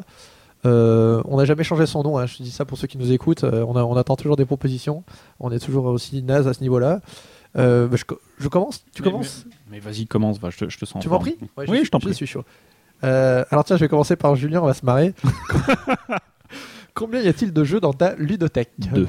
Dans ma ludothèque. As-tu une ludothèque Ah Est-ce que tu vois ce que c'est Ah qu'une oui, oui. ludothèque C'est la bonne question. Oui, je vois ce qu'est une ludothèque. Et c'est vrai que la première fois que j'ai vu la ludothèque de Bruno Fiduti, j'ai fait il y a autant de jeux que ça qui existent. C'est pas possible. Il y en a encore beaucoup Il en a beaucoup, beaucoup. ouais. Oui, il en a beaucoup. Euh, moi, dans ma ludothèque, j'ai tous les jeux euh, que j'ai illustrés chez Days. Ça fait déjà pas mal. 23, c'est déjà bien. Plus ceux que j'ai fait chez Hansim Gluck, ça fait euh, bien 3. plus ceux chez Aléa, ça fait 3 de plus. On Euh, est à 30, facile, une plus, plus Illusio, plus, euh, plus la cape et l'épée. Non, ça c'est déjà dit celui-là. dans le- On doit être entre C'est- 30 et 40, Voilà, alors, on va dire. voilà. Ces jeux sont, sont encore sous cellophane Ces jeux sont tous sous cellophane. D'accord. Cherche acheteur. il fallait, Non, il fallait- Sous cellophane, je les garde. Ok. Et toi, Adrien? Je dois en avoir 600 à peu près. 600. Ouais, 600 dont facilement 150 sous cellophane. C'est les derniers ou c'est les premiers? Non, c'est pas mal de premiers. Enfin, c'est des jeux que je disais, euh, c'est des jeux que j'ai achetés à Essen souvent. À l'époque où, où je montais à Essen avec les, les, étais jeune, les tu étais yeux pleins d'étoiles et je voyais tous ces prix bas. Je faisais ah ah, c'est le paradis du joueur. Et j'ai acheté beaucoup beaucoup de jeux et, pas forcément des bons et et, euh, et voilà maintenant ils sont ils sont ils sont un peu à la cave. et, euh, Et Guillaume, Voilà. tu, tu nous disais euh, l'autre fois que tu Oui. ne, toi, c'était pas, tu as pas connu cette euh, folie ton- à ton premier Essonne d'aller euh, de vouloir tout acheter à peu près. Ouais, non, non, j'ai pas eu, ces- ces- j'ai pas eu cette folie-là. Enfin, de mémoire, je me jetais pas sur tout ce qui bougeait en fait. Euh, mais bon, voilà. Enfin, effectivement, quand je suis arrivé, c'était un peu Disneyland aussi. Enfin, il y avait plein de jeux de partout. Tu découvres des trucs, c'est incroyable. Mais j'ai pas la, la mémoire de- d'être revenu avec euh, un coffre blindé de jeux, euh, des trucs sur les genoux, etc. Nous, c'était vraiment les questions qu'on se posait. Est-ce que, est-ce que tu crois que c'est sérieux qu'on parte à 4, à quatre, sach- sachant qu'on a que un monospace quoi? Parce qu'on va pas pouvoir rentrer quoi. Non, moi j'ai j'ai pas eu, j'ai pas eu ça. Si tu veux, à, à- à une époque, quand tu trouvais pas vraiment tous ces jeux allemands en France, moi je faisais ça. C'est-à-dire que j'allais à Essen, je ramenais 40-50 jeux, et après j'attendais euh, j'attendais euh, mars, et je faisais une grosse commande sur un site en ligne allemand, et je lui disais, tu m'envoies les cartons quand tout est prêt. Et donc vers avril-mai, je recevais 5-6 cartons euh, dans mon appart. Et, euh, Bon, le, le- le truc, Et moi aussi, c'est que. Pardon, je reviens sur mon expérience personnelle qui, qui passionne tout le monde. Euh, c'est que j'habite Strasbourg et que depuis longtemps, euh, quand tu disais ces jeux, on les trouvait pas en Allemagne, euh, chez, chez Philibert, enfin, très, très vite, on a trouvé beaucoup, beaucoup de jeux. Mm. Euh, On est, tu étais mieux loti à ce niveau-là, pareil. C'est qu'en cela. boutique. Ok. Bon, d'accord. Euh, Juste, pour- est-ce que tu achètes encore des jeux, Adrien? Oui. C'est Ouais, vrai? Oui. Ah ouais, j'en achète quelques-uns. Ouais. Ouais, ouais. Alors, Avec je- les réseaux que t'as, tu, tu achètes encore des jeux? Les jeux, il y en a certains effectivement qu'on qu'on m'offre, mais après, oui, il y en a certains que j'achète, soit parce que je, ce sont des gens que, que je connais pas, ou parce que j'ai envie de leur acheter le jeu, parce que, parce que j'ai voilà, j'ai envie de. de leur faire plaisir Ouais, ouais, tout à fait, ouais. et de te faire plaisir. Ok. Moi, j'ai- moi, j'achète en, en brocante les, les très vieux jeux. Enfin, je sais qu'à Essen, j'avais acheté un vieux jeu des années 30 parce que je- j'aimais bien le design du truc. Et tu vas à Essonne J'étais une fois à Essen. D'accord, parce que tu y étais allé en tant que. Enfin, par Pour par- Illusio à l'époque. Illusio Ouais. D'accord, mais c'est pas si. c'est- c'est- ça remonte C'était à il y a 3 ans, ça 3-4 ans. ouais. D'accord. Ok, très bien. Guillaume, petite question? Petite question, Adrien. Quel est le, le dernier jeu auquel tu as joué? J'ai joué à Small World pour iPad dans le train en venant. C'est vrai. Ok. Techniquement, c'est le dernier. Attends, attends. t'as joué avec qui hein? Avec Julien Delval. Bon, alors je vais poser une question Ouais. à Julien. Et Julien, euh, quel est le dernier jeu auquel tu as joué? Bah, tu vois. D'accord. Alors, qui a gagné? j'ai- gagné deux fois, on a fait trois parties. ouais, mais moi, c'était la première fois que je jouais. moi. Et la deuxième, il a réussi à me. laté après. Ah, il m'a fait une, combo à base de d'ancestraux plus un autre peuple euh, qui dure à Amazon. cuire. Enfin ouais, c'était terrible quoi. Amazon et Loup-Garou, là. J'ai pas vu le jour. Faut quand même Euh, dire que Julien n'y avait Ragarou. jamais joué et qu'il a réussi à, te- à te- à te battre une fois. Ah, ça fait mal. Ah, moralement, Ouais, il- Ah, s'est un peu déconcentré, il s'est dit oh c'est bon je vais, euh, Tout je vais le s'explique. faire doucement. Ah là, mais je me suis vengé après. D'accord, ok. Et euh, alors, est-ce que tu as un jeu préféré, Julien? Euh, moi j'aime beaucoup Citadel. Il y a un jeu euh, de, de cowboy que je trouvais c'est vachement bien avec des cartes. euh, Bang, euh, peut-être. Bang, voilà, Bang, j'ai trouvé ça très sympa. Ok, d'accord. Donc les, les petits jeux, les jeux de cartes. J'aime bien les petits jeux rapides, euh, ouais. plutôt apéro, tout ça. Euh, ou bien un gros jeu, en gros jeu. J'avais bien aimé Tikal, mais ça fait longtemps que j'ai joué à ça. Le 2 va sortir bientôt. Oui. Voilà. On peut, on peut, on peut le dire. Bah, Je crois- je crois qu'on peut le dire. De toute façon, il est on pas là. pas grand chose, quoi. Mais euh, on peut le dire. Le 2 sort bientôt, effectivement. Ayson. Et, et, Adrien. Euh, Oui, j'ai et toi, Adrien Pardon, c'est vrai que je te regardais Je comme pas. ça, je t'ai pas posé pas- la question. Est-ce que quel est ton jeu préféré? J'ai pas, j'ai pas, j'ai pas un jeu préféré. Euh, L'autre il y a est- beaucoup, euh, ouais, non, il y a beaucoup de jeux que j'aime bien. euh, donc effectivement, au-delà de Small World, Aventure du Rail chez nous, je pense que j'aime, j'aime beaucoup Ferrateur, celui que je vous, je vous- je vous Oui. parlais tout à l'heure de Ferrateur que j'aime beaucoup. C'était celui qui avait servi à Bruno Feduti d'ailleurs pour un. non, non, ça, alors euh, pardon. Ah oui, ah, tiens d'ailleurs, je me suis planté dans ce que j'ai dit tout à l'heure. Tu adores Mutterer. Oui, c'est Mutterer que je préfère. Oui, parce que c'est bien. Ferrateur Ouais, ouais. qui a servi à Ouais, je me suis totalement euh, solution gouré en les pinceaux. Effectivement, Ferrateur était sorti avant.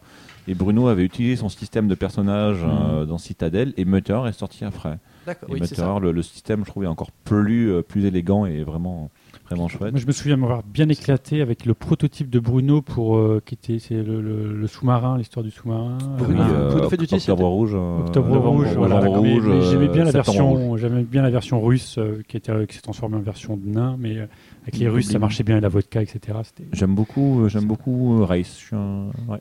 Race Race for the Gal- Galaxy. Race for the Galaxy, ouais. ouais. Ok. Voilà. Puis Tu as combien de parties jeux, de des, for the euh, Galaxy Parce qu'il il, paraît qu'il y a une, une phase d'apprentissage. En gros, euh, les, les- les 20 premières parties, tu détestes. Ah non, hein. je suis pas. J'exagère. J'ai bien pas- euh, passé les 20 depuis longtemps.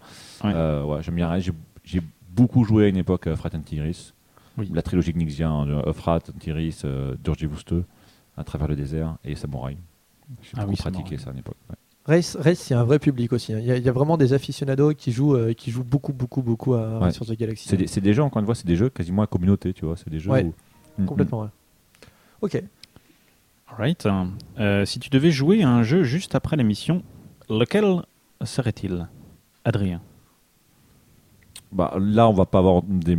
Ah si, il y a ta ludothèque à toi.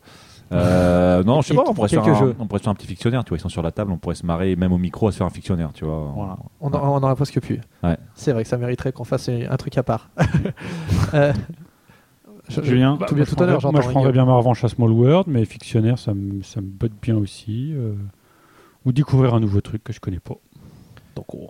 Est-ce que tu as, il y a un autre- alors là, là, là, Julien, ça va pas être simple pour toi. Est-ce qu'il y a un auteur, euh, ton auteur, on va dire préféré ou un auteur? Qui, que- qui te plaît particulièrement Tu n'as pas forcément de, de retour là-dessus. Ouais, j'aurais du mal à répondre. Peut-être Bruno du coup. Bruno fait du Bruno, tu bah, nous disais Bruno, Citadel. c'est aussi euh, parce que euh, je le connais particulièrement. Enfin, on, va jouer avec lui, etc. Sur des protos. Voilà, c'est Ouais. l'auteur que je connais vraiment, quoi. Ok. Et toi, Adrien? Et j'ai- beaucoup aimé euh, la carrière de, de, de Kramer, moi. Wolfgang Kramer, c'est un auteur que j'admirais très très longtemps. Que tu Euh, admirais, que tu. Ouais, enfin, n'admires plus. Si, enfin, si, que j'admire toujours, quoi, si tu veux, mais après, je pense que sa, sa production aujourd'hui n'est pas à la hauteur de ce qu'elle a été il y a, il y une dizaine d'années, mais, euh, mais là, enfin, je vais revenir à la trilogie, euh, Tikal, Mexica, Java, c'était super, euh, El Grande. J'ai découvert El Grande Ah oui, en euh. 97, je pense, juste après quand. Allez, ça, ça, ça. 96, son spiel, tu vois, voilà, pas, pas très longtemps après sa sortie, et, euh, et c'était c'était vraiment chouette, ouais. Les Princes de Florence. C'était une autre. ouais. C'était une époque où, où- où- Ouais, je pense que c'était une, une, époque où. le- nostalgie en fait. hein. Ouais, je pense que j'ai une petite nostalgie du jeu allemand de. Ça va être quoi de 80 Ouais, on va dire que des années- des années 90 en fait. C'était donc l'instant les- vieux con. Non, Les- c'est non, mais c'est l'époque- euh, attention, ça, je pense que c'est pas vieux con parce qu'il y a une, il y a une, je pense que le, le jeu de société euh, des années 90 c'est encore très actuel. Ouais. Tu vois, c'est pas ça se ça se ne vieillit pas. Je Exactement. pense que les jeux de société ne prennent pas de l'âge et disent oh ça, ça, c'est un peu daté. euh. Si tu veux, le jeu des années 80 est hyper daté en fait. Euh, C'est injouable, enfin c'est quasi injouable maintenant, le jeu des années 80, tandis que le jeu qui est qui est qui s'est créé entre les années, euh, on va dire entre 90 et 2000, c'est complètement, euh, c'est c'est carrément d'actualité. Tu peux y jouer sans problème, le sortir maintenant et, et ça n'est pas daté en fait encore. À mon, à mon, à mon, à mon humble avis, j'entends. Qui est tout à fait respectable. Alors, que- alors que ça pourrait, tu vois, musicalement, euh, on pourrait on pourrait faire des comparaisons. euh, euh, ça serait ça, ça pourrait correspondre un petit peu. D'accord. Voilà. Quelle était la question suivante? Oui, est-ce que si c'est un éditeur Est-ce que tu, tu euh, Julien, est-ce qu'il y a un éditeur que tu suis particulièrement? Ou pas? T'as le droit de dire ou pas et on, et on enchaîne. Pas, euh, Des. Offenders, je pense. Des- bah, je suis forcément. De- Tu l'as suivi de près dans le train d'ailleurs aussi. Juste à côté. Donc c'est plutôt. Adrien, Je- tu peux je, réfléchir suis- pendant Je suis tout. Je, je regarde tout. Après, je, je- des fois, je, je repère pas qui est l'éditeur forcément. D'accord. Je regarde un petit peu tout ce qui se fait. Puis je regarde d'abord le graphisme, quoi. Puis Surtout les graphismes. euh, Est-ce que tu- ça, c'est ça, c'est intéressant Est-ce qu'il y a un illustrateur? Est-ce qu'il y a euh, alors ouais tiens deux, deux- deux questions intéressantes. D'abord est-ce que tu regardes les autres boîtes? Est-ce que ça te quand tu regardes un jeu tu, tu complètement. te demandes vraiment Ouais. est-ce que tu analyses on va dire les autres boîtes presque? Quand je, quand je fais un jeu, déjà, je regarde euh, ce qui a été fait euh, en type de plateau, quoi, euh, par rapport aux perses, par rapport aux moyens de représenter les choses, la jouabilité, comment ça a été euh, créé, etc. Oui, oui, je regarde beaucoup. Le... D'accord. Je trouve pas toutes les infos sur Internet, mais euh, voilà, si j'avais si j'avais autant d'une belle ludothèque euh, comme Que- vous, j'ouvrirais toutes les boîtes pour voir comment sont faits les pions, les cartes, etc. D'accord. Et Ouais. est-ce qu'il y a un, illustrateur que tu connais dans le monde du jeu euh, que tu suis enfin euh, que tu euh, on va dire Donc que tu admires le travail. Voilà. Il y en a, non, il y en a beaucoup, puis certains je ne connais même pas les noms, mais euh, c'est vrai que ce que fait Oui. Miguel, je trouve ça vach- vachement bien pour le jeu, je trouve que ça fonctionne super bien. D'accord. Euh, Il y a des Allemands qui font des trucs, euh, c'est Kartrein, je crois, euh, pour- qui s'appelle. Le, jeu- le, le jeu Non, non, non, c'est un, illustrateur. Kartrein, Ouais, c'est ça. Un des mecs qui a bossé pas mal sur, pas mal sur Dominion, je crois. Oui, oui, puis il a fait pas mal de jeux, Ouais. de jeux allemands. Là, euh. Là, t'es en train de démystifier. En face, il te regarde. Ah non, Oh je là ne le connais pas cet illustrateur. Non, non, mais c'est là que- c'est là qu'on voit qu'on connaît mal le travail. C'est- la, raison de ta venue C'est parce qu'on connaît mal leur travail. C'est vrai que souvent ça se mélange, tout ça, les gens ils savent pas trop, qu'il y a eu- on voit pas trop les différences des fois entre les illustrateurs. euh. Je veux dire, je suis, j'étais vraiment, j'ai vraiment, par exemple, appris et été super surpris de savoir que Dominion avait plusieurs illustrateurs. Tu vois, Oui. autant sur un jeu comme Magic, euh, bon, il n'y a pas, y a, y a pas de- d'alternative si tu veux à Mhm. ça. Euh, Dominion, il y a, y a quoi Il y a, y a une vingtaine de cartes différentes. Enfin, peut-être pas, il y a un peu plus de cartes différentes, mais euh, mais il y en a pas non plus un nombre incroyable. Et euh, Mais c'est surtout qu'en voyant le jeu, il y a une vraie cohésion quoi, sur Dominion. ouais, tu c'est vois. vrai qu'on on se dit pas que. Je- moi, je, je savais Je pas. pense qu'il y, a un- fait. je pense qu'il y a un illustrateur qui en, fait, qui en fait une, qui en a fait une majorité, puis il y a d'autres qui viennent Ouais, en faire euh, des cartes un peu spéciales, ou, etc. Et Adrien, je me souviens plus ce que c'était la question. c'est- Un éditeur. c'est un éditeur que tu suivais particulièrement. Non, en fait, je suis tous les éditeurs. J'ai une bonne partie parce que c'est mes amis. tu vois, on en revient à des gens comme Cyril Lemag, euh, Mathieu Despnous, euh, Hicham, c'est des gens que je connais. Donc oui, je suis au courant effectivement de, de ce qui sort euh, très régulièrement. Puis après, je suis, euh, je suis, je suis, je suis, un, je suis un joueur aussi, quoi. Donc je suis un joueur assez éclectique et euh, donc je suis tout le temps à, à fureter à droite à gauche sur Internet et, et Sun, je me fais toujours euh, au, au moins une petite, euh, une petite heure entre mes, entre mes rendez-vous pour aller, aller voir un peu ce qui euh, sur, sur le salon, quoi. Donc ouais, je, re- je regarde tout et puis c'est important d'être au courant. de, tout ce qui sort en termes de, de thèmes, de mécanique, de ouais, ouais c'est, c'est, c'est- ça m'intéresse et ça et c'est important. Ok. Et quel est le petit truc que tu adores voir se passer quand tu joues? Le truc, le détail qui fait que tu... c'est pour ça que tu aimes le jeu de société, on va dire. Ça c'est ça, c'est une question. Je sais pas, je sais pas. Quel est le petit truc euh, Tu vois, tu te dis, c'est là que, à ce moment-là, que le jeu de société, c'est pour ça que je, c'est pour ça que je, je l'aime. Je l'aime. Moi, moi, c'est- moi, c'est pour société, en tout cas, la réponse. hein. Ouais, je- je- C'est pour le, le, le fait d'être C'est en, le- c'est parce que c'est société. Parce que c'est avec, avec des gens. le fait que tu puisses partager ça. Je, je crois que c'est un bon moyen. de- dans- moi, j'ai remarqué ça dans des soirées. En tout cas, tu connais pas les gens, tu joues à un jeu et les gens, du coup, tu les connais vachement plus que si tu avais discuté avec eux. J'ai l'impression.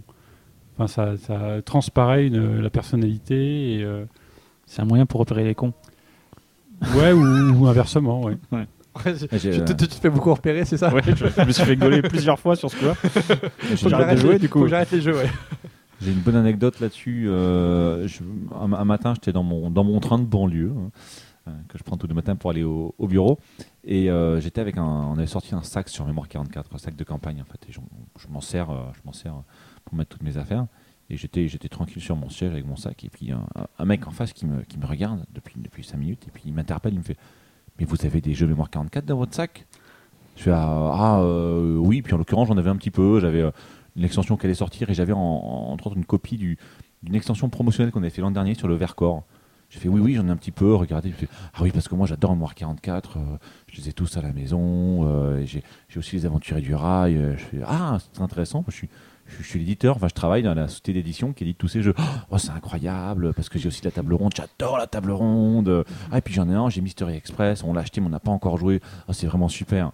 Et on a discuté pendant un quart d'heure avec le mec au milieu du du wagon qui était, qui était bien rempli. Les gens nous regardaient, tu vois, avec des, yeux Ils écarquillés. comprenaient pas ce que vous disiez. Ouais, c'est ça. Et puis donc je lui ai remis en plus un, un exemplaire gratuit de cette exten- extension du Vercors. Il est parti euh, super content, quoi. Donc c'est ouais, c'est comme dit Julien, c'est social. C'est encore c'est un, un des rares peut-être encore hobby qui nous fait rencontrer des, des gens, quoi.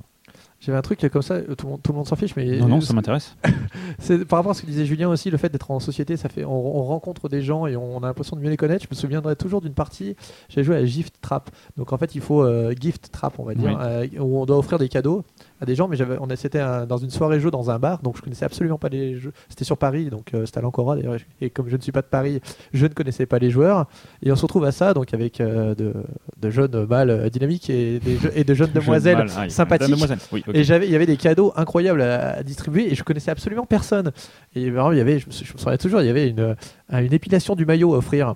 Et, et je, je regardais les, les jeunes dames autour de moi et je me disais à qui je vais pouvoir offrir ça sans, sans paraître, euh, tu vois. Comme un et après, du coup, ça permettait d'avoir des discussions assez marrantes, etc. Euh, Et c'est du coup, c'est, effectivement, il y avait ce- cette idée de, de- de société, de découvrir les gens euh, d'une autre Le manière. Loup-garou en est un jeu parfait aussi pour ça, quoi.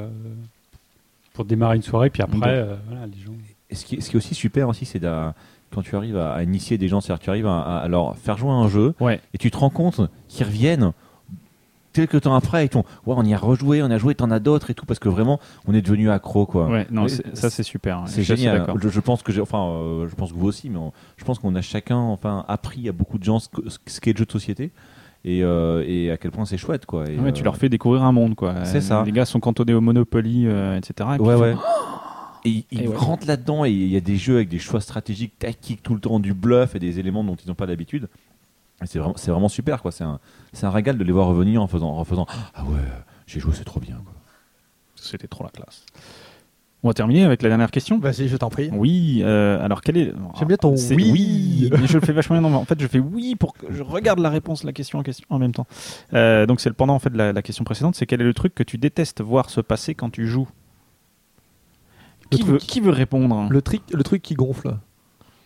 Qui dit ça, c'est pénible dans le jeu. les, de les gens trop, les gens trop sérieux dans le jeu, quoi, qui s'énervent si on, si, si on joue pas exactement comme il faut, ou euh, si on suit pas la règle euh, exactement. Quoi. T'es obligé de l'attaquer là, t'es obligé. ou ceux qui. euh, ouais, ceux, ceux qui qui- s'énervent en jouant, enfin qui prennent pas de plaisir à jouer finalement. Ouais, l'an- l'anti-jeu. L'anti-jeu, enfin, le, les mauvais perdants. Enfin, euh, ce qui est assez marrant aussi, des fois, c'est les gens qui te qui jouent sans, sans jouer dans l'objectif du jeu. C'est-à-dire que quand tu as un jeu, tu as un objectif, tu as, un but à atteindre, tu as des conditions de fin de partie de victoire. Les gens qui font un truc en te faisant Bon, j'ai envie de faire ça. Mais euh, tu fais ça pourquoi Ouais, parce que c'est rigolo. Euh, non, non, faut, faut, enfin, faut, non, tu le- faut avoir des points de victoire, donc faut. euh, ouais, de toute façon, moi, gagner, je m'en fous. Ah non. Si tu t'en si tu t'en fous de gagner, tu joues, enfin, tu ne joues pas au jeu aussi. Euh, Tout le monde autour de la jeu, table doit, doit essayer de gagner. Si quelqu'un autour de la table n'essaye pas de gagner, effectivement, le jeu est planté. Parce que quelqu'un ne, joue pas dans l'esprit d'un jeu. Ok, merci. Merci pour toutes ces questions. Et ses, ses réponses surtout. Et surtout, enfin, oui, toutes ces réponses. Ah, c'est moi qui te remercie pour les questions. mais je te remercie, Fred. Merci C'est vraiment de- sympa. avoir posées partiellement. Euh, Merci pour votre accueil. Alors. Alors, bah, du coup, l'émission effectivement touche à sa fin. Euh, déjà, merci pour ceux qui ont réussi à nous écouter jusqu'au bout. Euh, merci à vous deux d'avoir accepté euh, notre invitation pour cette euh, première émission de la deuxième saison, d'avoir ouvert la voie. Alors, de notre côté, on souhaite remercier surtout trois personnes qui nous ont filé des gros coups de main euh, cet été. Euh, tout d'abord, Pierrot, qui nous a fait un formidable logo. Magnifique. Euh, je ne sais pas si vous l'avez vu euh, sur Facebook, mais il a la classe, Le sincèrement. pion avec les, euh, les Les écouteurs. Les ouais, écouteurs, ouais, super. il a vraiment la, la classe, donc encore un grand, grand merci à Pierrot. Qui a la classe? Pierrot ou le, ou le truc? Les deux. Les deux. Écoute, Ah, les deux. D'accord, ok. On souhaite aussi remercier euh, David, évidemment, notre monteur, pour les super génériques, les jingles que vous avez entendus, euh, et surtout pour sa disponibilité, euh, Oui. parce que c'était pas, parce qu'il il fait vraiment Parce ça. qu'il y a une vie à côté et il fait. probablement, voilà, j'imagine, et, et pour le montage aussi, qui nous a fait rapidement. Et on lui, j'espère. Sinon, sinon, si vous nous écoutez dans 2-3 mois, bah, on est désolé. on lui souhaite aussi plein de bonnes choses. Je lui souhaite personnellement plein de bonnes choses pour ses nouvelles aventures. Et enfin, la dernière personne qu'on veut remercier, c'est bien sûr notre ingénieur du son, Lydia, pour sa patience, ses efforts à tout moment. Quel talent. Enfin, on voudrait dédier cette émission à Vincent, euh, Vincent de Trick Track, qui est parti beaucoup, beaucoup trop tôt. Euh, C'était quelques jours seulement après qu'on ait enregistré l'émission avec euh, Monsieur Fall. Alors, où que tu sois, Vincent, si tu nous écoutes, sache qu'on pense encore bien, bien fort à toi. On a aussi des pensées, bien sûr, pour, euh, pour sa famille, pour la Trick Track Team, et tout particulièrement à Monsieur Fall. Euh, bon, c'est pas forcément facile d'enchaîner, je pense qu'on y a tous pensé, mais en tout cas, nous, on se retrouvera quand même très bientôt, super bientôt. Oui. Euh, ça va arriver même euh, plus vite qu'on le pense, hein, je pense, d'ici une quinzaine de jours C'est ça. pour une émission qui, une fois n'est pas coutume, euh, sera composée essentiellement de Belges. Avec des Belges, on aura des Belges à nos côtés, tout à fait. Merci encore à vous deux. Merci. Merci à Merci tous. beaucoup. Et à très bientôt. Salut, salut. À bientôt. La radio des jeux. Radio. You're listening to the board. Ok. Bah, j'écoute la radio des jeux. Et toi, qu'est-ce que t'écoutes Alors, je sais que tu as fait aussi l'illustration d'un ouvrage de Georges R.R. pour les Français Martin. George R.R. Martin. C'est la classe d'avoir euh, d'avoir illustré. euh, Je crois pas que ce soit moi. Ça a été en Allemagne, il y a Super Gang. Ma cousine m'a initié à, à Super Gang. Donc voilà, donc vous voyez aucun lien entre euh, initié et Super Gang. C'est le mot gang qui, nous. euh, D'accord, ouais. Mais donc c'est pas du tout, enfin c'est plutôt euh, valorisant forcément, mais c'est pas un, un peu trop euh, pesant en tout cas ce- cette, cette idée de devoir faire. Parce que par exemple, on a eu une question. Alors je sais pas si on, on en a pas trop parlé d'ailleurs, mais qui- il y, en a- il y en a il y a eu en. Ouais, là, à un moment on a gueulé, mais c'était pas une bonne ambiance par. Ouais, mais là on a tous gueulé, c'était rigolo. Ok.